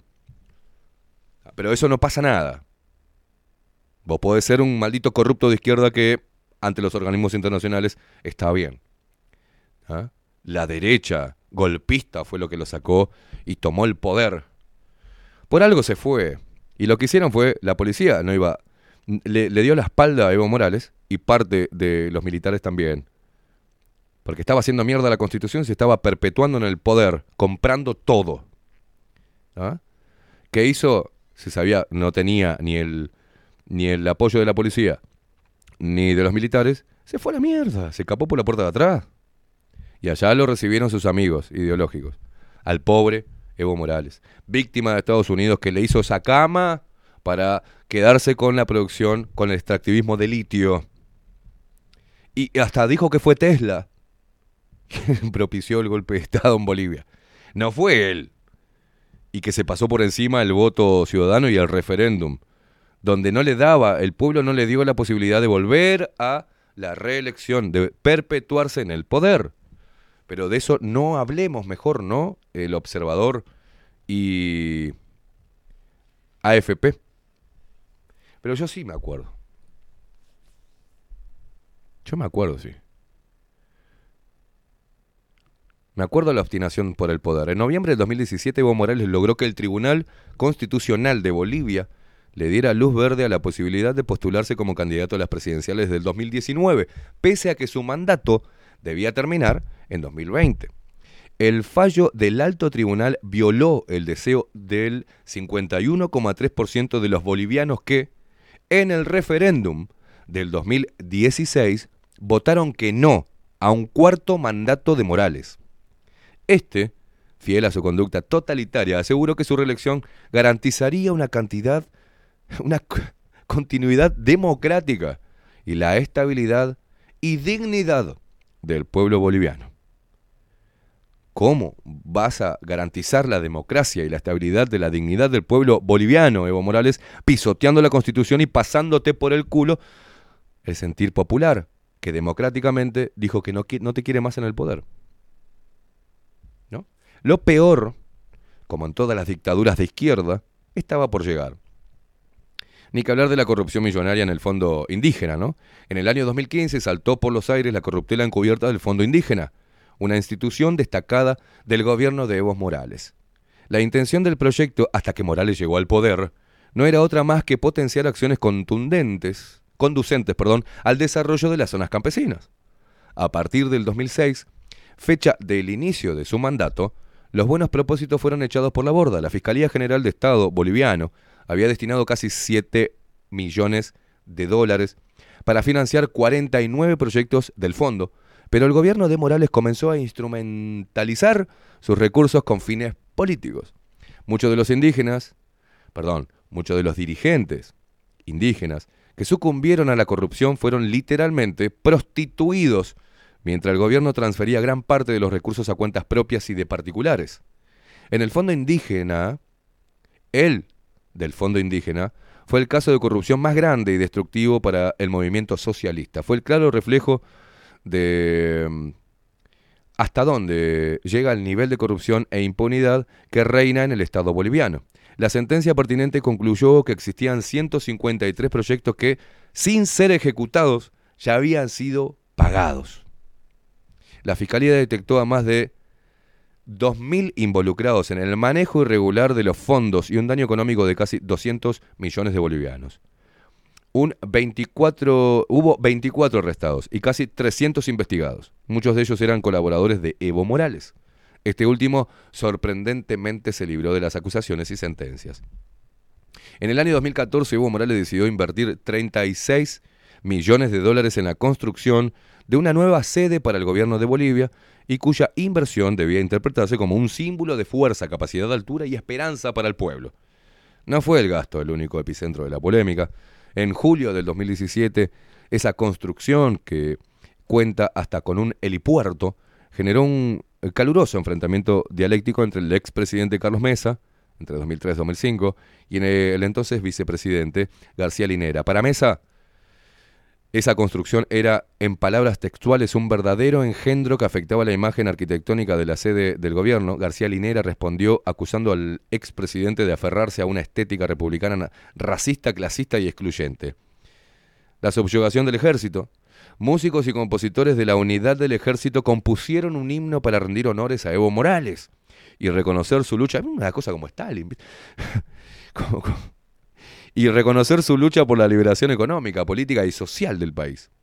En este caso el escándalo se produjo cuando el diario El Deber se hizo eco de un mensaje que ya circulaba por redes y que aseguraba que la décima división del ejército de Bolivia iba a imponer a partir del 30 de mayo de 2016 la obligación de que todas las unidades militares de esa jurisdicción tendrían que entonar el himno, o sea, todos adorar al indígena presidente, ¿no?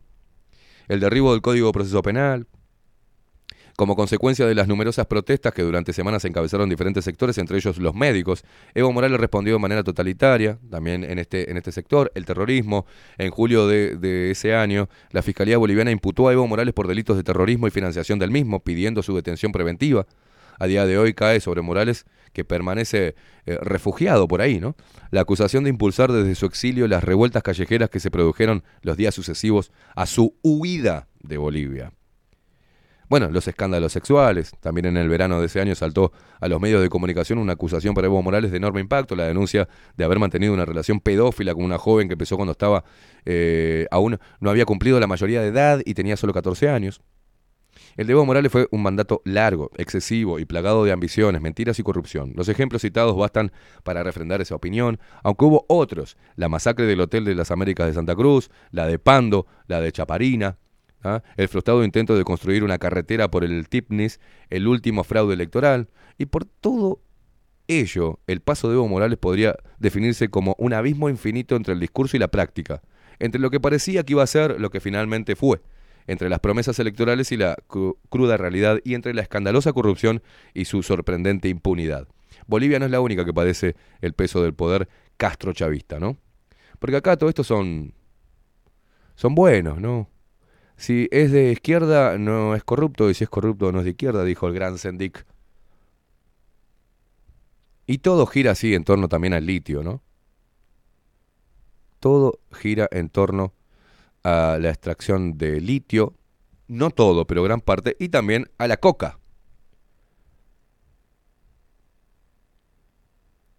El litio y el golpe de Estado en Bolivia, otro artículo de expansión. Dice Evo Morales ha asegurado en varias ocasiones que fue derrocado por un golpe de Estado, después de las elecciones por intereses como el de los Estados Unidos por el litio, mientras que en Bolivia no consta que este país pujara con otros como China y Alemania por el codiciado oro blanco.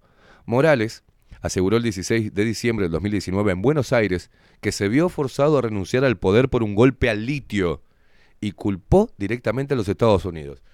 Ah, los Yankees, la misma receta de siempre, ¿no? Con esto no quiere decir que Estados Unidos no esté metiendo, no haya metido ahí la cuchara, como lo hacen todos lados, ¿no? Pero como Estados Unidos quedó afuera, ahí empezó el problema, dijo. Denunció sobre la exclusión de este país de proyectos para industrializar este mineral en Bolivia a favor de empresas de China y de Alemania. Morales, el indígena, cumplió un récord en su país. Con 13 años y 9 meses se convirtió en la persona que ha gobernado Bolivia por mayor tiempo.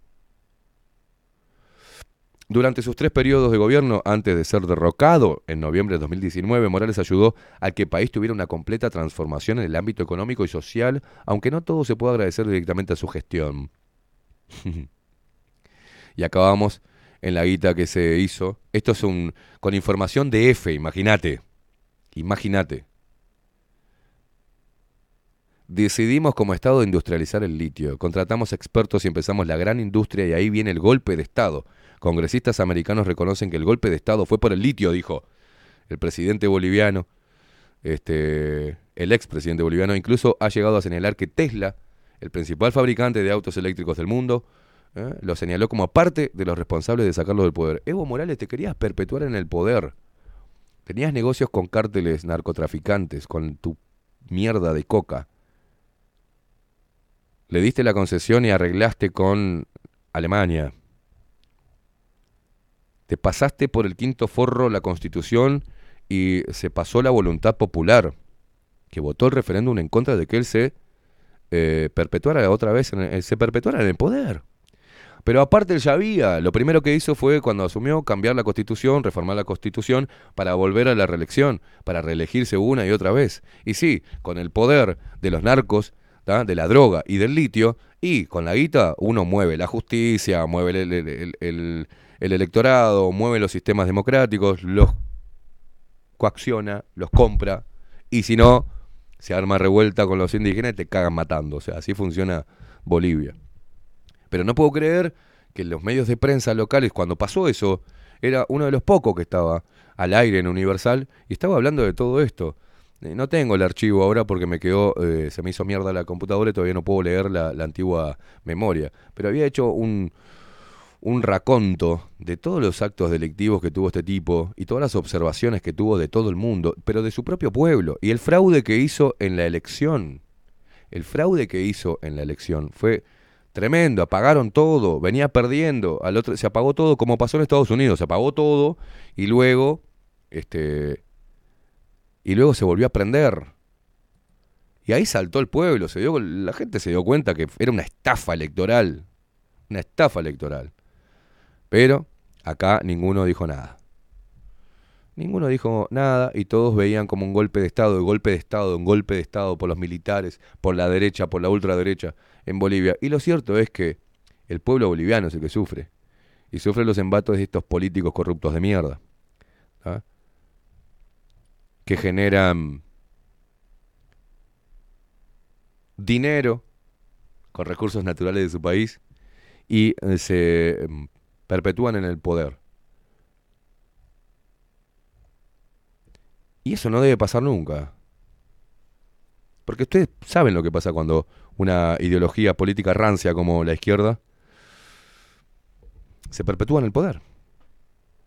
No trae buenos resultados para el pueblo. Ellos te dicen que, bueno, sigan votándome para defender la soberanía y al pueblo contra los embates de- del imperio, ¿no? Siempre lo mismo.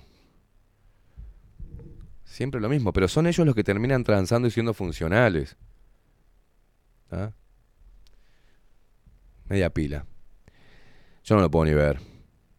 Es un asco como dirigente político, es un ignorante y es un tranza. Y lo vende hasta la cara. Pero la gente en Latinoamérica parece que les gusta a votar a los les gusta votar a los corruptos y a los hijos de puta. Dame música.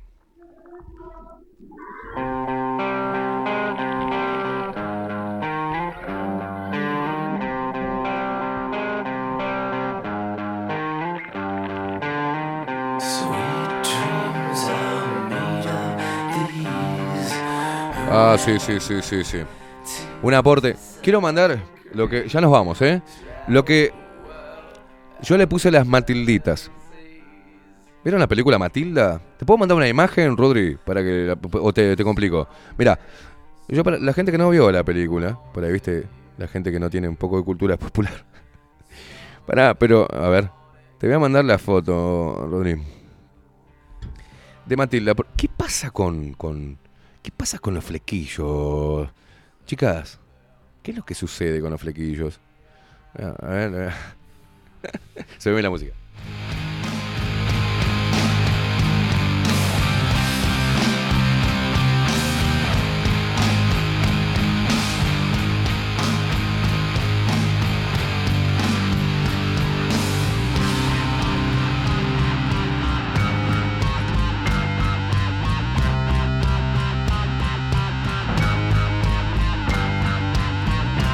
¿La tenés? Vos sabés que este fin de semana estuve ahí moviéndome en la noche un poco. Mando un saludo a Gonzo, de Amarelo. Eh, y vi muchos de estos flequillos masticados. ¿Qué onda con el flequillo masticado, chicas? O sea, ¿la tenés ahí? ¿La estás pasando en este momento? No, Yo le puse las matilditas. Son Matilda. Ah, Vos cuando veas venir a una Matilda, viste que todas se cortan el pelo igual aparte. Se mastican el flequillo, se cortan el pelito por acá, por, por a donde termina el cuello. Ahí va, mirá, ahí está, lo estoy viendo, con delay, ¿no? Ahí la tenemos. Esta es la moda de hoy. La moda Matilda. Hacen así, como hacía Matilda. "Ah". Y yo quiero mandarles un saludo. ¿Qué? ¿Qué hay? ¿Qué hay? ¿Dónde me fijo? Quiero mandarles un saludo. Porque gracias a ustedes que se cortan el pelo así. Aquí está. Ahí va, gracias. Quiero mandarle un saludo enorme a las que se mastican el flequillo. y se cortan el pelito por acá y usan los pantalones anchos. A estas hippie chicks de los, del 2022. Estas hippies caviar, ¿no? Que gracias a ustedes el mundo está siendo un mundo mejor.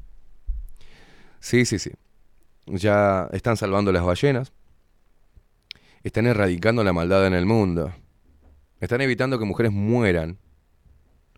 Están creando equidad. Están llevando justicia. Gracias al poder del flequillo masticado y el pelito a lo Matilda. Lo inteligente que las vemos cada vez que las vemos pasar así con ese pelo, todas iguales, parecen hechas en serie, con el mismo olor a culo que tienen todas, ¿no? Con el mismo olor a faso, todas iguales. Desde Punta del Este hasta el Borro, todas iguales. Les quiero mandar un abrazo, gracias por, por hacer este sacrificio luquero para salvar al mundo de la tiranía del capitalismo opresor y heteropatriarcal. Gracias.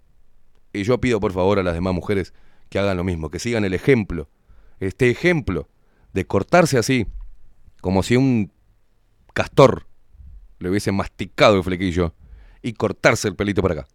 Salir en bolas, ¿no? Con cosito masticado, pelito por acá, mostrando el culo así o las tetas diciendo acá, casual. Este, la pobreza es algo que me indigna. Quedan tan inteligentes, chicas. La verdad son un ejemplo a seguir. Yo, la verdad, quiero. Si el día de mañana tengo una hija, de arranque, le, arranque le, le encajo el flequillo. Ah, sí, sí, sí. No, no, no, no. Son las salvadoras. Un abrazo enorme para todas las Matildas.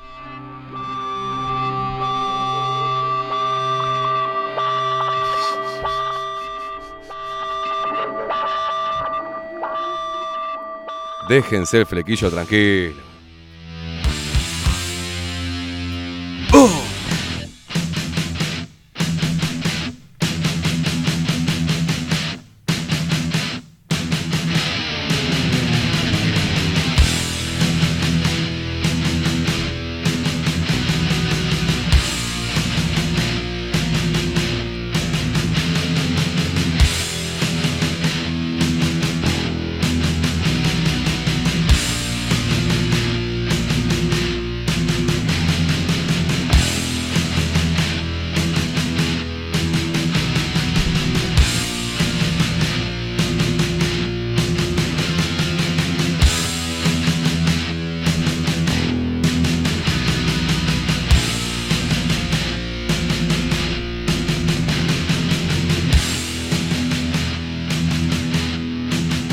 Gracias por tuitear esas cosas, Matildas. Están cambiando el mundo a través de Twitter.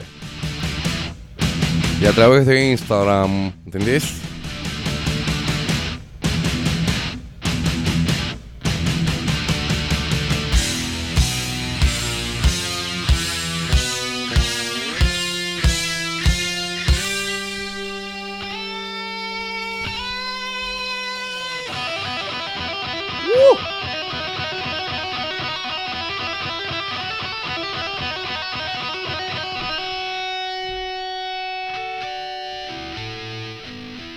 Y si van a ser rock, sean rock.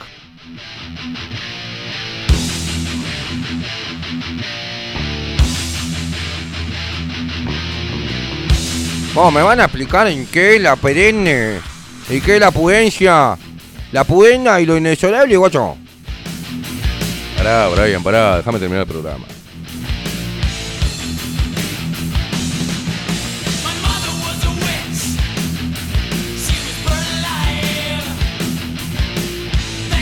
Una palabra que usa mucho Mujica, ¿no?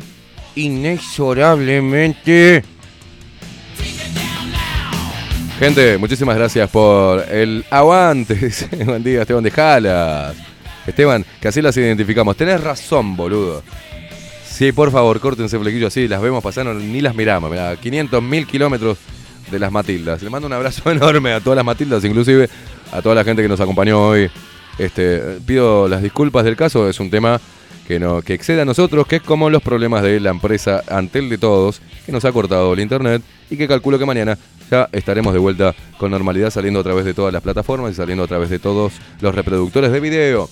Este programa va a ser subido, quédense tranquilos, más tarde eh, a nuestro canal de Telegram, tanto en bajolalupa.boy también como en Spotify. Señoras y señores, Rodrigo el gigante Álvarez nos puso al aire, Esteban Caimada quien les habla, Miguel Martínez en la web. Ah, nuestras voces comerciales, Maru Ramírez, Marco Pereira, les mandamos un abrazo enorme. Nos vemos mañana, mañana es martes, viene Ovenir Sartú a hacer calentar a los libertarios. ¿da? Sí. Ovenir le, disfruta mucho diciendo, este problema es por culpa del libre mercado y del neoliberalismo. Ah, y se dan vuelta como una media a todos los liberales. Señoras y señores, nos vemos mañana. Chau, chau.